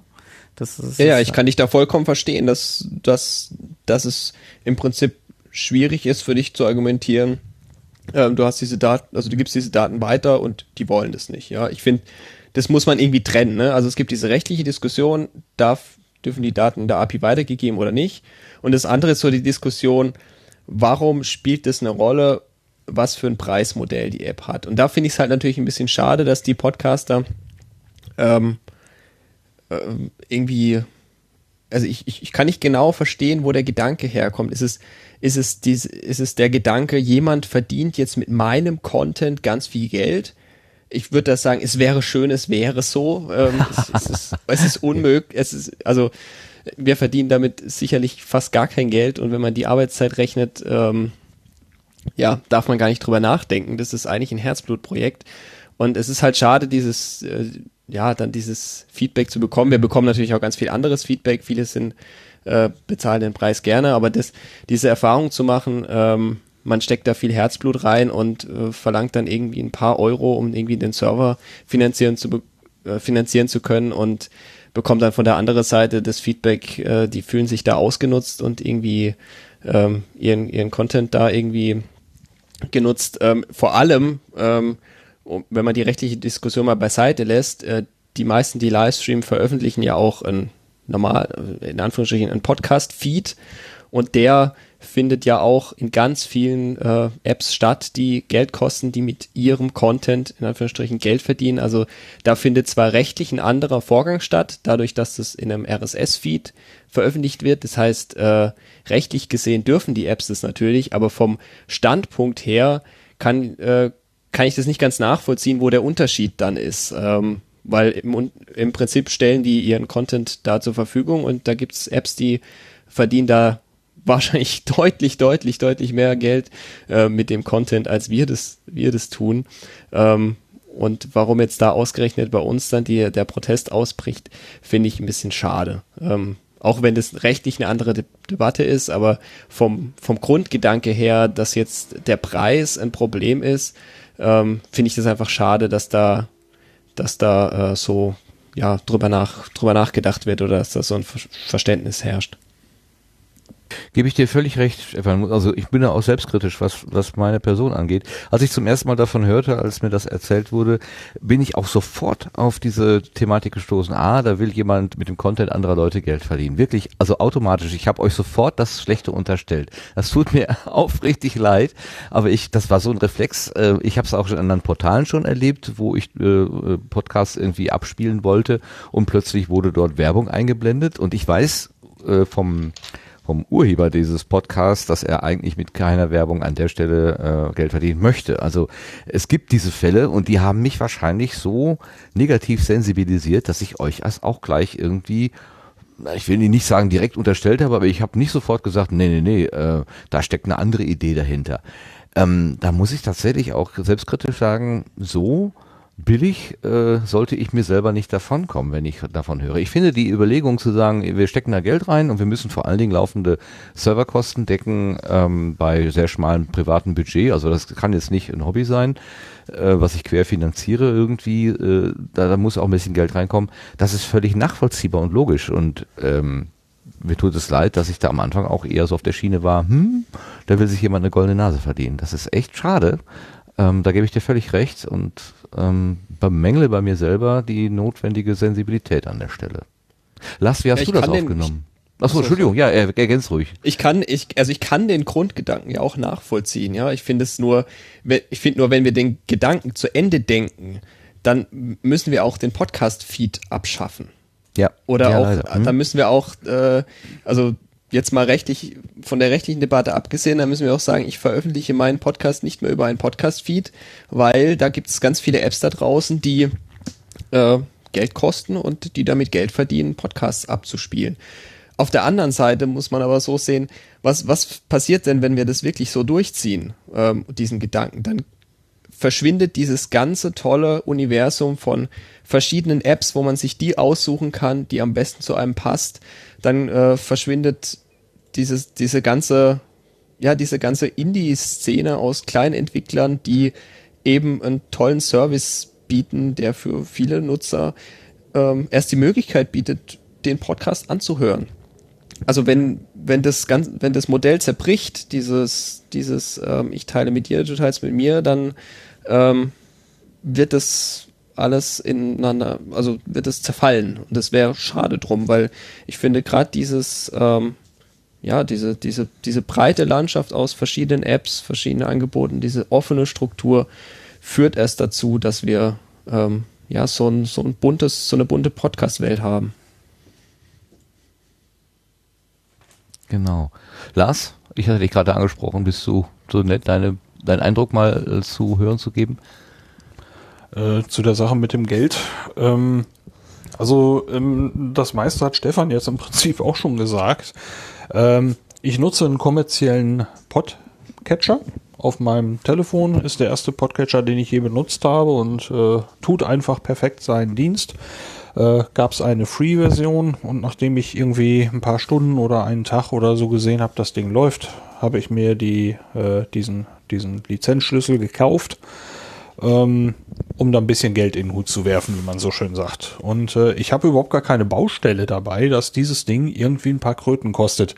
Ähm, weil, ähm, ganz ehrlich, wir reden hier von Geldbeträgen, ähm, wo ich ganz ehrlich sage, das ist irgendwie Schachtel Zigaretten oder irgendwo eine, eine, eine Tüte Chicken Nuggets und ein Milchshake, ähm, wo man jetzt wirklich äh, sagen muss, äh, da gibt's zumindest bei den Apps, die ich jetzt gekauft habe, ähm, äh, sehr, sehr, sehr schöne Stücke Software für wirklich schmales Geld, einen einstelligen Eurobetrag, wo ich dann sagen muss, ähm, wenn ich mir Softwarepreise eben für andere Anwendungen mal angeguckt habe, die teilweise weniger kosten, aber eben zum Beispiel für einen Desktop sind, da finde ich schon die App-Preise im Großen und Ganzen ziemlich schmal. Und äh, ich habe überhaupt gar kein Problem damit, das, äh, das zu bezahlen. Und ob das jetzt äh, ein Entwickler ist, der dieses Geld im Prinzip zur Selbstfinanzierung benutzt oder ob das jetzt ein, ein kommerzielles Ding ist, ist mir an der Stelle jetzt erstmal egal. Ähm, ich habe äh, jetzt dieser Mensch möchte ein kleines bisschen damit verdienen. Was er damit jetzt macht mit diesem Geld, ob er davon leben kann oder nicht, das ist ja im Moment jetzt kein Problem, sondern mir geht es darum, äh, für mich selber herauszufinden, ist mir selber diese App dieses Geld wert? Alles, was dahinter kommt, ist mir doch mehr oder weniger egal. Das ist das mhm. eigentlich. Ja. Ähm, ne, mir ist es das wert. Also jetzt äh, Podlife kann ich nicht, weil ich kein, kein nicht im Mac-Universum unterwegs bin, aber ähm, im Prinzip habe ich auf meinem Telefon fast nur gekaufte Apps äh, und es gibt die kostenlosen, die eben gar nichts gekostet haben. Aber ähm, die Dinger, wo es eine Bezahlversion für gibt, die habe ich alle gekauft. Und ähm, wenn ich das zusammenrechne, da das ist so schmales Geld ähm, insgesamt, da da habe ich überhaupt gar keine Bauchschmerzen oder mir irgendwie einen großen Kopf drüber gemacht. Huch, das kostet jetzt Geld, weil für meinen Podcatcher habe ich auch Geld bezahlt. Aber das ist, glaube ich, ja, das, was so Stefan auch gerade schon so ein bisschen ja. andeutete.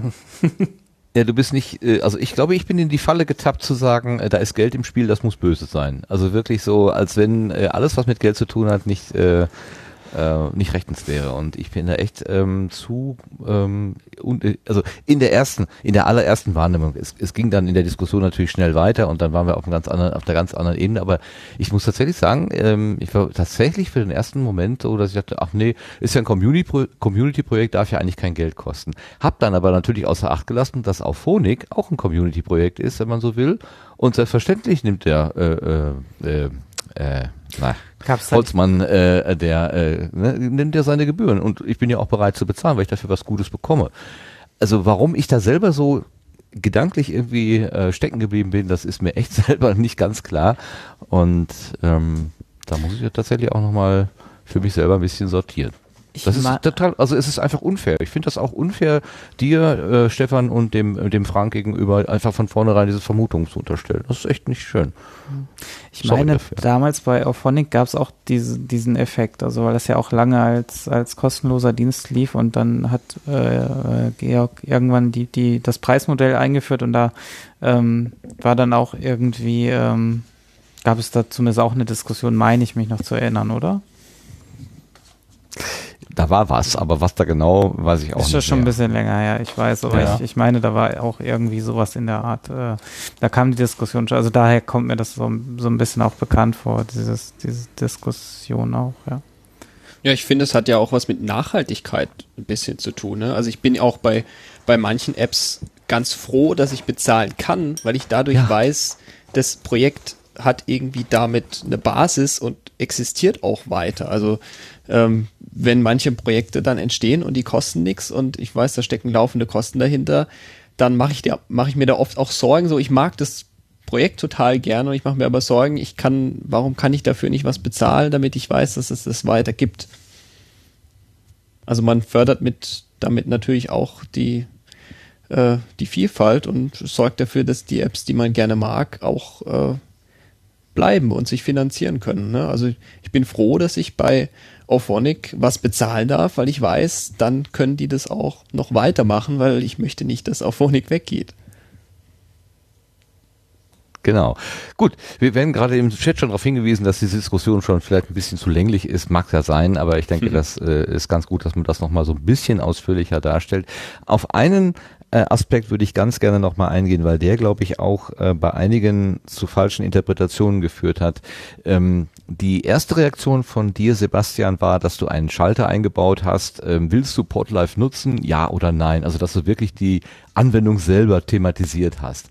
Und es wurde dir unterstellt, dass du genau, also dass du diese eine Anwendung torpedieren oder äh, ja aus, ausnehmen wolltest, worum es ja nicht ging, sondern es ist ja nur durch diese noch existierende 1 zu 1 Verbindung im Prinzip das einzige, was du halt ein- oder ausschalten kannst. Es gibt ja halt noch keine anderen. Aber der Gedanke war ja, will ich die Daten freigeben oder nicht? Also äh, es geht dir nicht darum, dass du genau diese eine Anwendung irgendwie nicht unterstützen willst. Es wurde so interpretiert. Ja, äh, an der Stelle genau, kannst du das richtig. nochmal gerade ziehen, glaube ich. Ja, klar, richtig. Also es ging, äh, hätte ich den Schalter jetzt einfach API an oder ausgenannt, dann hätte niemand verstanden, äh, was das ist. Ne? Also das heißt, ähm, äh, so, das, das war mein erster Gedankengang bei der Benennung dieses Schalters und nicht mehr und nicht weniger. Ne? Also ne? das ist wieder so ein bisschen Design. Ne? Wie nennt man etwas? Wie bezeichnet man etwas, dass es auch verstanden wird? Ähm, das war eigentlich der einzige Hintergrund dahinter. Und äh, ja, klar. Und das, das, das dann natürlich dazu geführt hat, dass es hier einen eine Diskriminierungsvorwurf gab, dass äh, ähm, ja, das, das konnte ich dann natürlich im Nachgang natürlich durchaus nachvollziehen, aber es war niemals so gemeint. Ne? Also das war einfach nur diesen Umstand geschuldet, weil es halt wirklich nur Podlife aktuell gibt. Also es gibt auch keine öffentliche Studio Link API aktuell, sondern es ist wirklich äh, mit Authentifizierung und Podlife ist jetzt die einzige App, die diese Authentifizierung, authentifiziert basierte API benutzt. Ähm, ja. Und äh, ich hoffe natürlich, dass da in Zukunft noch mehr äh, Apps dazukommen und klar, und jetzt habe ich das natürlich äh, anders gelöst. Jetzt wird äh, Podlife zwar immer noch namentlich erwähnt, aber nur als Beispiel-Applikation, was jetzt auch äh, nebenbei natürlich den Effekt hat, dass es auch, äh, auch nochmal so ein bisschen Marketing natürlich für die App ist. Ähm, dass jetzt beim jedem Stream-Login darauf hingewiesen wird, dass es jetzt auch diese App gibt. Ne? Das heißt also, jetzt ist es denke ich mal, wesentlich klarer herausgearbeitet, worum es dabei ging. Das würde ich auch so sehen. Ich glaube, damit können wir das Thema auch abschließen. Es sei denn, Stefan möchte vielleicht noch irgendwas ergänzen. Also du sollst das letzte Wort an der Stelle haben. Also ich würde gerne noch so ein bisschen über die Zukunft sprechen, Ja, also was gerne, wir so geplant gerne. haben, um dann auch mal so auf die schönen Seiten der Geschichte zu kommen. Ja, genau. Ähm, ähm, was ganz, was ganz toll, also was als nächstes ansteht, kann ich mal sagen, ist so ein bisschen ähm, erstmal jetzt gucken, wie läuft's, so ein paar Bugs fixen, dann kommt natürlich im September kommt natürlich iOS 11, da wird es natürlich einiges äh, wahrscheinlich zu verändern geben, anzupassen geben, dass, damit das alles funktioniert. Ähm, was jetzt so die größeren Baustellen sind, die wir gerne umsetzen würden, ähm, da zählt zum einen da, dazu ähm, HTTP Livestreaming. Das ist auch so ein bisschen natürlich Sebastians Thema mit Studio Link, ähm, da das ja im Grunde erstmal ein Feature ist von Studio Link. Ähm, aber da, da gibt es natürlich auch einen Teil, den man dann in der App äh, realisieren kann. Also zum einen wäre HTTP Livestreaming besser, damit der Stream nicht so leicht abreißt. Momentan ist es ja alles ein, ein direkter Livestream und wenn man jetzt äh, irgendwie mal schlechtes Netz hat oder das Netz wechselt, dann äh, reißt einfach der Stream dann oft ab, ähm, weil das Netz zu schlecht ist. Das wäre dann mit HTTP Livestreaming besser. Ähm, das andere, was man dann auch bauen kann, ist natürlich ein Timeshift. Das fand ich damals in der ursprünglichen Xenim-App immer ganz toll, dass man, wenn man den Anfang verpasst hat, so ein bisschen zurückhören kann. Ähm, das wäre so ein Thema. Ähm, das nächste Thema wäre, da hatten wir es vorhin schon drüber, dass man vielleicht diese Notifications konfigurieren kann. Also für welche Statusänderung eines Channels man Notifications bekommen möchte, welche einem interessieren. Also ich finde es ich finde es überhaupt schon mal toll, dass wir jetzt mit Podlife und StudioLink ähm, mehr verschiedene Sendungsstatus haben können, als nur sendet gerade oder sendet nicht. Da haben wir, haben wir jetzt äh, verschiedene Möglichkeiten. Also man kann eine, im Pre-Show-Modus sein, man kann auf Live sein, das heißt, wenn man, wenn gerade die Sendung läuft, wie jetzt gerade, oder man kann sagen, man ist in der Post-Show oder man kann sagen, wir machen gerade eine Pause. Einfach so, dass man als Hörer dann weiß, okay, äh, das ist gerade, das ist gerade, ähm, ja, äh, irgendwie der Status und so, so geht es irgendwie weiter, dass man sich da orientieren kann. Vielleicht gibt es ja auch äh, in Zukunft noch Podcaster, die sich da ähm, was wünschen, äh, was man da noch hinzufügen sollte. Ich denke, das deckt aber erstmal so die wichtigsten Punkte ab. Und vielleicht äh, ist ja jemand dran interessiert, schon, keine Ahnung, schon bereit, Bescheid zu bekommen, wenn jemand nur online geht oder äh, Bescheid bekommen will, wenn, äh, wenn die in die Pause gehen. Mal gucken, äh, vielleicht äh, melden sich da ja noch einige über Twitter oder so, ob sie das interessant finden, die Idee. Und dann gibt's natürlich die große Frage nach dem Kalender. Ne? Also ähm, Sendungsankündigung ist ein ziemlich großes Thema, was es in Xenim gibt, was aber relativ wenige nutzen, weil, äh, denke ich, das Webinterface da recht komplex ist ähm, und es total umständlich ist, da Sendungen einzutragen. Ähm, und der Plan ist da so ein bisschen, das auch unabhängig zu machen, jetzt direkt von von Studlink und Air. Wir haben da auch schon mit Tim mal eine Weile drüber gesprochen. Ähm, da gibt's so die Idee, das in Podlove zu integrieren. Das heißt, dass diese Information, Sendungsankündigung in, äh, im Podcast-Feed steht ähm, und somit das Ganze äh, für, ja, für alle Clients äh, lesbar ist. Das heißt, wir, wir arbeiten da an einer ähm, Podlove Streaming Extension, an so einem Standard für den Podcast-Feed, der das, äh, das definiert und das ist natürlich wieder so ein Henne-Ei-Problem. Ne? Wir sind natürlich darauf angewiesen, dass Podlove dann das auch einbaut ins Interface. Also man kann dann eben über Podlove in seinem WordPress die Sendung ankündigen ähm, und eben, dass es auch dann eine App gibt, die das abruft und anzeigt. Ähm, das ist aber ein größeres Thema, das wird auch sicher noch eine ganze Weile dauern. Ähm, das ist auf jeden Fall so die Idee. Eine andere Möglichkeit wäre, dass man das direkt in Studio Link äh, Webinterface die Sendung ankündigt, dann wäre man aber, also dann wäre Podlife aber wieder sehr ähm, an Studio Link gebunden. Müssen wir mal schauen, wie das läuft. Das sind auf jeden Fall so Themen, die irgendwie ähm, auf dem auf dem Plan stehen. Ähm, mal gucken, ob das überhaupt so viel, also gerade diesen diese Kalender, ob das so viele gerne machen wollen, weil zum Beispiel der Christian von der Hörsuppe hat ja für Fit äh, mal auf Twitter und im Sending Gate rumgefragt, man soll ihm doch bitte die Kalender schicken, er würde da, er würde da was bauen. Da gab es sehr wenig Feedback und äh, er wird jetzt da wahrscheinlich nichts machen erstmal, weil da kaum was eingeschickt wurde. Vielleicht gibt es auch gar nicht so einen großen Bedarf dafür. Da müssen wir mal gucken, wie das, wie das läuft. Und wir müssen jetzt natürlich auch erstmal abwarten, ähm, was die User sich so wünschen, was man verbessern könnte. Ne? Da, das ist jetzt erst die Anfangsphase, mal gucken, was da so reinkommt. Also wir sind da offen, äh, kontaktiert uns. Wir können, wir sind erreichbar unter auf Twitter unter @podlife_app oder ihr könnt uns auch eine Mail schreiben an support@podlife.io. Wir freuen uns da total über Feedback. Gibt es auch direkt in der App die Möglichkeit, uns da eine Nachricht zu senden. Ja, ganz klasse. Daran habe ich noch eine Frage. Und zwar auf deiner Webseite gibst du unter Kontakt eine Webs äh, eine eine E-Mail-Adresse, die heißt marforieonifioveomeldmail.steffantraut.de. Was zum Geier heißt dieses Wort? Ja, jetzt kommen wir natürlich völlig weg eigentlich vom Thema, aber macht ja nichts. Ähm, das, ist, ein- das ist ein Spam-Schutz, den ich da habe. Und äh, da gibt's auch auf funkenstrahlen.de gibt's da, ähm, ist schon eine Weile her, aber kann man im Archiv mal gucken, einen Blogpost dazu, wie ich das gebaut habe. Und zwar ist das eine E-Mail-Adresse, die wird jeden Tag neu generiert. Und äh, die gilt eben jetzt nur für heute. Und wer mir morgen eine E-Mail schreibt an diese Adresse, die kommt einfach nicht an.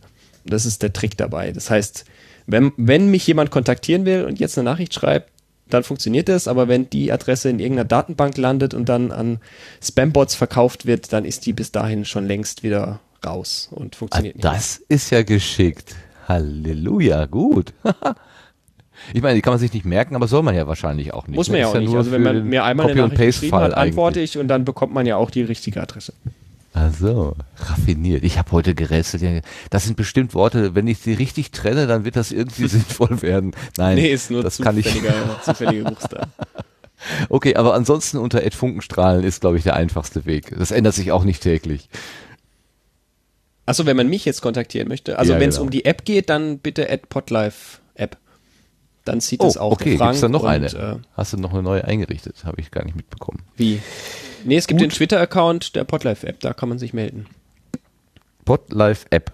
Alles ein Wort. Ed Podlife Ähm, App. Ja, at Pod, Podlife App, genau. Okay, habe ich, hab ich Da verstanden. kann man Okay. mit uns sprechen.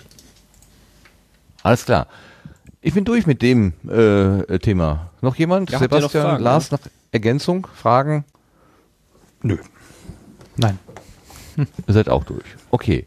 Dann sage ich erstmal Dankeschön, Stefan. Ganz toll für die vielen äh, Informationen. Du bleibst bei uns ähm, hier, ne? Oder musst Ich du bleib weg? noch da, aber mir fällt gerade noch was ein. Äh, ganz Ja, kurz klar, noch immer, hinterher. Ähm, falls ihr jetzt äh, einen Podcast dazu hört, der über Studieng on Air sendet ähm, und ihr habt Interesse, die App mal auszuprobieren, ähm, wir würden euch gerne auch so einen so einen, äh, Code zukommen lassen, dann könnt ihr die mal kostenlos testen. Das wäre überhaupt kein Problem. Äh, kontaktiert uns einfach, dann können wir da ähm, das, das regeln, dann könnt ihr das mal ausprobieren. Bevor man diese Unsummen bezahlt von 4 Euro, was soll das Ihr machen? könnt es natürlich auch gern kaufen, wenn ihr das Projekt unterstützen wollt. Das wären wir natürlich auch äh, ganz, ganz froh drüber. Aber wenn ihr da noch skeptisch seid und das einfach mal ausprobieren wollt, bevor ihr das äh, da irgendwie im Podcast drüber erzählt und ähm, euren Hörern das empfehlt, dann können wir euch da gerne auch einen Code zukommen lassen, dass ihr das mal testen könnt. Alles klar, wunderbar. Ich sag mal Dankeschön im Namen des Podcastlandes. Ich Ja, bin gerne. jetzt mal der Sprecher hier. Außenminister Podcastland. Ich ermächtige mich. Super. Also, es kommen neue ähm, Apps dazu, es kommen neue Dienste dazu, es gehen aber auch Dienste wieder weg. Ähm, wir haben gehört am 2.7., dass Klemmer, was das genau ist, wird uns der Lars gleich erklären, vom Markt genommen wird. Lars, was ist denn da los? Ja, also äh, kurz eben so ganz in die Tiefe geht das jetzt auch nicht. Also Klemmer war ein, äh, ja, ich spreche schon in der Vergangenheit. ja gut, 2. Juli wollten sie zumachen, also war es richtig.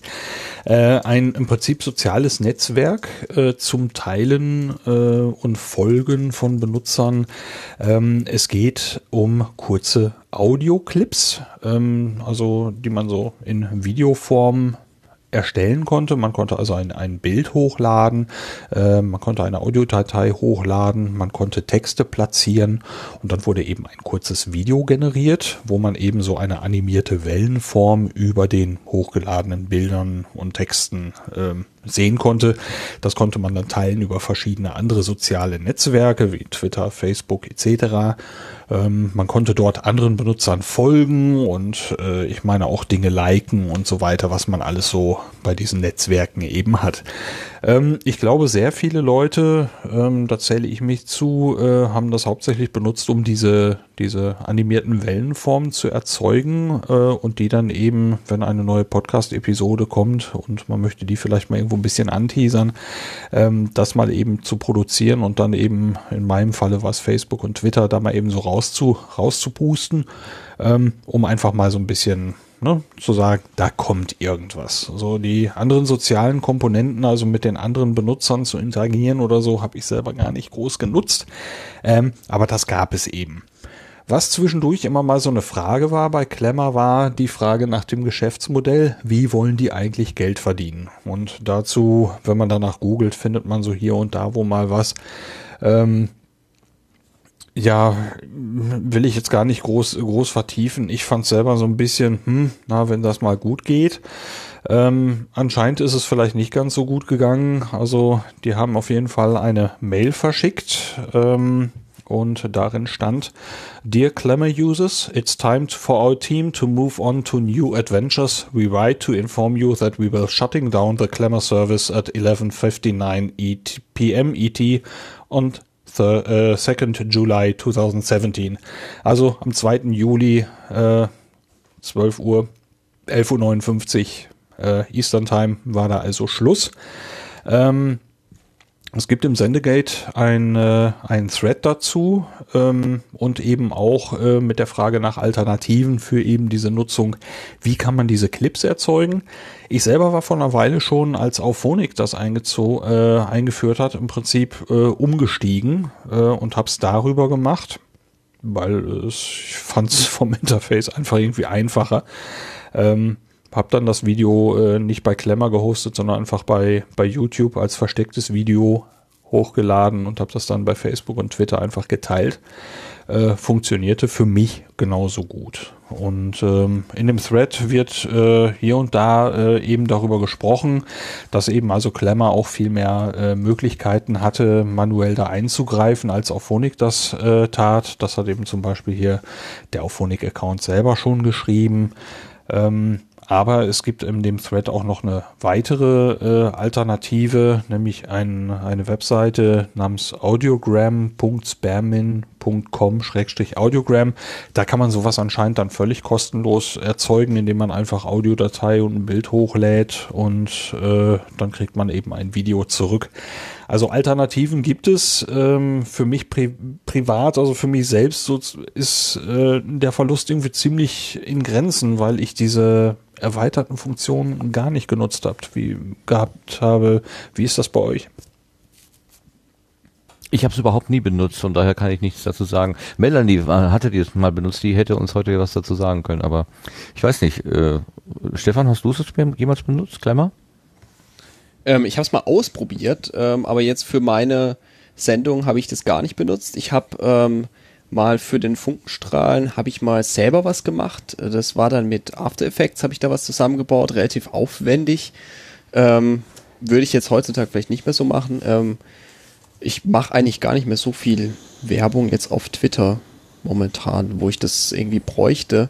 Ich finde aber, dass das, was Klemmer gemacht hat, also die Videos, die sehen ein bisschen besser aus wie die von Auphonic. Es gibt ja auch von Auphonic diese Alternative, so ein Video zu machen. Ich mag die persönlich nicht so, das ist aber nur Geschmackssache. Also ich mag die vom Design einfach nicht so gerne. Das ist aber Geschmackssache so. Weiß nicht, wie es euch da geht. Wie geht's dir damit, Sebastian? Also ich habe das jetzt gar nicht benutzt und habe das auch nur so nebenbei verfolgt. Also ich finde natürlich, äh, dadurch, dass es jetzt auf YouTube das und über Auphonic ist es natürlich ähm, glaube ich, auf einem besseren Geschäftsmodell einfach basieren, wo man sagen kann, okay, das, das wird jetzt nicht so, so schnell wieder verschwinden. Ne?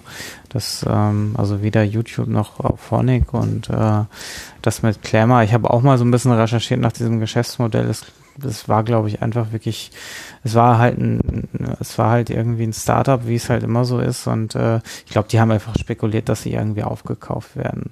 Ja, ne, das ist halt häufig Die dieser Fall, ja, also dass, Zeit, ne? dass man ja. halt irgendwann, ne, also man macht irgendwie was Cooles und hofft dann irgendwie von einem großen Player eingekauft zu werden. Also das könnte ich mir gut vorstellen, dass das so ein bisschen dahinter gesteckt hat und das ist natürlich kein langfristiges Geschäftsmodell natürlich, ja. Ja, Weil gut, grundsätzlich also, finde ich es schon irgendwie eine coole Sache, so ein Video zu haben oder zumindest ein Bild, weil wenn man sich das auf Twitter jetzt so anguckt oder auf Facebook, man hat, bekommt natürlich viel mehr Aufmerksamkeit, wenn man mit einem großen Bild hat man mehr Fläche oder mit einem Video ne, hat man gleich mehr Aufmerksamkeit auf dem eigenen Tweet oder der Nachricht, als wenn man jetzt nur einen Text raushaut mit einem Link. ja, also die, die ähm, hier Tagesschau und, und so gewisse Nachrichtenseiten, die machen manchmal so kurz, das wirklich kürzest Filme, da sind irgendwie, weiß nicht, sieben, acht Schnitte oder Szenen oder so und dann sind auf den Tafeln Texte. Also ich habe die Möglichkeit, es stumm wahrzunehmen oder auch, wenn ich eben laufen lasse, dass mir der, der Ton eingespielt wird. Das finde ich eigentlich äh, für mich im Moment äh, die Nutzung äh, Nummer eins, weil diese paar wenigen ausgesuchten Sätze, die, die nehmen mein Augenmerk auf. Ähm, was mich total nervt, sind diese GIFs, die dann so rumzappeln die ganze Zeit. Man hat den ganzen Bildschirm voll lauter zappeln da irgendwas. Äh, diese kleine Audiogramm äh, Zeile, die äh, zappelt natürlich nicht so doll, aber ähm, da muss ich immer erst den Ton anmachen. Das, das habe ich meistens nicht an. Also ich Weil weiß du gar jetzt nicht, gerade äh, von den Texten sprichst, da fällt mir gerade was ein. Kennt ihr die Clips-App von Apple? No, ich nicht. Mm, Das, die ist eigentlich eher so eine, naja, mach mal ein Instagram-Video so, also da kann man sich selbst filmen und da so Effekte drauf tun. So ein bisschen wie Snapchat auch von der Idee her. Aber die hat auch eine Funktion, dass die äh, live zuhören kann, was man sagt und da dann so, also den Text unten so als äh, ins Bild einblendet. Ähm, da könnte man vielleicht jetzt nur als Idee äh, da auch was für Podcasts draus bauen, wenn man da das Podcast-Audio nimmt und das da rein tut mit einem Hintergrundbild und dann wird der Text da sch schön animiert eingeblendet und dann kann man noch so Effekte drauf tun. Vielleicht funktioniert das. Also vielleicht mag das mal jemand ausprobieren. Fällt mir jetzt nur gerade so als Idee ein, weil es da diese Funktion gibt. Dass der Wir Text waren live dabei, als diese Idee geboren wurde im Sendegarten. Sehr schön. ja, warum nicht? Äh, kann man ja durchaus mal äh, äh, ausprobieren. Also wo ich gerade sage, dass das für mich Jemand müsste mal, ja. Meine- ich freue mich genau, dann nächste Folge auf, auf, das, auf das Feedback, ob es jemand gemacht hat, ja. Also ich werde es mir anhören. Ich hoffe, jemand hat es probiert. Ja, genau. Du hast ja erstmal genug zu tun äh, mit ähm, deiner App, mit Ja, deiner, das stimmt, ja. Äh, na, Podlife. So, wie- so heißt ja jetzt. Okay, also haben wir das mit dem Klemmer auch durch und jetzt kommen wir zu einem nicht technischen Thema. Seit einigen Tagen gibt es in einigen Episoden, die man so hören kann, merkwürdige Dinge zu hören. Ähm, ich bin persönlich darauf aufmerksam geworden, als ich den äh, Podcast vom Jörn Schaar gehört habe. Ähm, da hat er über ein Grillereignis erzählt und auf einmal brach ein komisches Geräusch herein. Ähm, ich habe mich dabei ziemlich erschrocken, weil ich auf einem Abendspaziergang war und ich dachte, jetzt kommt der Metzger mit, der, mit, dem, mit dem Beil hinter mir hergelaufen. Äh, ich habe hier mal den entsprechenden Ausschnitt mitgebracht. Hören wir doch einfach mal rein. während ich gearbeitet habe, ähm, da komme ich nachher zu, das ist ein eigenes Thema. Ähm, und abends äh, haben wir dann äh, schön den Grill angemacht. Ich hatte, ähm, ich hatte eingekauft äh, bei unserem Stadtschlachter hier, äh, auf den ich sehr große Stücke halte. Und habe auf Raten meines Bruders ein ziemlich großes Stück Rindfleisch gekocht.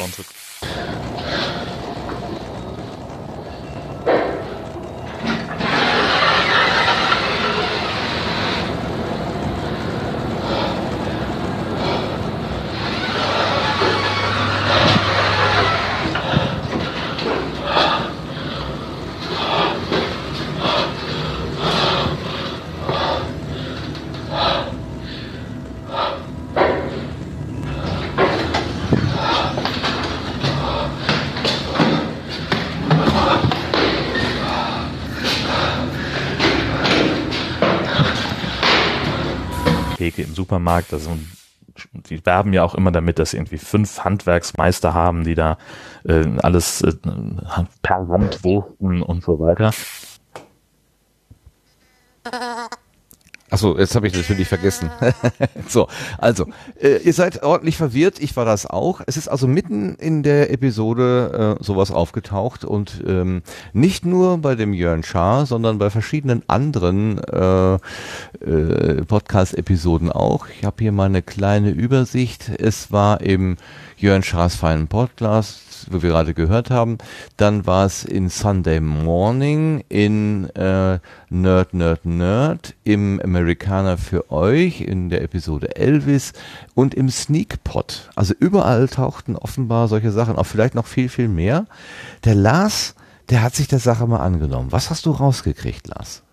Äh, ja, wobei äh, ich habe mich der Sache gar nicht wirklich angenommen. Ich hatte nur einfach einen Verdacht. Äh, ich weiß jetzt nicht, ob ich den jetzt hier äußern soll, weil es Ja, sicher, mach mal. wenn er denn stimmt, ja vielleicht auch spoilern könnte. Ähm, also ich, äh, als ich das gehört hatte, ich gebe jetzt zu, ich hatte zeitnah, ich hatte ja letztes Mal schon erzählt, ich hänge gewaltig hinterher mit dem Hören. Ähm, von dem besagten Podcast jetzt noch keine aktuelle Folge gehört, aber als als ich hörte, da sind komische Geräusche drin, da habe ich mir das natürlich dann mal eben gegeben. Und äh, irgendwo war mir vor ein, zwei Wochen im Zusammenhang mit Radio Rando, oder wie sprechen die sich? Ich sage jetzt mal einfach Radio Rando, ähm, irgendwie mal so ein Tweet aufgefallen. Der, äh, deswegen ist das meine Vermutung, dass das irgendwie was damit zu tun hat mit Radio Rando. Da soll nämlich demnächst die dritte Staffel kommen. Und ich glaube, die machen so ein bisschen, bisschen so eine Guerilla-Werbung, hätte ich fast gesagt. Ähm, da ist auch bei Twitter durchaus äh, hier und da äh, mal was rausgerutscht. Äh, sowas wie äh, Promo für einen anderen Podcast oder so hatte jemand mal geschrieben, wenn das nicht sogar Jörn selber war, das weiß ich jetzt gerade nicht mehr. Aber sowas ist da mal gefallen und Radio Rando ist da mein Tipp. Ja, finde ich einen sehr guten Tipp, aber in dem Teaser zur Episode 3 oder zur, zur Staffel 3, da sagt der Fabio sowas. als wir uns zum ersten Mal hingesetzt haben und angefangen haben, über die dritte Staffel nachzudenken, ähm, ist uns aufgefallen, dass die Idee, ähm, ein neues Format äh, zu machen, etwas, ja eben, nicht revolutionäres, aber ähm, etwas, was man in der deutschen Podcast-Szene so nicht kannte, äh, war cool, aber ähm, hatte auch ein, ähm, ein Ablaufdatum gewissermaßen. Man konnte nicht einfach Rando immer so machen, wie das bis jetzt war. Ähm, das sonst, ja gut, dann sonst wiederholen sich die Geschichten und ähm, es ist nicht mehr so spannend. Also haben wir überlegt, wie, wie können wir jetzt was nochmal etwas Neues machen. Und ähm, ja, und dann kam die Idee wie von alleine. Ähm, einfach aus Rando eine Art Podcast-Labor zu machen, in dem unterschiedliche Podcasterinnen und Podcaster äh, ihre eigenen Geschichten erzählen, ähm, in ihrem eigenen Format. Und äh, dann haben wir äh, mit einigen unserer Lieblingspodcasterinnen und Podcaster Kontakt aufgenommen und sie gefragt, ob sie Lust hatten, mit uns an diese Geschichte zu arbeiten. Und wir haben sehr positives Feedback erhalten. Deshalb wird es in Staffel 3 äh, sechs, nennen wir sie so, Crossovers geben, äh, die die Geschichte von Rando aus unterschiedlichen Perspektiven beleuchten. Die Podcasts, mit denen wir unsere Kooperation gestartet haben, sind das Geheimkabinett von Mirko Gutjahr, aka äh, dem Buddler, Clue-Writing von den bezaubernden Sarah und Rahel, das vor 100, das, vor 100 Jahren Podcast von Louis und Steffen, die Geschichtenkapsel, die bereits in Staffel 2 äh, eine ganz tolle Folge geliefert hat. In diesem Fall personifiziert äh, durch Kai und Mario P. Und noch dazu Radio Wolfenfels von Wilhelm Ahren, den wahrscheinlich einige von Ihnen als äh, Podcaster für Gott bewahre kennen. Exponiert von unserer sehr, sehr guten Freundin Ulrike und last but not least äh, das Mega-Hit äh, Grimme-Preis nominierte Podcast Puerto Partida. Es ist wie gesagt ein Experiment und wir wissen nicht, was daraus wird. Deshalb sind wir umso mehr darauf angewiesen, dass naja, ihr, liebe Zuhörerinnen und Zuhörer, angenommen, dass es sie gibt, wie Oberkommissar Nordmann wahrscheinlich sagen würde, äh, uns Feedback gibt. Ah, wo ist die? Da ist sie. Ich hab schon wieder vergessen. Das muss ich noch üben. Ähm, so, also was mir da aufgefallen ist, ist, dass die äh, dass die Podcasts, in denen diese komischen Geräusche vorgekommen sind und die Podcasts, wo, wo Fabio sagt, wir werden demnächst mit denen zusammenarbeiten, nicht identisch sind. Das könnte doch bedeuten, dass sie nichts damit zu tun haben, Lars. Was denkst du? Hm, Ich denke erstmal, dass ich das nicht ausschließen muss. Ähm, die einen werden schon mal genannt und andere können ja trotzdem noch Werbung machen. Das Okay, du bist immer noch nicht ganz davon, von dieser Spur weg. Auch nicht die Eilmeldung, die vor einigen Tagen über Twitter lief von Radio Rando. Eilmeldung. Gerüchte, wonach wir mit Störungen in Podcasts zu tun haben, sind falsch. Ähm, wobei Becky dann aber bemerkte, innerhalb dieses Tweets war ein eigener Hashtag gesetzt, der große Plan. Und inzwischen habe ich das Gefühl, dieses Dementi, das ist ungefähr so viel wert wie dieses hier. Niemand hat die Absicht, eine Mauer zu errichten. Wollen wir mal gucken, was da raus wird. Ja, Fabio und Radio Rando. Ähm, gebt uns noch was zum Knobeln. Vielleicht seid ihr auch nicht dabei. Vielleicht seid, seid ihr es gar nicht, aber vielleicht seid ihr es doch. Also wir werden mal beobachten. Und liebe Hörerinnen und Hörer, falls ihr sachdienliche Hinweise geben könnt, ja, dann erzählt uns doch mal davon. Vielleicht kommen wir ja gemeinsam der ganzen Sache auf die Spur. Der große Plan. Das ist sehr, sehr schön. Wer weiß, was dahinter steckt. So, dann kommen wir zu einem letzten Thema im Querbeet und das ist eine Erwähnung ähm, eines Ereignisses, was am 1.7. stattgefunden hat, 1. Juli. Da haben die Becky, die ich gerade schon genannt habe, die Genderbeitrag und der Michelle, also Max Snyder, einen ja, fulminanten Podcast-Marathon hingelegt, kann man wohl wirklich sagen. Die haben um 7 Uhr früh angefangen und ähm, es handelt sich um den Day of the Podcast. Ja, also da geht es also darum, 24 Stunden am Stück, fast 24 Stunden am Stück, rund um die Uhr zu podcasten. Die beiden haben sich da, ich glaube, um 7 Uhr hingesetzt oder was, 8 Uhr, ich weiß nicht mehr. Jedenfalls sind alle Herrgotts früher und haben erstmal zu zweit angefangen, haben so ein bisschen sich warm geredet und dann kam stundenweise ähm, entweder jemand zur Tür herein und hat mit ihnen gemeinsam gepodcastet oder er wurde live zugeschaltet. Ähm, das war ähm, also ein ganz schönes Stück Arbeit. Die Becky hat, glaube ich, etwas eher äh, den Raum verlassen, aber der, der Michel ist tatsächlich so lange geblieben, bis die Sonne am nächsten Morgen wieder aufgegangen ist, hat dann noch aufgeräumt und alles zusammengepasst. Die Becky hat auch vorher und nachher und zwischendurch ganz, ganz viel getwittert. Also wer mal da äh, nochmal nachlesen will, es gibt einen Twitter-Account, der heißt auch einfach Day of the Podcast. Da werden äh, alle Gäste genannt und die Gäste haben auch wiederum Podcast-Empfehlungen mitgebracht. Also in diesem Kanal, da ist ganz, ganz viel äh, zum Stöbern und zum Kennenlernen und aus äh, Nachhören und Ausprobieren und so weiter. Also was wir hier immer machen mit den Setzlingen und so weiter, das haben die da sehr schön äh, so in einer ähnlichen und für sie passenden Form weitergeführt. Also äh, ähm, ja, also Propaganda hätte ich jetzt beinahe gesagt, wie nennt man das? Werbung gemacht. Die, wenn ich jetzt mal extrapoliere aus den letzten beiden Jahren, dann werden die dort aufgenommenen Episoden bestimmt auch wieder irgendwann zum Nachhören angeboten. Ähm, erfahrungsgemäß dauert das aber immer etwas. Ähm, das kann man belächeln, aber ähm, da diesmal auch ein Video-Stream angeboten wurde und man zeitweise einfach mal so sehen konnte, wie viel Aufwand denn da die beiden eigentlich getrieben haben, insbesondere der Michel. Also Becky hat sich mehr fürs Twittern äh, bereit erklärt und Michel hat da die ganze Technik gestemmt.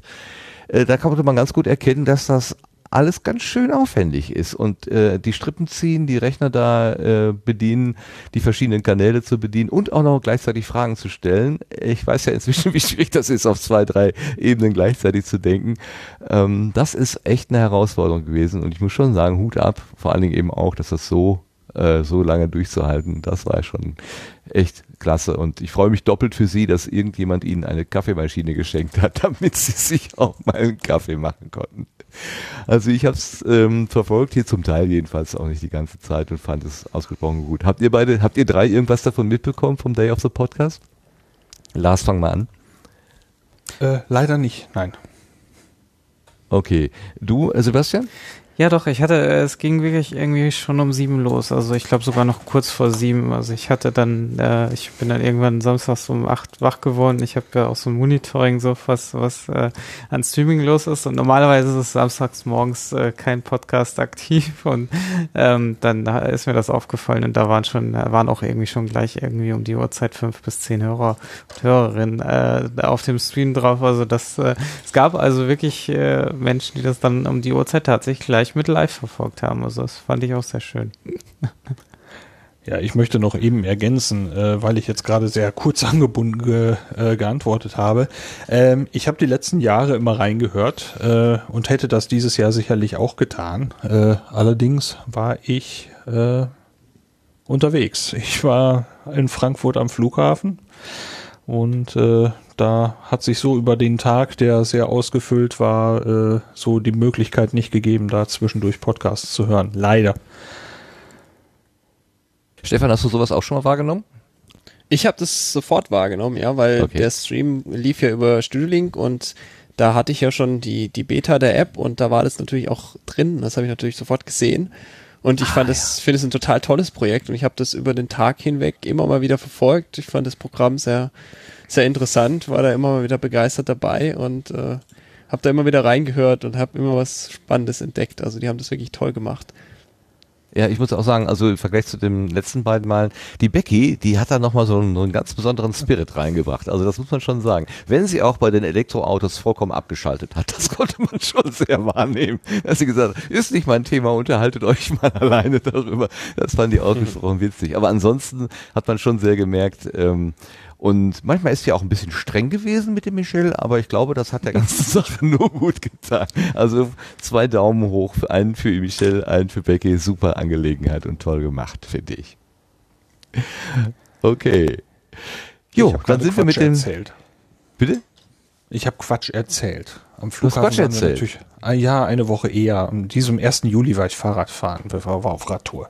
So. Ja, jetzt aber. Ging aber auch nicht.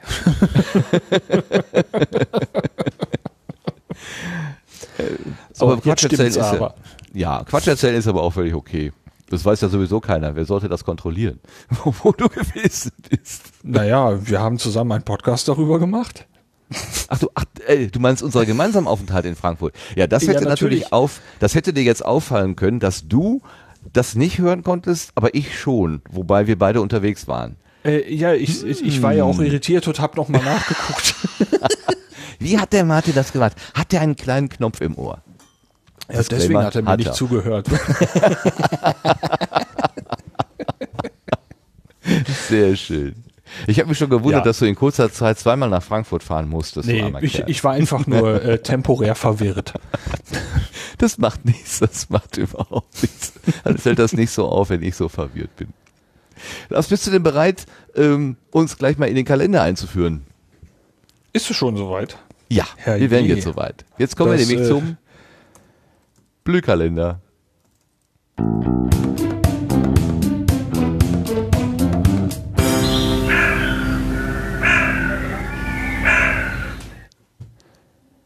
Ja, dann will ich mal hoffen, dass der nicht ganz so verwirrt ist wie die Situation gerade. Ähm, ich habe aufgeschrieben die Podcast-Termine der nächsten drei Monate und die Quelle ist wie immer das Termin-Wiki im Sendegate. Morgen am 7. Juli geht's los mit dem Potruhe-Stammtisch. Dieses Mal mit HörerInnen-Treffen. Das Ganze findet statt im Unperfekthaus in Essen. Da freue ich mich sehr drauf. Da bin ich immer wieder gern dabei und das klappt morgen auch wieder. Ähm, je nach Wetter und die Vorhersage ist ziemlich gut, trifft man sich auf der Dachterrasse oder im Wintergarten. Das Ganze fängt um 19 Uhr an. Ebenfalls um 19 Uhr am gleichen Abend, also auch morgen, ist der Stammtisch vom Podcast Meetup München. Das Treffen richtet sich an Podcaster und Podcast-Hörer und Interessierte sind natürlich auch herzlich willkommen. Und thematisch geht's, man kann es fast raten, um alles, was mit Podcasten zu tun hat. Veranstaltungsort ist hier der Biergarten Aumeister im englischen Garten und genauere Infos gibt's auf dem Twitter-Kanal vom Podcast Meetup, Podcast Meetup München. Am 17. Juli gibt's dann ein Vrindhörerinnen-Treffen in Odonien in Köln. So ungefähr gegen 15 Uhr soll das losgehen. Es gibt Kölsch vom Fass und Bratwurst. Ähm, wer möchte, kann auch noch was zu essen mitbringen. Für die Koordination bitte Tolgi im Vrind-Blog, dann allerdings um Kommentare. Den Link dazu gibt's natürlich im Sendegate. Und dann gibt's auch wieder das Podcaster Barbecue. Das ist äh, am 22. Juli ab 18 Uhr und das findet statt in der Tanzschule Thiele in Schwerte bei Dortmund. Am nächsten Morgen gibt's auch noch einen Brunch, nämlich von 10 bis 14 Uhr im Café Solo beim Phoenixsee. Weitere Infos gibt's hier auf einer Facebook-Seite, nämlich die vom Podcaster Barbecue. Link auch hier, wie natürlich im Sendegate. Dann gibt's vom 25. Juli von 19 bis 22 Uhr ein Meetup vom Podcast, vom Berlin Podcasting. Da soll's um Audiobearbeitung gehen, aber man kann sich immer noch mit weiteren Ideen oder als Sprecher einbringen. Der Veranstaltungsort steht hier noch nicht fest. Dann nähern wir uns mit großen, großen Schritten schon dem Podstock. Wer hier eine Mischung aus Podcast, Festival und Barcamp erleben möchte, der findet das genau das vom 11. bis zum 13. August in Sorschied im Hunsrück. Und wenn das nicht reicht, dann gibt's auch noch einen Helfertag. Dazu kann man dann einen Tag eher anreisen und ein bisschen mit anpacken. Alle Infos, ein vorläufiges Programm und die Ticketbuchung findet man unter podstock.de. Dann springen wir in den September. Da ist am 7. September der nächste Pod-Appler Stammtisch. Der startet um 19 Uhr. Vom 16. bis zum 23. September ist dann die digitale Woche Kiel. Diese Veranstaltung möchte die Digitalisierung erlebbar machen und Perspektiven für die Zukunft schaffen. In Teilveranstaltungen werden hier äh, vier Themenbereiche abgedeckt und einer dieser Bereiche heißt Bildung und Wissenschaft. Und da gibt's dann am 22. und 23. September Podcasting live. Organisiert wird das vom ESC-Schnack mit Daniela Sonders und Christoph Kreuz. Am 23. Am 23. September gibt's dann noch eine Veranstaltung, nämlich einen Workshop-Tag vom Podcast Meetup München. Äh, genauer gesagt ist der eigentlich noch geplant. Wenn es denn klappt, soll der von 10 bis 19 Uhr stattfinden. Verbindlich ist die Sache noch nicht ganz. Laut Webseite klopft man da im Moment so ein bisschen das Interesse ab. Wer, wen das interessiert, der kann, kann sich das da am besten mal anschauen. Den Link gibt's natürlich im Sendegate. Am 30. September ist dann der International Podcast Day. Der möchte das Podcasting weltweit bekannt machen. Wie das genau laufen soll und wie man da mitmachen kann, das verrät die Webseite unter internationalpodcastday.com. Am gleichen Tag und wohl auch so ein bisschen angehängt an den International Podcast Day ist das Franken Podcast Meetup in Nürnberg. Da habe ich allerdings noch keine weiteren Infos gefunden. Mit dem Portruhe Stammtisch ging es los und mit dem Portruhe Stammtisch hört es heute auch wieder auf. Am 6. Oktober ist der dann das nächste Mal wieder im Unperfekthaus in Essen und wieder um 19 Uhr. Das wären die Termine für diesmal. Ganz herzlichen Dank. Sebastian, gibt es noch irgendwelche Podstock-Updates, die du uns einspielen kannst? Oder ist im Moment alles so im Grünbereich, dass zurzeit nichts ja, ich denke, wir machen beim nächsten Mal nochmal etwas dazu, aber diesmal, es gibt zwar auch, durchaus Neuigkeiten auch schon für 2018, aber das ist alles noch nicht, das, da werden wir uns dann zu gegebener Zeit drum, drum kümmern, ja. 2018 auch schon? Mhm. Wow, wir sind doch noch gar nicht Spoilern. da gewesen. Ja, ich weiß. Wahnsinn, Wahnsinn, Wahnsinn. Stefan, äh, kommst du auch zum Podstock? Nee, leider nicht. Ich werde es nicht schaffen dieses Jahr. Das passt leider bei mir nicht rein. Ist schade, ich ah. würde euch gerne alle mal treffen, das wäre super. Äh, warst du schon mal da? Ich kann mich gerade Nee, leider noch nicht, nee. Noch nicht, ne? Genau. Aber vielleicht, wenn, wenn es 2018, wenn wir schon so von reden, dann okay. es wird spannend. Also schalten Sie auch nächste Mal wieder ein, wenn wir über das Postdoc 2018 sprechen, obwohl es bei Postdoc 2017 noch gar nicht vorbei ist. Sehr schön, sehr schön. Okay, das waren dann die Termine und wir kommen zu den Setzlingen. Und wie immer der Disclaimer, ne? Setzlinge völlig subjektiv und wertfreie Auswahl willkürlich und überwiegend durch den Zufall bestimmt zusammengestellt. Äh, was in diesem ersten Fall schon wieder nicht ganz gilt, denn ähm, man hat es vielleicht wahrgenommen, nicht so ganz deutlich und laut, ähm, der Grimme Online Award ist wieder vergeben worden. Und wie im letzten Jahr, ähm, da war ein, warte, da war ein Podcast, äh, ja hier, Soziopod hat ja Soziopod hat gewonnen. Äh, Dieses Mal hat auch wieder ein, mh, in, den- bei den Preisträgern ist ein Podcaster, sagen wir es mal so. Es hat nicht ein Podcaster gewonnen, das wäre falsch. Und äh, das ist der äh, Wochenendrebell. Der hat äh, einen Grimme Online Award erworben. Und das ist ein, ein, ein Podcast zwischen Vater und Sohn. Ähm, ich lese mal eben hier aus der, äh, aus der Laudatio. Im Vater- und Sohn-Angebot geht es um Fußball, um Wissenschaft und immer wieder um den Alltag. Anschaulich, unsentimental, aber voller Gefühl mit einer Mischung aus Stolz und Kummer, wie es der Vater einmal beschreibt und oft sehr, sehr lustig. Über all diese Themen gibt es einen vorbildlichen Austausch mit den Lesern und Hörern per Kommentar, Facebook, Twitter, Mail und sogar Brief und mit immer wieder neuen Aktionen. Autismus, das ist nämlich das Thema, Autismus, so heißt es in JJs Twitter-Biografie, beinhaltet genauso viel Behinderung wie Behilflichkeit. Jason und Mirko vom von Jutachenka nutzen Blog und Podcast, dies zu beweisen und ihr Publikum folgt ihnen dabei gern mit Vergnügen und Anteilnahme. Und als ich das gelesen habe und den Namen JJ gehört habe, habe ich die ganze Zeit gedacht, mein Gott, den haben wir doch schon mal als Setzling gehabt. Und dann habe ich rumgesucht und dann festgestellt, nee, den hatten wir nicht als Setzling, aber der stand die ganze Zeit auf unserer Liste der Setzlinge, die demnächst mal genannt werden sollen. Schade, schade, schade. Wir könnten jetzt sagen, der Sendegarten hat es vorher gewusst, dass das ein Grimme Online-Preisträger wird. Haben wir natürlich vergeigt. Aber damit ihr wisst, wovon die Rede ist, einen kurzen, kurzen, kurzen Hörausschnitt. Ich glaube, ist aus der ersten Episode.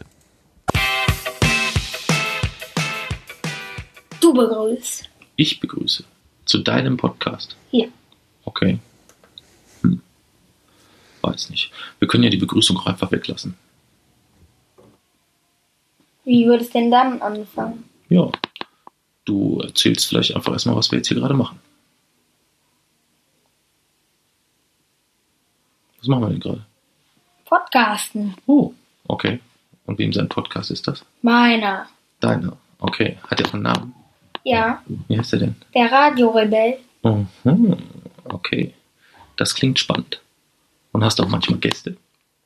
Ja. Ja. Dich. Ah. Ich bin heute dein Gast. Ja. Und nächstes Mal? Auch. Okay. Und übernächstes Mal? Auch.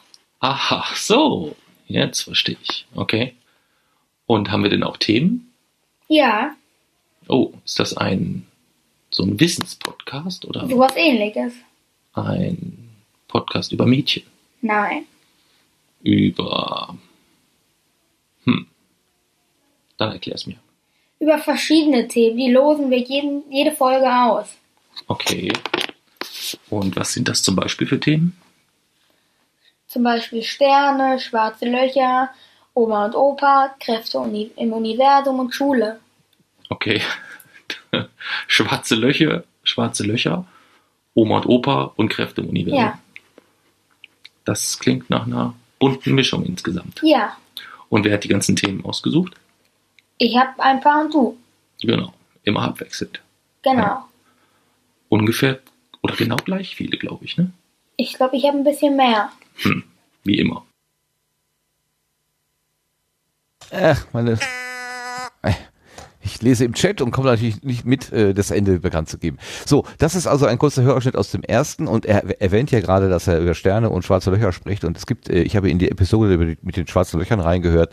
Ich habe echt mit den Ohren geschlackert, was dieser Junge über das Weltall weiß. Das ist unglaublich, wie er da souverän äh, diese ganzen Sachen aufzählen kann. Das ist also wirklich ein Faszinosum. Ähm, das äh, hatte ich schon vor einiger Zeit mal bemerkt. Und ja, wie gesagt, er ist jetzt Grimme Online Award Preisträger.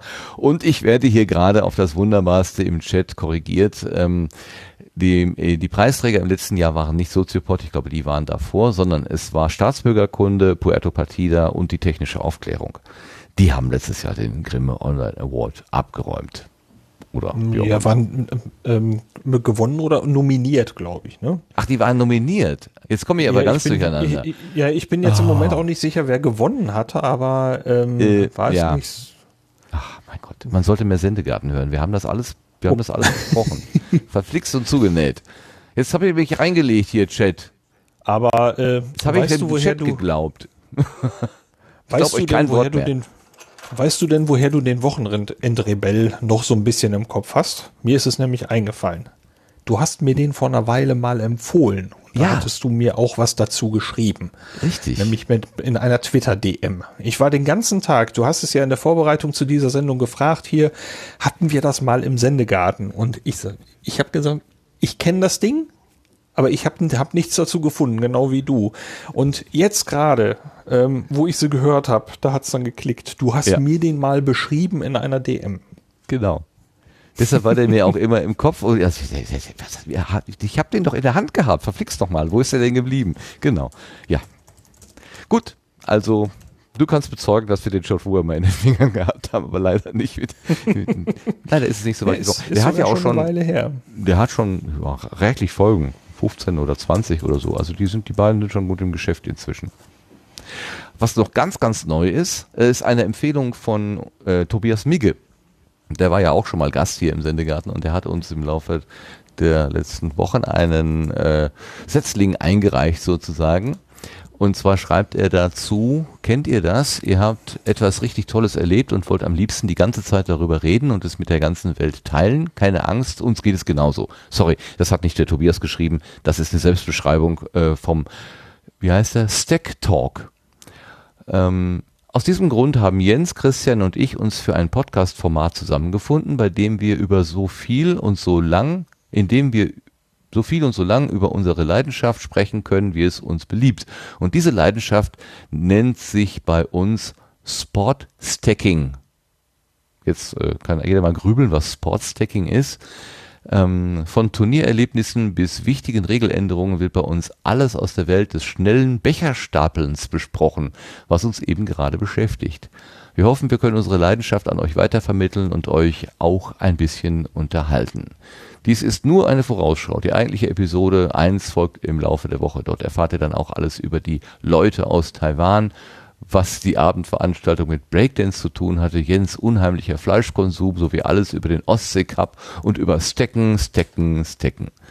Ja, also wenn man Becher aufeinander stapelt und das möglichst kunstvoll, dann ist das äh, Sport Stacking. Klingt noch ein bisschen fremd, hören wir mal einfach kurz rein, wie es sich anhören könnte.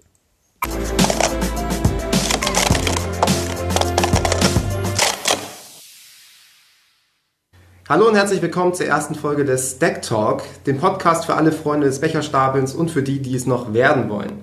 Mein Name ist Patrick Kern und an meiner Seite sitzen Jens Zabock. Hallo. Und Christian Albers. Hallo. Und wir haben uns jetzt entschieden, einen Podcast-Versuch mal zu starten, in dem wir verschiedene Themen rund um die Welt des Sportstackings oder des Becherstapelns zu besprechen. Und wir haben noch gar keine Ahnung, wie das jetzt wird, was uns da erwartet. Und wir sind noch ganz, ganz doll auf euer Feedback angewiesen. Also hört euch das Ganze einfach mal zum Ende an und sagt uns Bescheid, wie ihr das findet, was wir verbessern können. Und ja, Was dort noch besonders ist, ist, dass es nicht nur ähm, deutsche Stacker dort bei diesem ähm, Ostsee Cup äh, dabei sind, sondern dass wir viele internationale Kollegen dabei haben, besonders aus Dänemark, die immer recht gut vertreten sind. Und das Ganze hat, ein, hat immer eine unglaublich familiäre Atmosphäre. Ich glaube, es ist, du hast jetzt gerade am Ende kurz einmal gesagt, es ist, glaube ich, noch nicht mal klar geworden, dass es überhaupt ein Turnier ist, der Ostsee Cup. Also, wir haben alle gesagt, toll und, und ganz viele Nationen und so weiter. Das ist ein Turnier an der Ostsee, wo es halt äh, um, wo um die äh, Wette gestapelt wird. Ähm, das Besondere an dem Turnier ist aber, ähm, dass es eben nicht nur das Turnier gibt, sondern eben auch noch ein richtig cooles Rahmenprogramm in meinen Augen. Genau. Und ähm, ich das damals- hat dich auch angesteckt, ne? Ja, als ich damals angefangen habe, habe ich gedacht, mein Gott, was für Freaks. aber, aber, aber inzwischen bin ich, bin- gehöre ich ja auch schon, schon, schon zu dem. Und ich kann das wirklich nur bestätigen. Und was man auch sagen muss, ist, ähm, dass dieser Turniermodus, ähm, den, der dort gefahren wird durch der ISSF, da ganz stark zu beiträgt.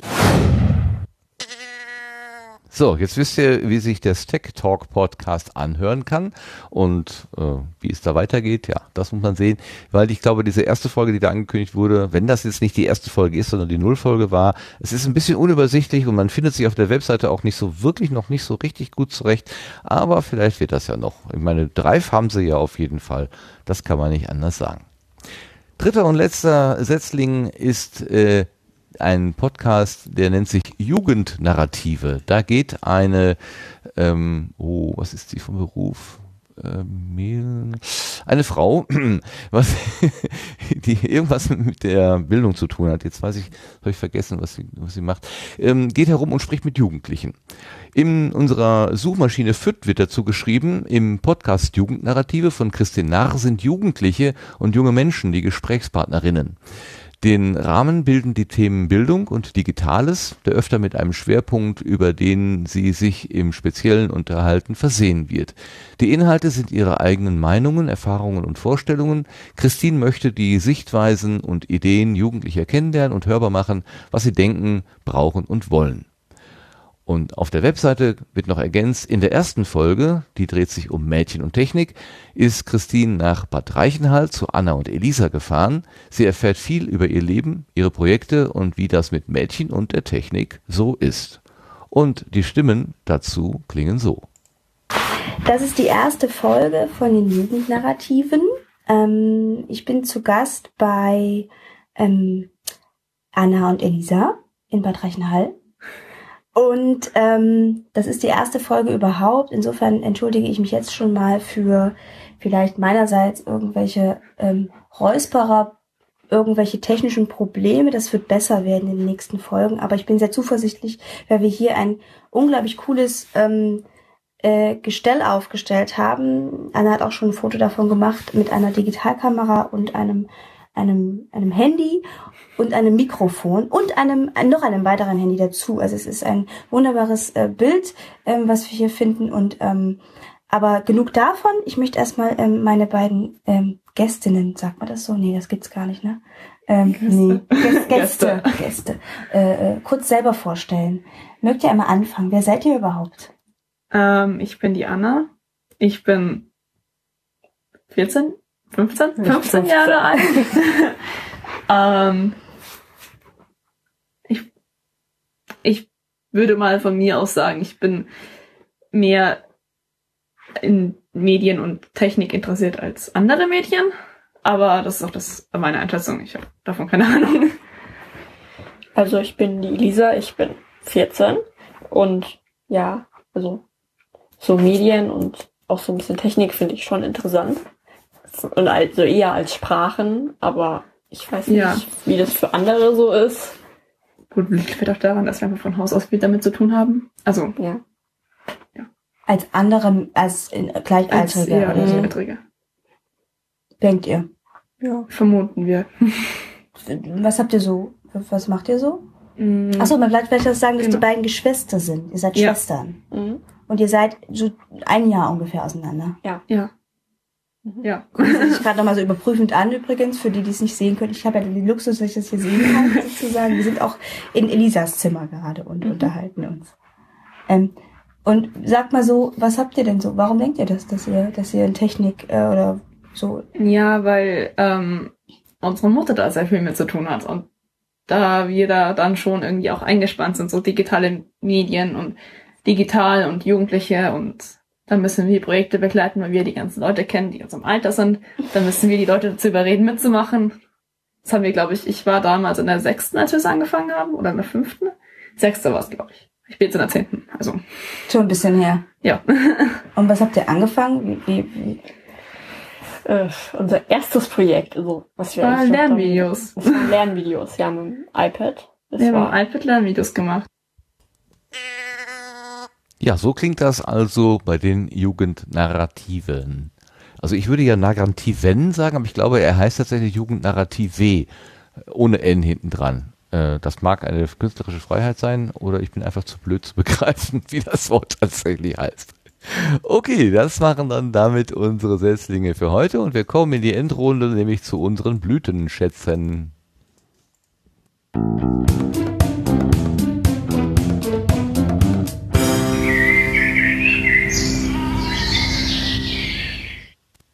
So.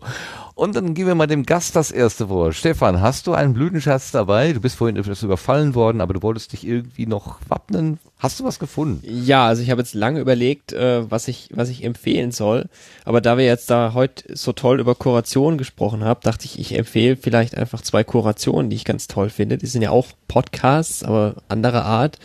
Ähm, und zwar finde ich zum einen von, von den Wissenschaftspodcasts ganz tolle ähm, Aushängeschilder heißt der.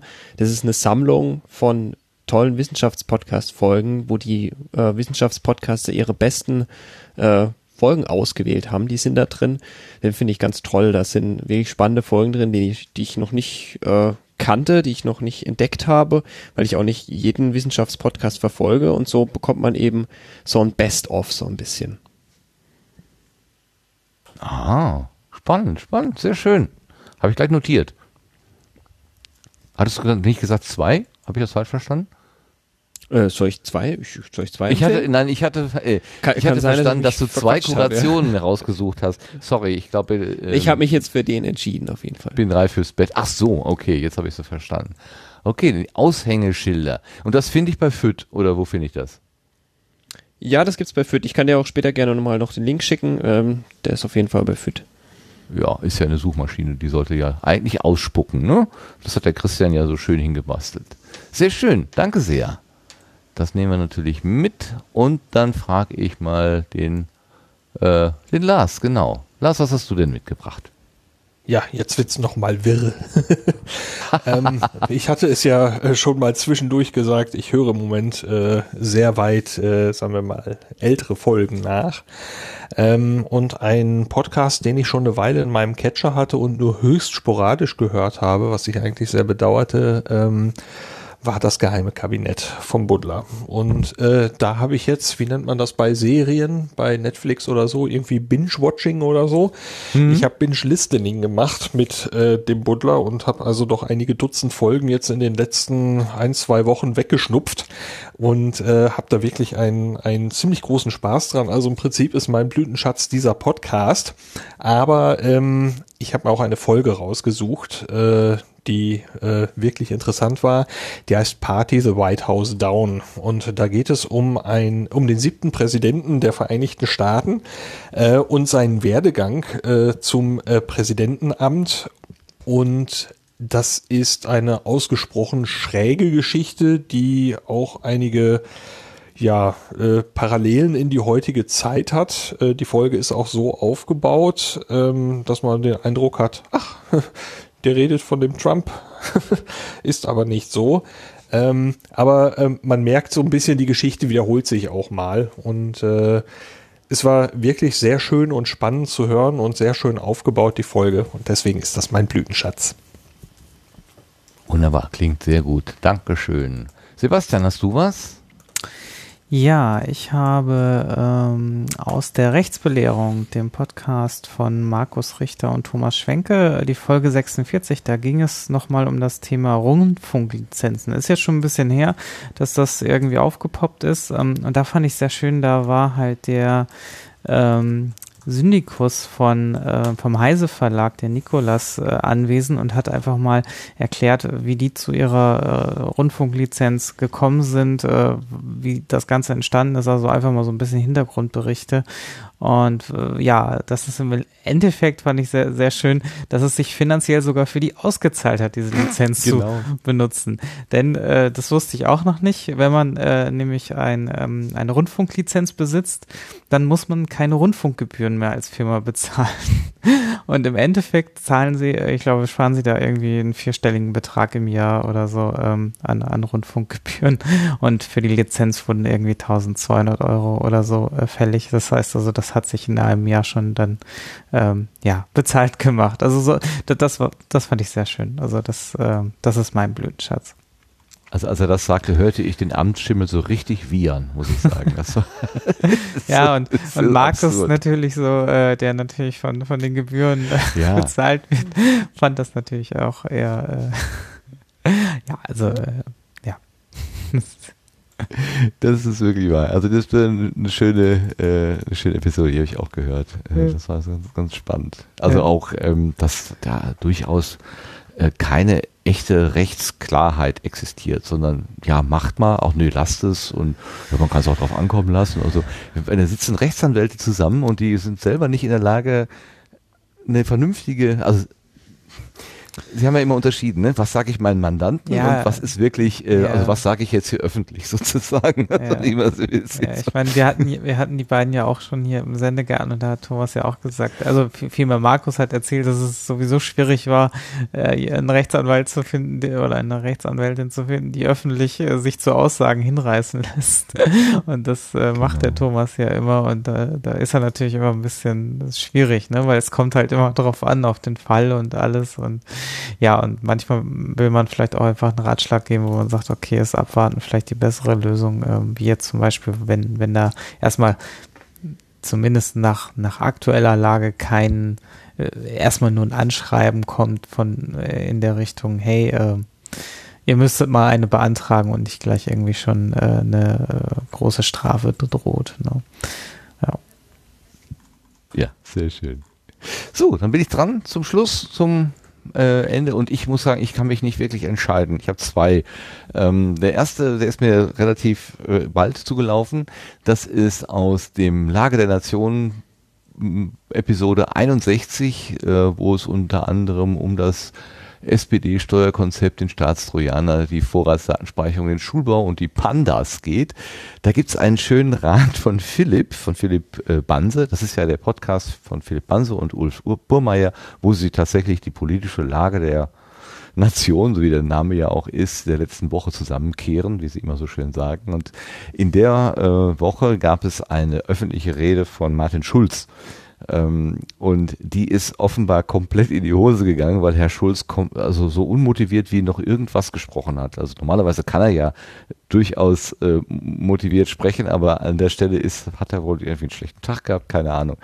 Und Philipp hat sich so aufgeregt darüber, das habe ich noch nie gehört, dass der Herr Banse so gerantet hat, so richtig, äh, oh, er hat ja geschlafen, geredet wie äh, eingeschlafene äh, Socken oder so, wirklich, das, das hat mir total gut gefallen. Das wollte ich eigentlich mitbringen, aber wie ihr hört, ist es nicht äh, der letzte äh, Blödschatz, den ich dann zum Hören mitgebracht habe, sondern äh, es gibt noch einen Podcast, äh, der sich so mit politischem Geschehen beschäftigt und das ist der äh, äh, Wir und Heute Podcast. Der ist vom Korrektivbüro Ruhrgebiet und wird von Martin Kaisch und äh, David Schraven gemacht.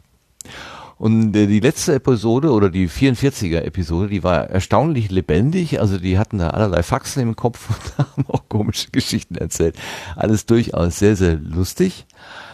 Aber womit die echt bei mir Eindruck gemacht haben, oder beziehungsweise der Martin Kaisch, der konnte plötzlich alle, wie viel sind es, 52 Städte, Ortschaften und Gemeinden des Ruhrgebietes auswendig dahersagen. Das hat mich total beeindruckt und ich möchte, dass ihr mit mir gemeinsam bei ihm gleich applaudiert. Hört mal eben rein. Da musst du jetzt halt sagen, das ist schön und Ja, toll. das ist total schön. Und ich sag 53 Städte. Hör mal, Stadt hat eine eine, eine Qualität. Stadt heißt Stadtzentrum, Kirchturm, du hast ein paar Mindestanforderungen an der Fußgängerzone. Es, es stimmt nicht. Ich glaube, das sind gar nicht alle Städte. Das, Ach, das sind keine Städte, da ist Alpen dabei, da Genau. ist Sonsbeck bei, Sonsbeck, auf. Großstadt Moment, Sonsbeck David, gegen David, New York. David, Moment, eine Minute, pass auf. Ich bin ja rumgefahren, ich kann sie. Achtung, alle Städte, Gemeinde, Orte im Ruhrgebied. Dortmund, Kastrop, Waltrop, Datteln, Selm, Lünen, Werne, Bergkamp, Kamen, Hamm, Böhnen, Unna, Frönnenberg, Holzwickede, Schwerte, Hagen, Breckerfeld, Ennepetal, Schwelm, Gebelsberg, Schwockhövel, Wetter, Herdecke, Witten, Hattingen, Bochum, Gelsenkirchen, Essen, Mülheim, Duisburg, Mörs, Neukirchen, Flühen, Kamp, Lindfort, Rheinberg, Sonsbeck, Alten, Xanten, Wesel, Hamminkeln, ähm, Schermbeck, Förde, Hüngste, Dienstlaken, Oberhausen, Bottrop, Gladbeck, Dorsten, Mahl, Haltern, Ohr-Erkenschwick, Recklinghausen, Herten-Herne. 53. Applaus, Applaus, Applaus. Der einzige Mensch Deutschlands, der das Ruhrgebiet auswendig kann. Ja, genau. Deswegen Applaus. Applaus. Also es ist wirklich unglaublich. Und es ist tatsächlich so, die bieten das auch als Video an und man äh, sieht also, dass er nichts abliest oder so. Er äh, guckt einfach auf den Tisch oder in seine, äh, also er hat nichts da liegen und äh, kann das einfach so her sagen. Ich bin total beeindruckt. Also das ist mal wirklich eine Leistung. Unglaublich. Gut, mit dieser unglaublichen Leistung, mit diesem einzigen Menschen, der die, die Städte des Ruhrgebiets dahersagen kann äh, und das auch noch in einem Podcast tut, nicht etwa irgendwo, sondern in einem Podcast, beenden wir diese äh, 27. Ausgabe unserer kleinen Gartenrevue mit großem Dank an unseren Gast Stefan Traut, äh, Ed Funkenstrahlen auf Twitter. Äh, vielen Dank, Stefan, dass du uns so von dir und deiner Arbeit erzählt hast und auch vor allen Dingen von der Podlife-App. Und ähm, ich hoffe, dass die negativen Empfindungen, die du da, die dir da so ein bisschen entgegengeschlagen bist, inzwischen doch vielleicht auch positiven Eindrücken mh, weichen konnten. Und dass ihr seht, dass eure, äh, eure App mit großen und freudigen Armen aufgenommen wird. Ja, hat mich gefreut, dass ich zu Gast sein durfte. Ich bin auch froh, dass es jetzt so fast spontan hier noch geklappt hat, weil äh, ihr ja terminlich über Wochen eigentlich ausgebucht seid. Freut mich, äh, dass es jetzt geklappt hat und wir da ein bisschen drüber sprechen konnten. Super. Und dann danke ich bei meinen wunderbaren Mitgärtnern. Fange ich mal an bei dem Lars. Dankeschön, dass du, wenn auch verspätet, aber trotzdem es möglich gemacht hast, hier bei uns zu erscheinen. Dankeschön. Ja, aber sicher. War wieder klasse. Super. Ähm, und dann natürlich dem äh, Hausherren sozusagen, der also das mit dem Gartentürchen, mit dem quietschenden, da müssen wir nochmal drüber reden. Das müssen wir irgendwie in die Krieg kriegen. Dem Sebastian, ganz herzlichen Dank, dass du dabei gewesen bist. Ja, sehr gerne. Danke. Gut, dann danke ich mir jetzt auch und vor allen Dingen danke ich unseren Hörerinnen und Hörern und den Menschen im Chat, die ja auch Hörerinnen und Hörer sind, ähm, dafür, dass sie live dabei gewesen sind und für alle, die das in der Konserve hören, viel Spaß auch beim Nachhören und dann sag ich mal, bis zum nächsten Mal. Tschüss zusammen. Tschüss. Ciao. Tschüss.